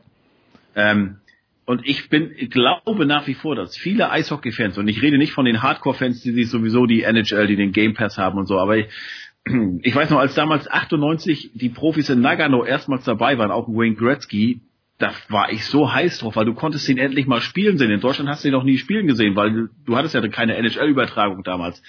Und ich glaube, dass ähm, Leute halt nach wie vor ein Sidney Crosby, ein Ovechkin, ein Jonathan Tate, wie sie alle heißen, Steven Stamkos einfach mal spielen sehen wollen und das können sie nicht. Und ähm, das ist immer schade. Also ich glaube, der Neu will ich sagen, der Neutrale, aber der, der Fan, der sich halt bei den Olympischen Spielen, wie Jürgen schon sagt, einfach Eishockey anguckt, weil Eishockey einfach dazugehört. Mhm. Ähm, ich weiß nicht, ob der so begeistert ist, wenn du dem erklären musst, ja, das ist also jetzt die zweite oder die dritte Garde und der spielt in der und der Liga. Also das könnte so ein bisschen werden wie Fußballturnier bei Olympia, was ja eigentlich auch keine Sau interessiert, weil einfach die Besten nicht spielen. Und weil die Besten ja schon bei der Weltmeisterschaft nie spielen, waren diese Olympischen Spiele immer so besonders. Da hast du nicht die zu spielen, die auf dem Eis gehabt, die halt gerade Zeit hatten, weil sie in den Playoffs rausgeflogen sind um den Stanley Cup, sondern nein, da hast du wirklich Sidney Crosby mit einem Stamkos äh, in einer Linie, du hast einen Datsuk gehabt mit äh, Ovechkin und mit Malkin in einer Reihe. Das war doch sensationell. Und das hast du einfach nicht. Und äh, deshalb ist es, wie gesagt, für mich kom komplett verbessert und ich weiß nicht, ob die Attraktivität so groß ist. Die Chancengleichheit ist natürlich eine ganz andere. Das, das, das, das stimmt auf jeden Fall. Bei, bei verbessert gebe ich dir ja recht, aber wenn du, wenn du genau dieses Fußballturnier ansprichst, ähm, wo du auch sagst, interessiert mich nicht und doch haben viele plötzlich das Finale Deutschland-Brasilien geguckt, ähm, auch wenn es nur U23 Nationalmannschaften waren. Also irgendwie, weil du dann sagst, ah, jetzt sind die Deutschen doch weit, ach, das ist ja die Zukunft, das interessiert mich jetzt, jetzt, jetzt gucke ich das mal. Und ich glaube, dass so ein Effekt bei, bei Eishockey auch eintreten könnte, gerade wenn die Deutschen was taugen. Also, dass man sich, ohne jetzt wie du sagst, klar will man die Stars sehen und was weiß ich, aber es ist eine Chance für den deutschen Eishockeybund, ähm, sich da gut zu präsentieren und auch wenn man dann sagt, ne, zweiklassiges Turnier, aber auch Werbung vielleicht für die eigene Liga zu machen und zu sagen, schau mal, der Torhüter, der uns hier ins Halbfinale gebracht hat, der spielt bei den, was weiß ich, ja, Mannheim Adlern. Geh doch mal hier ins Stadion der, der hier drei Tore geschossen hat, der spielt in der DL bei dem und dem. Guck dir den nochmal an. Also ich finde, es ist so umgekehrt eine Chance, aus dem, aus dem zweiklassigen Olympiaturnier Werbung fürs deutsche Eishockey zu machen. Da gebe ich dir recht und da hast du den neutralen Sportfan, der halt wie gesagt guckt, äh, der halt auch jedes Jahr die WM guckt und einfach begeistert ist, weil Fuß, äh, Eishockey-WM halt irgendwie immer was war im Frühjahr und der halt dann nicht so einschätzen kann, okay, da, okay, da spielen ja bei den Kanadiern wirklich, das ist, nicht, ist ja nicht der Olympiasieger, das ist eine ganz andere Truppe, die da bei der WM aufs Eis stellen. Das ist, glaube ich, dann, dann. Aber wer kann das denn bei Olympia? Also wer, wer kann denn bei Olympia? Du guckst doch bei Olympia, guck ich Curling, hab keine Ahnung. Ich hab keine Ahnung, wer gut, wer schlecht, wer gewinnen müsste. Ich guck das, weil es ein verdammt spannendes Spiel ist und dann sage ich, was ein geiler Sport. Und das gucke ich jetzt mal. Und dann schaue ich, was hab ich denn vom als Kunstlauf und von, von was weiß ich. Ich schaue das dann und sage, Mensch, geiler Sport. Ich, ich kann ja gar nicht richtig beurteilen, ist das erstklassig, ist das zweitklassig. Ich, mich fasziniert die Leistung. Und ich sage dann, Mensch, der Sport, der interessiert mich jetzt so, dass ich mich danach mal damit beschäftige. Und, und ich glaube, so, so einen Effekt könnte man erzielen. Und, und wenn man ganz ehrlich ist, selbst als Sportfan, wie viel Ahnung hast du denn von sehr, sehr vielen Sportarten vor Olympia. Also das ist doch das Faszinierende an Olympia ist ja eine Sportart für dich zu entdecken, weil es einfach schönen Sport gibt. Da gebe ich dir recht, also das ist ja auch, aber ich sag mal eher so diese Randsportarten. Eishockey war ja nie die Randsportart bei Olympia, weißt du? Aber um nochmal auf das vorhergehende Argument zurückzukommen, natürlich, also ich glaube, der neutrale deutsche Sportfan, wenn die Deutschen da im Halbfinale stehen oder im Finale, das ist dem total egal, ob das da ein B-Turnier oder ein C-Turnier ist. Das ist, ich meine, wir reden heute noch bei Olympia. Erich Kühnhackel, Alois Schloder 1976 in Innsbruck. Innsbruck. Ja, Innsbruck. Ge gewinnt, die, gewinnt die Bronze, dass damals halt ähm, halt auch nicht die besten Amerikaner und Kanadier dabei waren. Die Russen waren unerreichbar. Das interessiert dann ja nicht. Und äh, ich muss aber sagen, Jürgen, also bei Olympia in Rio äh, hatte ich es vor Ort erlebt. Bis zum Finale hat die hat die Nationalmann, also die hat, die hat sich doch kaum einer für diese für die deutschen Spieler da interessiert und dann war natürlich die Ansetzung, ich glaube es war 16 Uhr Ortszeit, äh, 23 Uhr Deutschland, ne, Maracanã, Brasilien gegen Deutschland da, und Fußball natürlich, das ist ein Selbstläufer und genauso wäre das natürlich, glaube ich auch. Bitte? Plötzlich, wer kannte denn die Namen Niklas Süle oder naja, oder Klostermann und wie sie hießen, naja doch keine alte Sau, wenn wir ehrlich sind. Also ja. außer Experten kannte die keiner. Und nach diesem Finale hast du gesagt, Mensch, der Süle, das ist aber eigentlich ein ganz cooler Typ. Und jetzt plötzlich siehst du den in der Bundesliga spielen. Also genau den Effekt meine ich ja. Das wird so ein paar Eishockeyspieler, du kannst hier, ich will jetzt nicht sagen zum Star werden, aber du kannst als deutscher Eishockeyspieler, glaube ich, berühmt werden bei diesen Olympischen Spielen. Und das sollte eine Motivation für die deutschen Hackler sein, äh, sich da gut zu präsentieren. Egal wer da mitspielt. Egal ja. wer da ich meine, wer nicht motiviert ist bei Winter oder bei Olympischen Spielen, ist sowieso verkehrt am Platz. Aber na klar, da, da besteht eine Chance. Aber ich glaube auch, dann gibt's diese Nörgler wie mich dann auch, die immer den Finger heben werden, sagen und denk dran, das war aber ne, ein anderes Turnier. Aber natürlich kannst du auch nur gegen die spielen, die da antreten. Das ist ja nicht Deutschlands Fehler, sollten die nachher irgendwie eine super Platzierung haben, dass die NHL-Profis nicht wollten. Ähm, also, das ist doch genau wie letztes Jahr bei den US Open, wo man, also, oh, jetzt Phil Murray, Wawrinka und was weiß ich. Letzten Endes ist es völlig egal, wer fehlt. Kevin Anderson war im Finale aus und der wird sich immer aufschreiben können, äh, Grand Slam Finalist. Und genauso wie die Eishockeyspieler 76 denen auf der, auf der Medaille steht nicht drauf, wer alles gefehlt hat. Ne? Da steht Bronze bei Olympischen Spielen. Fertig aus. Jetzt muss ich aber, was Heiko auch gleich zu Beginn gesagt hat, Jürgen, das ist natürlich, ich meine, wir wissen, Heiko, Heikos Nummer 1 Sportart ist Eishockey. Wenn ich sage, der Höhepunkt der Olympischen Spiele fällt mir persönlich, äh, natürlich als Österreicher der Abfahrtlauf der Herren, aber ich, ich möchte sogar noch weitergehen. Für mich der Abschluss bei Olympischen Spielen ist immer der 50 Kilometer Langlauf der Herren gewesen. Wie geht's dir, Jürgen? Ist für dich tatsächlich auch dieses Eishockey-Endspiel jener gloriose Abschluss, der eben durch das Mitwirken der NHL-Profis, also aus meiner Sicht war es das nicht immer. Wie geht's dir da, Jürgen? Überhaupt nicht. Also ich habe bei, bei Winterspielen tatsächlich so wenig Höhepunkte. Also klar, so Abfahrtslauf, das schaut man, aber ähm, das hängt immer davon ab, gibt's ein Duell, auf welcher Strecke fahren die, also gibt's Protagonisten, die man gerne schaut. Ähm, das ist anders. So bei, bei, bei Sommerspielen hast du natürlich immer so den 100 Meter Lauf und, und solche Sachen und das andere ergibt sich aber dann. Also weil es eine tolle Rivalität gibt, weil äh, weil es eine gefährliche Strecke gibt, wo man sagt, boah, hey, kommen die da überhaupt unten an und und und äh, klar, Biathlon ergibt sich ja aus der aus der Dramatik dieses dieses Sports irgendwie, dass man da gerne zuschaut. Ähm, das sind, glaube ich, also diese Olympischen Spiele, Winterspiele, arbeiten nicht auf einen Höhepunkt hin, wo man sagt, so am zweiten Wochenende 20 Uhr musst du vom Fernseher hocken, sondern es ergibt sich tatsächlich, wo du sagst, schau mal, äh, beim Biathlon ist es spannend, weil wir haben da, da gibt's das und das. Es gibt beim Skifahren gibt's wieder zwei, die sich nicht leiden können und die werden sich im Slalom, werden die sich total bekriegen. Also ich glaube, das ist dann eher wirklich disziplinenabhängig als, als wirklich so dieser eine Höhepunkt. Also klar, Eishockey-Finale war immer so ein Abschluss, aber, aber es ist nicht so, dass man da wirklich drauf hinarbeitet.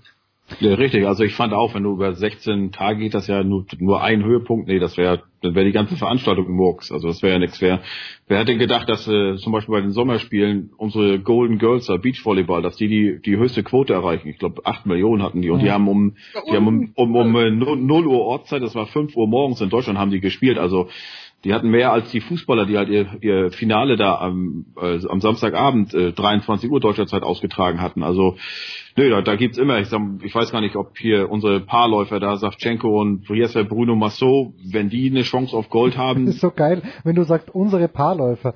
Der Massot ja. ist ein Franzose und die nee, Savchenko... ist Deutscher geworden ja, okay, ja. Wenn, man, wenn man so Kira Wackenhorst erwähnt, schlägt bei Heiko his heart skips a beat, oder? ja, das ist, ist auch in Ordnung. Ich meine, da, und der Heiko, ich hab's dir erzählt, Jürgen, Heiko hat mich ja im Sommer besucht, ich habe mich total gefreut, es waren total nette Tage mit der Familie Olderb und es waren die, die Beachvolleyball-Weltmeisterschaften in Wien auf der Donauinsel und Heiko geht bei diesem Sport mit. Ich habe nie einen glaubwürdigeren Fan und auch Bewunderer und, und auch Beobachter einer Sportart gesehen als Heiko Olderb beim Beachvolleyball. Das war großartig, Jürgen, wirklich. Da kommt jetzt auch nichts. Das ist auch in Ordnung. So, aber, nein, nein, das ist so. Das lassen wir so stehen. Das Nein, so nein, und, und Heiko hat versucht, mir das schmackhaft zu machen und I could not care less, obwohl die Österreicher, deren Namen ich natürlich schon wieder vergessen habe, eigentlich sehr gut da Doppler Horst war. Alexander, Alexander Horst Clemens Doppler. Ja, ja, Dopplerhaus, doch, jetzt fällt mir doch ein. Die haben wunderbar gespielt, aber mir, mir war es relativ Wurst leider. Jetzt eine abschließende Frage, weil Heiko hat, äh, hat nur ein Viertel Zeit für uns heute. Aber Heiko, wenn du, wenn du hörst, weil das fand ich ja lustig, ich wusste jetzt nicht genau, wo Jürgen hin möchte, wenn er sagt, gefährliche Strecke und Olympische Spiele. Aber wenn du an Rio denkst, gefährliche Strecke und Olympische Spiele, eines der zehn Bilder, die mir in Erinnerung geblieben sind, sind gefährliche Strecke und Olympische Spiele. Wovon spreche ich, Heiko? In Rio oder in In Rio, in Rio. Gefährliche Strecke Olympische Spiele. War, wo hat es einen geilen, geilen Unfall nach dem anderen gegeben? Beim Frauenrad, äh, beim, da sind Beim Radfahren, ja. Also ich weiß nicht, ob es nur Frauen Frauen. waren. Ja, ich, ich, also Entschuldigung, geil. Es gab sicher auch Verletzte, aber ich meine diese eine Kurve, wo du gemerkt hast, dass dort Menschen am Start waren, die sehr, sehr selten auf dem Rennrad sitzen und die hat's da reingepfeffert in diese wattierte, das meine ich nur, also Stürze, wo was passiert ist, um Gottes Willen, das meine ich nicht, aber diese eine Kurve war großartig. Ganz, ganz fantastisch. Das wirst du eventuell im Pyeongchang auch wieder sehen. Äh, Team Nigeria hat sich ja erstmals qualifiziert, der Frauenbob meine ich. ähm, nee, aber das, ja, wir lachen so. Und ich meine, natürlich ähm, haben, können die das alle besser als wir. Ja. Aber wenn du dann an den Georgier denkst, der Ja, in Vancouver im Training ums Leben gekommen ist, am Tag der Eröffnungsfeier, ähm, so witzig oder interessant so manche Exoten ja auch sein mögen, aber bei solchen Sportarten wie Bob oder Rennrodeln, boah, das ist natürlich schon, da, oder Skispringen, Ja. das ist was anderes, als wenn du da mal eben bei rutschiger Bahn mit dem Fahrrad in der Kurve stürzt, ne? Ja, äh, das, das, ich glaube, was wir vergessen haben, oder was ich zumindest vergessen habe, ist folgendes, nämlich, dass wenn man den guten Rodlern zusieht, dann denkt man sich, da ist nicht viel dabei, die liegen alle innerhalb von drei Zehnteln. Man sieht gar nicht, wie, wie gefährlich dieser Sport noch ist, Jürgen. Unglaublich. Und das, das, Ich komme auf so einer Rodelbahn, ich bin ja aber so eine Rodelbahn runtergefahren. Auf dem Bauch.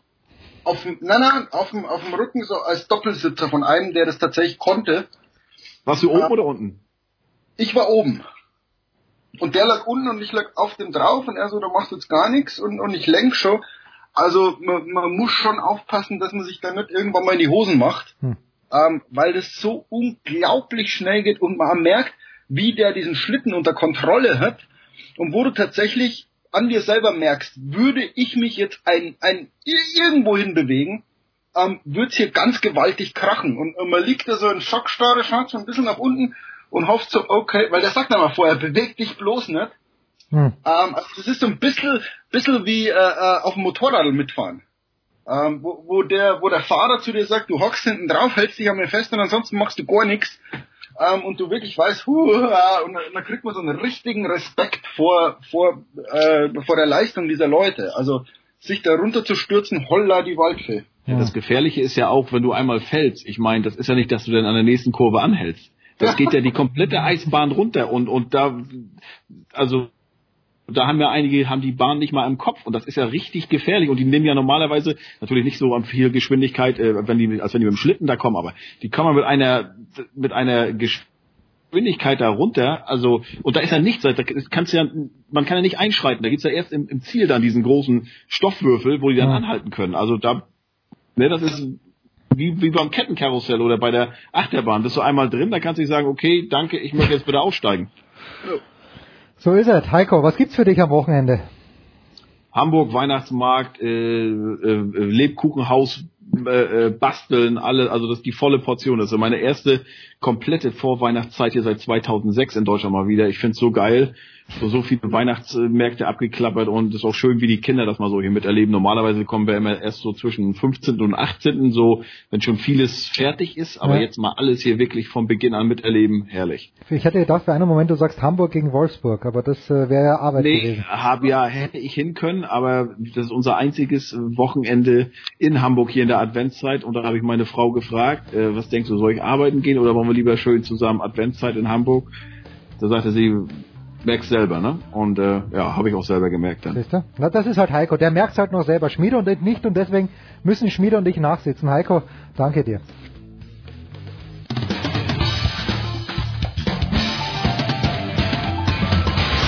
Hey, I'm Jeannie Bouchard, and you're listening to Sports Radio 360.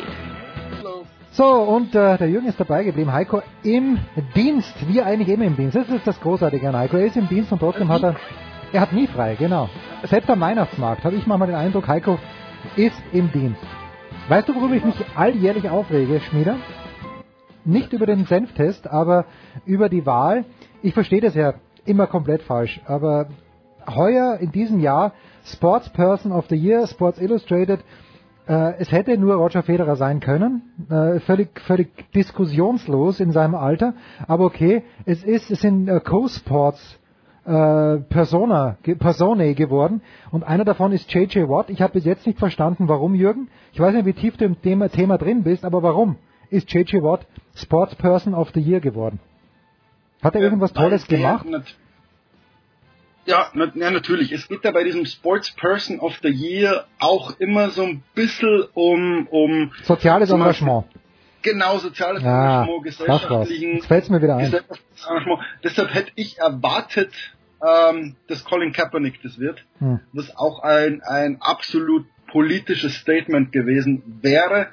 Äh, Kaepernick wird geehrt, wird auch von, äh, also Kareem Abdul-Jabbar schreibt die, schreibt die Hommage auf, auf Kaepernick und, und ähm, also das ist ja der Muhammad Ali Award dann. Also der, der, äh, Kaepernick wird geehrt, Gott sei Dank, völlig, völlig zu Recht. Ähm, JJ Watt war quasi der erste, der sich nach den, nach der Naturkatastrophe in Houston ähm, wirklich engagiert hat. Jetzt fällt ähm, mir wie Schuppen vor den Augen. Jetzt fällt es mir auch wieder ein. Natürlich, völlig klar. die Ärmel hochgekrempelt Hm. hat und, und dann letztlich gesagt hat, er, er sucht jetzt hier nach Spenden und keine Ahnung und, und hat da irgendwas aufgerufen und gesagt, also 500.000 Dollar wollen wir haben und ich glaube, es kamen dann, ich glaube, knapp 40 Millionen Dollar zusammen. Und das ist natürlich schon ein, ein, ein Riesending. Also man, klar, die Amerikaner spenden sehr gern. Ja. Also wenn es hart auf hart kommt, gibt es eine Solidargemeinschaft äh, in diesem Land. Und da war natürlich JJ Watt die Galionsfigur. Und der zweite ist natürlich äh, Jose Altuve. Jose Altuve, der irgendwie, also der ist so die, die Galionsfigur für, ähm, wie soll man sagen, Relentless. Also eine Stadt, die nicht aufgibt, die trotz Katastrophe irgendwie weitermacht und, und das schafft und die Karriere von dieses, dieses äh, nicht sehr großen Menschen, der zu- für zu klein befunden wurde für die MLB, der irgendwie sich durch, durch ganz krude Sommerligen gekämpft hat, zurück in die MLB und plötzlich der Star der Astros wird und, und quasi so, ein, so eine Figur nicht nur für die World Series, sondern auch für, für diese Stadt, dieses, für dieses Nicht-Aufgeben war. Also, ähm, Mai über sportlich, man, man kann ja immer streiten. Also wir haben ja bei dir, bei, bei diesem Abend, glaube ich, wo du auch gefragt hast, wer ist denn der Sportler des Jahres? Ja. Äh, kann man, kann man immer sagen, ist es, ist es jetzt der Ironman-Gewinner, ist es Federer in so einem Nicht-Olympia-Jahr? Fällt es einem natürlich immer so ein bisschen schwerer, weil es, weil es keinen Olympiahelden in dem Sinn gibt. Ähm, Sports Illustrated ist natürlich, ist eine amerikanische Zeitung. Hm. Das, das darf man natürlich auch nie vergessen, dass die natürlich dann amerikanische Helden bevorzugen ähm, und dass sie aufgrund von ja, sozialem, gesellschaftlichem Engagement dann natürlich, sag mal, vielleicht die sportlichen Leistungen ein bisschen vergessen, ja, weil JJ Watt hat jetzt sportlich nicht viel gerissen, der ist schon wieder verletzt. Ja.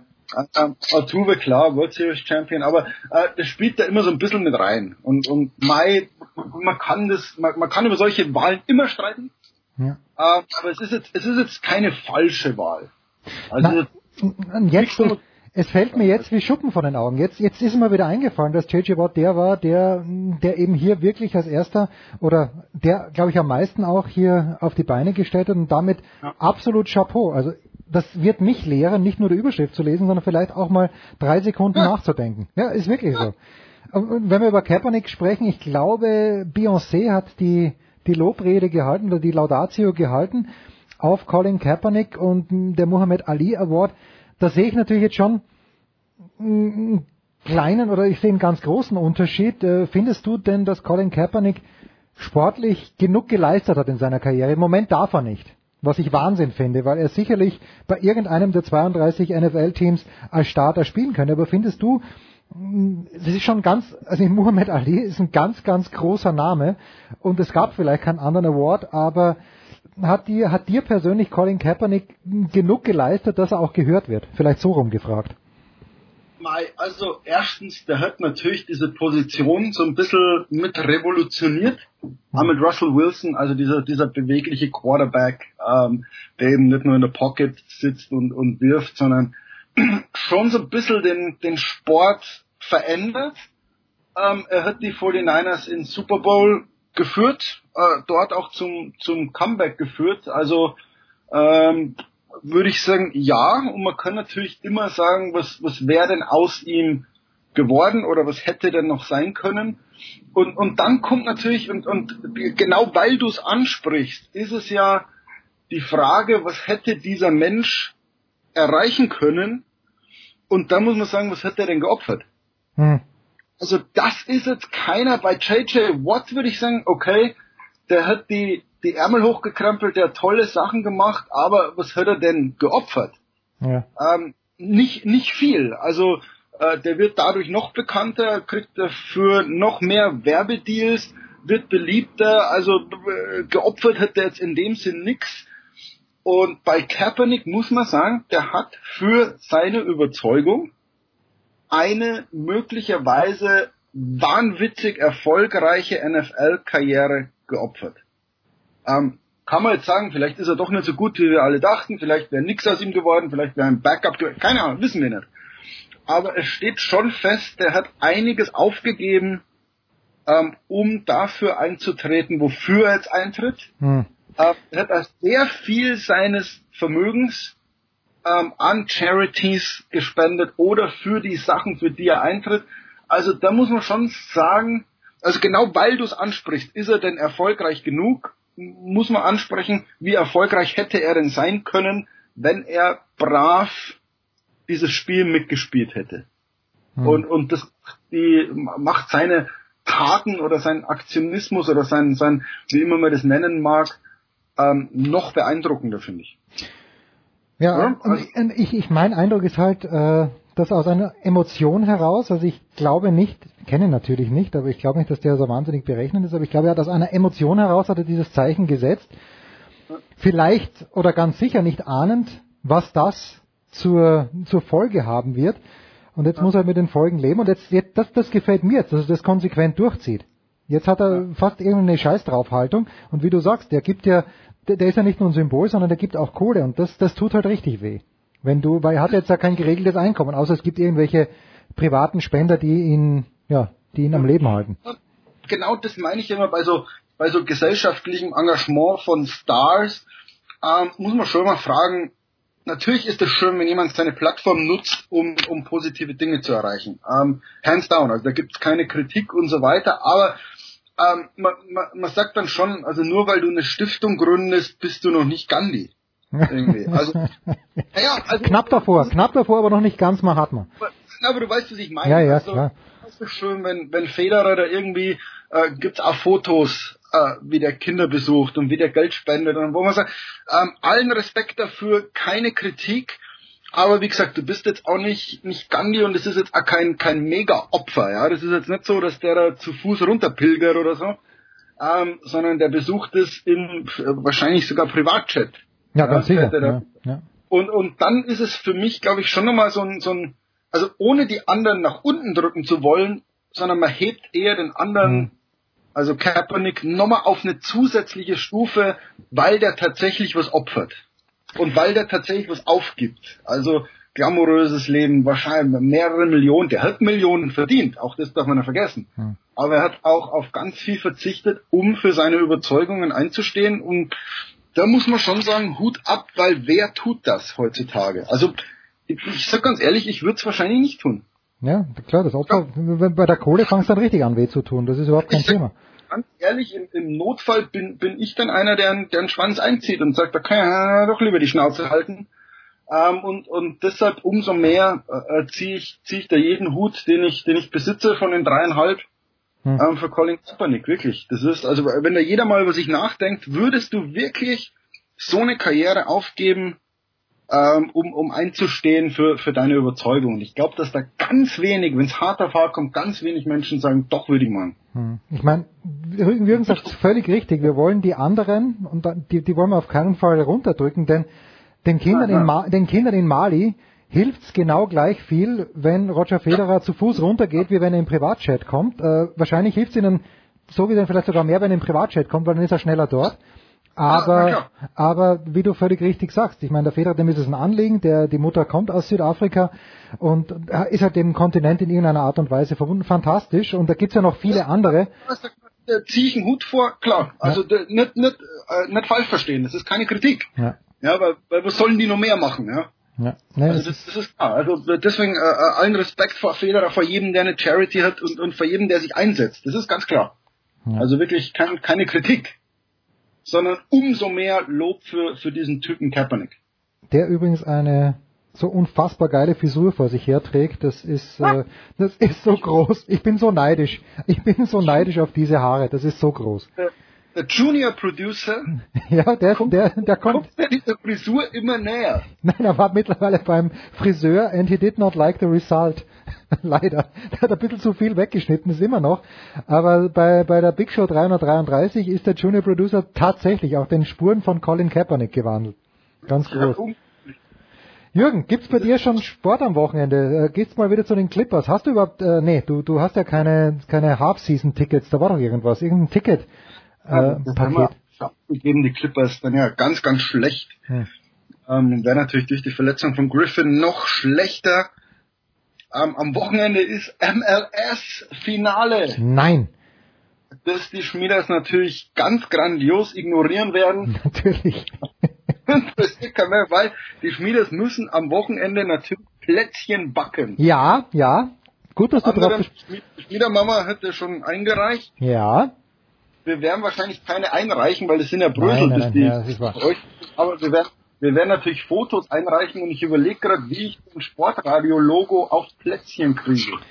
Also ich sage mal so, Jürgen, deine Mama, sehr, sehr nett, hat uns ein Paket geschickt in der Größe, äh, ich würde mal sagen, es sind ungefähr 17 mal 10 Zentimeter mit einer Tiefe von 3 Zentimeter. Es sind wahrscheinlich vier Vanillekipferl drinnen. Wir müssen also sehr, sehr vorsichtig umgehen mit dem Gebäck von der Mutter von Jürgen Schmieder, aber... Du hast ja gesagt, du willst nur drei Plätzeln oder so. Ja, ja, also ich sage, wir werden, wir werden da extrem, wir, wir müssen noch, du hast hier die Chance jetzt äh, zu sagen, was sollen wir dazu trinken? Zum Plätzchentest. Ich trinke keinen Alkohol. Das, das Alkohol ist ausgeschlossen. Muss es ein Punsch ja, sein oder muss es, muss es ein Kakao sein? Ein Kinderpunsch. Kinderpunsch, schon, okay. Aber du musst natürlich, also ihr seid euch schon gewiss, dass ihr richtig gehasst werdet nach dem. Ja, also da, da ist jetzt richtig Herzblut drinnen, weil wir auch ein paar weil, Hörer haben. Das ist natürlich persönlich, da backen Mütter, Großmütter, ja, ja. Ehefrauen, Ehemänner und schicken euch das zu. Da sind ja Blut, Schweiß und Tränen drin. Ja, ja. Und da könnt ihr nicht einfach so umgehen wie mit dem, mit dem Estragon oder mit dem, keine Ahnung, wo er sagt, der, das ist ja ein Totalausfall. Also solltet ihr über die Plätze meiner Mutter sagen, dass es ein Totalausfall ist dann steige ich in den Flieger und, und ziehe mit euch den Platz ab. da zieht der Jürgen uns die Ohren lang. Das ist fantastisch. Jürgen, vielen, vielen Dank. Also ihr, ihr, ihr müsst wissen, was ihr da, also das ist ja eigentlich, ihr macht ja Arschbomben ins Fettnäpfchen. Ja, mit, mit Anlauf. Mit Anlauf. Gut, so machen wir das. Unglaublich. Also Hulber und Gau, solltet ihr die Adventszeit überleben, Dann haben wir alles richtig gemacht. Habt ihr was falsch gemacht wahrscheinlich. das ist wahr. ja, der große Jürgen Schmieder in Los Angeles auf dem Weg in die Küche. Hanni steht schon und malt die Mandeln. Denn nur dann wird das Weihnachtsgepäck fantastisch. Kurze Pause, dann geht's ja weiter. Big Show 335.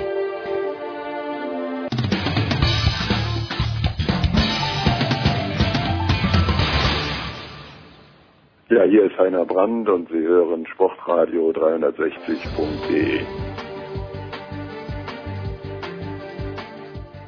Big Show 335, Sportradio 360. Und diesen Mann haben wir vor zwei Wochen sehr vermisst, das möchte ich sagen. Er war zur Big Show 300 in den Studios, aber vor zwei Wochen, lieber Michael Kohlmann, der Davis Cup Kapitän der deutschen Nationalmannschaft. Was hast du, welche Ausrede hattest du vor zwei Wochen nicht bei der Big Show 333 am Start zu sein? Oder fragst du mich jetzt, was so aus dem Kopf heraus, wo ich vor zwei Wochen war? Das, ähm, Essen. Da ich jetzt überlegen, aber das muss was unglaublich. Es war ein Essen bei den deutschen Jugendmannschaften, siehst du? Guck, so ist mein Kurzzeitgedächtnis äh, Katastrophe. Ähm, das war auch der einzige, der, der mich äh, sozusagen davon ferngehalten hat. Sonst hätte ich natürlich äh, keine Kosten und Mühen gescheut, bei der 333. Auflage dabei zu sein. Ja, weil auch du ein Mann bist, das wissen wir, der den Senf sehr schätzt. Na gut.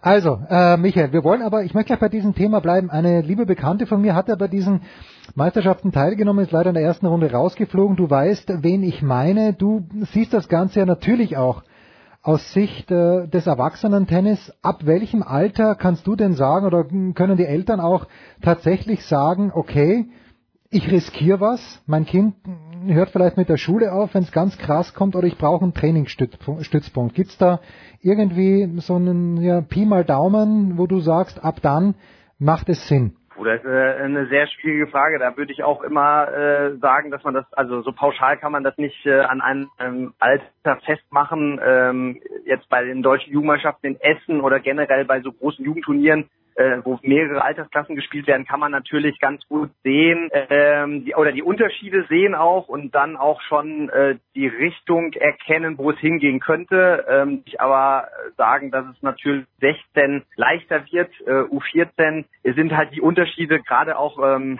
in der, in der, im Wachstum noch ex, extrem groß. Und da haben also teilweise Jungs äh, aufgeschlagen, da hätte man meinen können, okay, die könnten auch als 18-Jährige durchgehen. Hm und die haben dann gegen vier ähm, aussahen, die hätten auch noch bei 12, bei U12 mitspielen können. Also ich glaube, dass das, dass das so äh, nicht pauschal zu sagen ist, aber äh, ja, mit der mit der Altersklasse U16, glaube ich, kann man dann doch feststellen, äh, wo es hingehen könnte, beziehungsweise wo die Stärken und Schwächen bei Einzelnen dann doch ähm, zu sehen sind.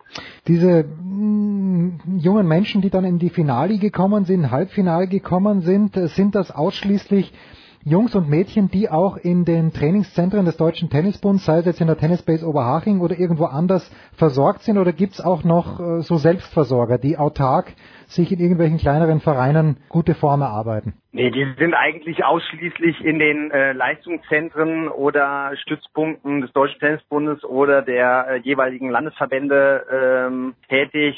Manche sind dann äh, in ein oder einzelne sind dann in, in den großen Akademien dann vielleicht auch noch ähm, äh, am Start, aber jetzt, dass, dass, dass äh, einzelne Leute aus, aus ganz kleinen ähm, Vereinen sich hochspielen und da auch weiter trainieren, ist ganz, also ist eigentlich nicht mehr nicht mehr äh, vorhanden. Also da werden dann auch die Trainingszentren bei den ersten Erfolgen schon manchmal ge getauscht und äh, die, die dann bei den deutschen Meisterschaften ankommen, werden halt äh, ja meistens auch in den jeweiligen Landeszentren dann gut versorgt. Hm.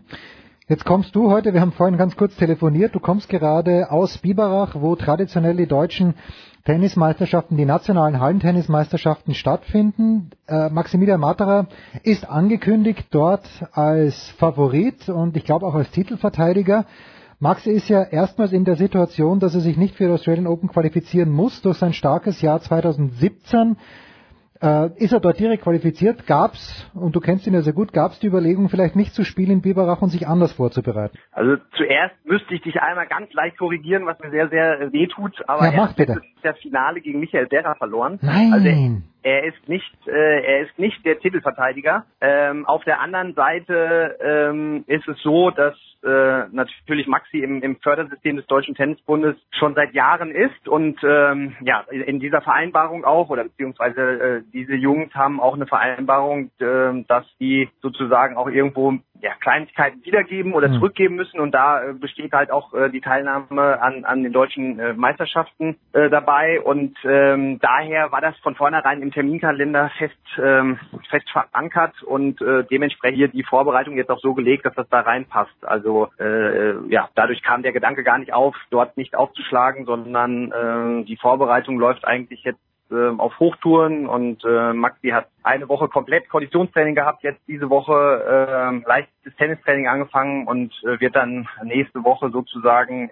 so ein bisschen den Matchrhythmus suchen. Ähm, ja, da, dafür ist das jetzt, äh, da passt das auch ganz gut rein, ähm, um, um dann ähm, sich nochmal so den Feinschliff, ein paar Matches nochmal zu holen vor, vor der Reise dann Richtung Australien. Maxi hat sich ja unter die Top 100 gespielt auf der Challenger-Ebene. Da war er sehr, sehr erfolgreich. Aber was ihm halt noch fehlt, ist, ist dieses Erfolgserlebnis oder mehrere Erfolgserlebnisse auf der ATP Tour. Ist das jetzt eine Geschichte, wenn du sagst, er hat eine Woche Kondition gebolzt, äh, dass ihn das einen kleinen Schritt weiterbringt? Braucht es bei ihm das einfach das, das einmal Knacks macht, dass er irgendjemand schlägt, irgendeinen Top 50 Mann und dann geht's dahin? Was ist bei Maxi? Deine Kurzzeitprognose oder auch die mittelfristige Prognose? Ja, bei Maxi, den verfolge ich ja jetzt schon, seitdem ich eigentlich äh, beim DTB angefangen habe. Das war 2013. Da habe ich ihn auch äh, ja sehr häufig auf Turnieren begleitet und ähm, habe ihn jetzt äh, auch seitdem eigentlich ständig in, in Oberhaching Schläger. Ähm, Maxi ist jemand, der äh, manchmal ein bisschen länger braucht ähm, ähm, für für einen kleineren Schritt. Äh, das war damals schon so. Da hat er glaube ich sechs Future-Finals hintereinander verloren Mhm. und ähm, dann das siebte gewonnen und auf einmal hat er dann glaube ich vier oder fünf am Stück gewonnen. Bei bei seiner äh, jetzigen Ausgangslage, da äh, hast du komplett recht, er hat, glaube ich, elf oder 13 Mal, ich weiß gar nicht mehr, äh, irgendwie in der ersten Runde jetzt verloren bei großen Turnieren. Aber ähm, ich bin mir ziemlich sicher, dass äh, im nächsten Jahr da der äh, Knoten auch platzen wird. Und äh, wenn er das dann einmal geschafft hat, bin ich mir noch sicherer, dass er sich dann da auch etablieren wird. Und ähm, ja, dann muss man halt schauen. Also generell ist das Ziel mit Sicherheit bei ihm, äh, die, die Platz von 90 vielleicht äh, ja, zu halten, aber seine Punktausbeute bei den größeren Turnieren natürlich äh, steigern, dass er sich die Ranglistenposition sozusagen über die großen Turniere erspielt und nicht über die Challenger. Und Mhm. ähm, wenn er dann am Ende des Jahres zweistellig sein wird, glaube ich, ist er zufrieden und ähm, bin ich auch zufrieden. Wir haben uns ja das letzte Mal gesehen beim Challenger-Turnier in Ismaning. Jetzt äh, in der Zwischenzeit ist ein weiteres Turnier dazugekommen, nämlich äh, bei, im, beim TC Große Seloe, wo im letzten Jahr schon, also in diesem Jahr Florian Mayer schon Bundesliga gespielt hat. Äh, Matthias Bachinger, wenn ich es richtig gesehen habe, spielt letztes Jahr auch beim TC Groß Hesselohe, dotiert mit 150.000 US-Dollar. Siehst du da jetzt einen positiven Trend? Ist Deutschland wieder ein Markt jetzt, der interessanter wird? Und wenn ja, warum? Ähm, ja, ich weiß jetzt nicht, ob ich da einen kompletten Trend sehe. Ähm, äh, ich, die, dieses Turnier in, in Großes Lohr ist natürlich äh, ja sehr gut für für die deutschen Spieler und vor allen Dingen für die Spieler hier aus dem äh, südlichen Bereich, äh, weil es halt ein, ein weiteres Event vor der Haustür ist und ähm, wenn man sich jetzt auch die Ergebnisse anguckt äh, der letzten Challenger-Turniere in Deutschland, äh, Ismaning hat Yannick Hansmann gewonnen, Eckenthal hat Maxi Matra gewonnen, äh, dann kann man natürlich auch hoffen, dass auch in Großes Loh ein anderer äh, Deutscher, die sich den, einer von den beiden sogar, äh, weil es einfach ja zu Hause dann doch ein bisschen einfacher äh, ist anscheinend Hm. oder auch manchmal einem leichter fällt, ähm, über seine Grenze zu gehen. Ähm, von dem her ist es natürlich sehr positiv und sehr begrüßenswert, aber ob ich da jetzt einen kompletten Trend sehe, das weiß ich nicht. Ähm, wir hatten äh, früher extrem viele Challenger-Turniere, das ist dann, glaube ich, runtergegangen auf fünf äh, in einem Jahr. Jetzt ähm, haben wir mit Ismaning ein neues äh, Turnier wieder dazu bekommen, großes Lohr, dass die natürlich äh, sofort ähm, ja mit einem 150.000er, also mit dem größten, der größten Kategorie überhaupt anfangen. Das äh, freut mich auf der einen Seite, auf der anderen Seite macht mich ein bisschen stutzig, weil das ist immer so eine, also ich, ich sehe dem immer ein bisschen äh, äh, kritisch auch entgegen, dass das da auch aus dem Nicht heraus äh, so ein Riesenbatzen an Geld zur Verfügung steht. Mhm. Äh, ich hoffe, dass, äh, dass das auch eine Langfrist ist und äh, wünsche dem Turnier natürlich alles Gute, aber man darf auch nicht vergessen, dass der Kalender relativ ähm, eng ist. Also das heißt, dass es schon sehr, sehr viele Turniere im, im Sommer gibt. Und ich weiß zum Beispiel von einem Turnierveranstalter aus Essen, der auch gerne einen Challenger in Deutschland machen würde. Aber äh, mittlerweile ist es jetzt so auch, dass, dass die äh, Wochen halt äh, ja, sehr, sehr voll sind in Europa und die ATP sehr begrüßen würde, den einen oder anderen Hallen-Challenger noch mehr gäbe. Mhm. Mhm. Denn in den Monaten ähm, gibt halt extrem wenig Turniere auf der Ebene. Dafür im Sommer dann teilweise hast du Wochen, wo du äh, fünf, sechs Challenger wirklich hast in einer Woche plus noch drei ATP-Events. Also äh, deswegen, also ich würde mich sehr freuen, wenn wir noch das eine oder andere Hallenturnier dazu bekommen würden, beziehungsweise wenn wir die, die wir hätten, äh, auch halten könnten. Äh, und dann könnte man, glaube ich, von einem positiven Trend. Ja, also äh, das Turnier in Großes Selo ist angesetzt vom 4. August, wenn ich es richtig im Kopf habe, sprich in der Woche nach dem Sandplatzturnier in Kitzbühel. Das macht vielleicht Sinn für diejenigen, die noch länger auf Sand spielen wollen. Wenn Michael sagt, das ist die höchste Kategorie, dann könnte man sich auch denken, dass vielleicht ein paar Spieler da vorbeischauen. Nicht unbedingt deutsche Spieler zwischen 50 und 100, die in Kitzbühel früher ausgeschieden sind, die vielleicht noch nicht rüber müssen nach Amerika, die nicht in Cincinnati spielen müssen oder vielmehr nächstes Jahr ist er wieder Toronto. Natürlich Cincinnati ist erst später. Das ist das, da freue ich mich schon drauf. Da werde ich sicherlich vorbeischauen in Großes Elohe. Äh, Michael, wo ich auch Nein, wo ich nicht vorbeigeschaut habe, wo ich die große Freude gehabt, das zu kommentieren, wobei das Ergebnis mich nicht erfreut hat, war natürlich die Erstrundenpartie gegen Belgien. Und äh, die Belgier, wir haben nicht mehr seitdem gesprochen, im Finale mit einem überragenden David Goffin. Ähm, schaust du sowas komplett emotionslos an oder gehst du in das Wochenende rein und denkst dir Wahnsinn? Das wäre für uns auch möglich gewesen und was wäre das für ein geiles Erlebnis gewesen in Lille vor 27.000 Franzosen?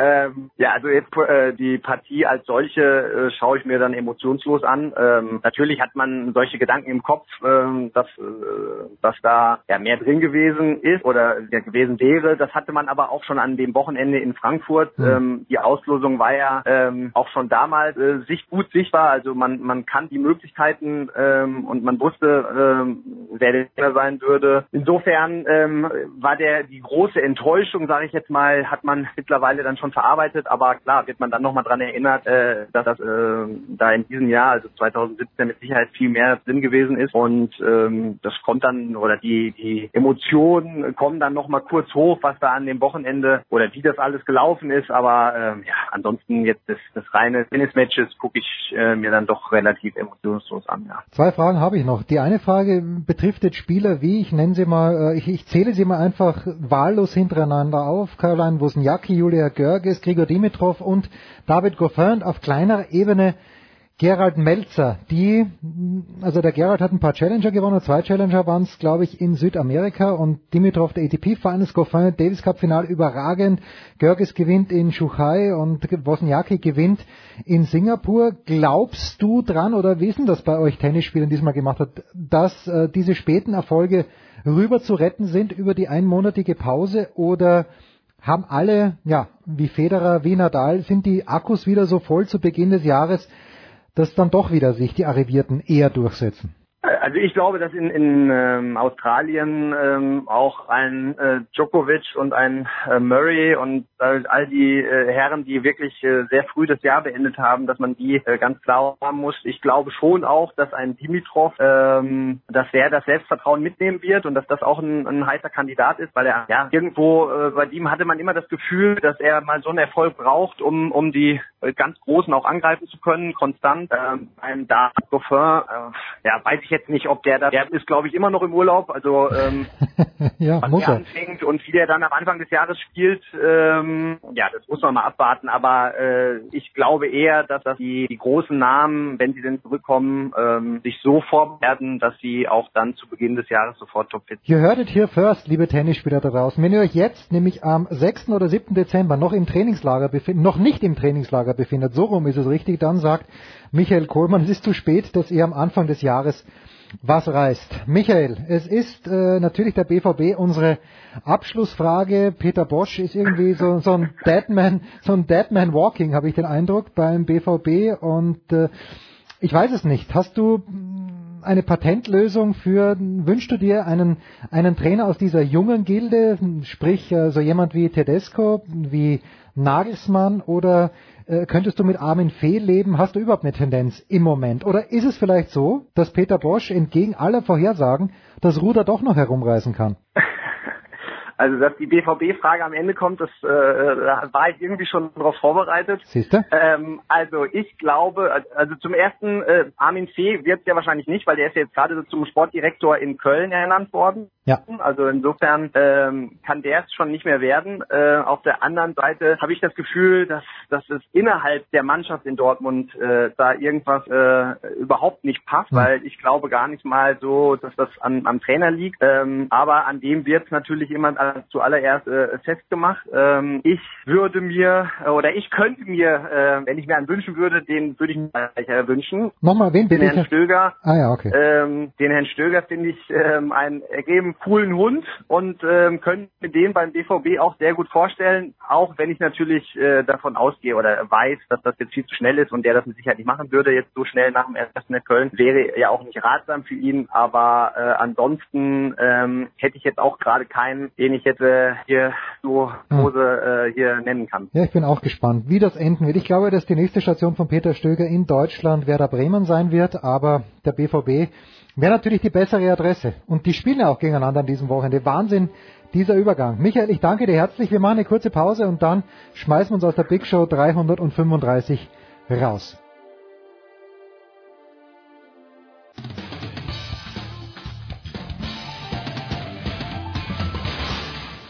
Hallo Freund von Sportradio 360, hier ist Roberto. Servus. So, das war die Big Show 335. Günter Zapp und Andreas Renner sind noch in den Studios. Wir haben noch nicht, wir haben ein bisschen was erfahren von Günter, was er am Sonntag treibt, treibt äh, nämlich in der Nacht von Sonntag auf Montag. Aber Günther, so wie wir dich kennen, das kann doch nicht alles sein. Natürlich nicht. Nein, ja. Also der Sohn diese Woche äh, Solo für, für Günni sozusagen. Ist doch herrlich. Also heute Nacht geht's los mit äh, äh, was haben wir? Was haben wir heute? Gegen die Saints. Ah, okay. Ja, auch, äh, Shootout. Auch ein Oh. richtig, richtig äh, geiles Spiel. Vor allem eben, wir haben es ja angesprochen, NFC, da musst du jedes Spiel gewinnen, wenn du in die Playoffs willst. Ich wünsche mir mindestens, ich wünsche mir sechs Touchdowns von Matt Ryan an meinem Fantasy wirst du nicht kriegen, weil die Defense von New Orleans äh, Darf man inzwischen auch so nennen? Also okay. nicht ganz. Und vor allem, vor, allem, mit ihrem Laufspiel halten sie den Ball sehr lange, was früher auch nicht der Fall war. Ich finde, aber das klingt eher so nach 21:17 für irgendeine. Ah, du meinst, seit Rob also Ryan nicht mehr da ist, darf man die Defense auch so nennen? Nee, seit dem dritten Spieltag, glaube ich. Also die seit ersten sie Marshall Lattimore gedraftet haben, das ist der Punkt. Ja. Nee, dann äh, Sonntag 19 Uhr. Äh, was haben wir Sonntag? Du hast ja mehrere leckere Spiele äh, im ah, Angebot. Oh, schlag mich tot. Äh, Dallas New York Giants, nee, das nee, wird nein, wir, wir, müssen ja immer warten, bis, ah, okay. bis Pro 7 gepickt, aber das, das ist am Dienstag schon erfolgt. Also ich habe ich habe schon bekommen, aber habe schon wieder vergessen. Mhm. Also Günther hat seine Vorbereitung noch nicht abgeschlossen. Ich nee, bin, bin, jetzt noch bei der Donnerstag-Vorbereitung. Dann natürlich das Sunday Night Game ja. und diesmal auch das Monday Night Game. Also Schlaf wird völlig überbewertet. Ja, natürlich. Musst du, du bist jung, Günther. Mache ich dann im Februar. New England at Miami. Äh, Monday ja, Night genau. und äh, vielleicht hast du ja Glück und Sonntag hat Pro7 falsch gepickt und das wirklich Minnesota at Carolina. Nee, das, das machen die. Das macht, äh, äh das macht ProSieben. Wir haben ist auch, auch ein interessantes Spiel, aber diesmal schnell vor, was sind wir, 19 Also wir hätten zur Auswahl Chicago at Cincinnati, wahrscheinlich Nein. nicht. Äh, San Francisco at Houston auch nicht. Nein. Oakland at Kansas City. Nein. Auch nicht. Äh, Das, aber Das wäre auch gern gut. gemacht, ja. und äh, Detroit Tampa Bay hätte ich noch zur. Auswahl. Nee, und sonst Indiana Buffalo. Das, das wird's nicht sein. Nee, nee, Indiana, Ja. Indianapolis meinst du wahrscheinlich. Indianapolis äh, Buffalo 3966, nee, glaube ich nicht. Soll ich jetzt echt nachschauen? Günther, oder? schau bitte kurz nach. Frag mal? Andreas, was er macht. Ich schau da Ja, mal nach. Andreas, wo, wo werden wir dich am Wochenende? Nein, Ja, heute, wir ist- hören dich heute schon. Ja, ihr hört mich heute in der, äh, in der äh, Europa League Konferenz mit, mit dem Parallelspiel aus der Hoffenheim-Gruppe mit Braga gegen Başakşehir hier. Entschuldigung. Und ähm, ja, am Wochenende habe ich frei. Nein, das kann nicht sein. Und, nix. und es gibt keine German Football League, die dich irgendwie vom... Nein, das, das ist von natürlich der Straße weghält. Ja, genau. Das ist natürlich Wahnsinn, ja. Doch, Panthers Vikings, du hast völlig recht. Ich sage ja, da, haben, Ja, hat, Äh, da frage ich mich aber, was macht ProSieben? Das ist das einzig Ich glaube, die machen das Kansas City Oakland. Glaub okay, ich. na, Ja. 6 und 6 gegen 6 Ja, und ja. 6, ne? Das ist ja, von der, von der Geschichte ist ein tolles, und das Hinspiel, wenn wir dran denken, oder das war das mit dem Touchdown in dritter oder vierter äh, Extra Time. Ja, ja, genau. Also ich habe mich ja jahrelang geweigert, Fantasy zu spielen, aber jetzt habe ich halt, bin ich in der Liga mit Schmieder, habe 100 Dollar bezahlt, dass ich da drin bin und wir haben von... An Fan- Schmieder persönlich. An Schmieder persönlich, natürlich. Wir, wir haben äh, den Kelsey von, äh, von äh, Kansas City Und ich, ich schaue jetzt Fußball mit, Football mit ganz anderen Augen. Mir ist es wurscht, wer die, Hauptsache Kelsey macht die Punkte, egal wie das Match ausgeht. Und wir haben zum Glück, bis auf den Kicker von Pittsburgh, haben wir keinen Spieler von den Steelers. Ja, aber das ist übrigens auch genau der Punkt, weshalb ich nicht gerne Fantasy spiele, Ah, weil es, weil es halt weil, weil es dann dazu führt, dass ich nicht mehr vom Fernseher sitze und der Mannschaft die Daumen drücke, der ich eigentlich die Daumen drücken So will, individueller weil in der anderen Mannschaft vielleicht irgendeiner steht, von dem ich noch erhoffe, dass er, dass er Punkte für mich macht. Also das ist, ich, ich, du hast aber auch vollkommen recht. Das ist ja der Sinn von Fantasy Football, dass sich Leute intensiver für Football interessieren, die das sonst nicht tun würden. Und das ist, erzeugt natürlich eine Fanbindung, halt eine andere Sorte von Fanbindung, als es ist, wenn man zum Football kommt, so wie Günther und ich das halt dann irgendwann mal vor diversen Oh, Jahrzehnten ja, ja. Gekommen, gekommen sind. Und ähm, äh, ja, also äh, in, insofern funktioniert das ganze, das ganze Spielchen ja auch, aber es ist, äh, also ich, ich, kann, ich kann dir nur sagen, sollst du jemals Travis Kelsey am Flughafen treffen oder so? Ich würde ihn nicht erkennen. Ja, aber sprich ihn nicht auf die Fantasy, äh, auf, auf die letzte Fantasy-Woche an, weil ich glaube, das gibt nichts mehr als Ach so, nichts, ja. was Spieler mehr hassen, als wenn Leute sie darauf ansprechen, dass sie ihnen am letzten Wochenende den Fantasy-Sieg gekostet haben, weil das ist, äh, das passiert vor allen Dingen, glaube ich, inzwischen wirklich ständig. Na, ich werde Mike Evans grußlos beschimpfen, denn der hat mich in diesem Jahr schon viele, viele Punkte gekostet. So, das war 335, herrlich. Günther ist im T-Shirt gekommen und so warm sind die David Alaba Studios, das ist großartig. Und Andreas ist ordnungsgemäß gekleidet, wurde vom Hund entsprechend begrüßt. Das war nicht alles in dieser Woche von Sportradio 360, aber das meiste. Das war die Big Show auf sportradio360.de. Folgen Sie uns auf Twitter, klicken Sie den Gefällt mir-Button auf unserer Facebook-Seite und abonnieren Sie uns via RSS-Feed oder auf iTunes. Die nächste Ausgabe der Big Show gibt es am kommenden Donnerstag. Bis dahin sollten Sie die Zeit nutzen und die weiteren Angebote auf sportradio360.de wahrnehmen. Play Ball! Da ist gar nichts toll.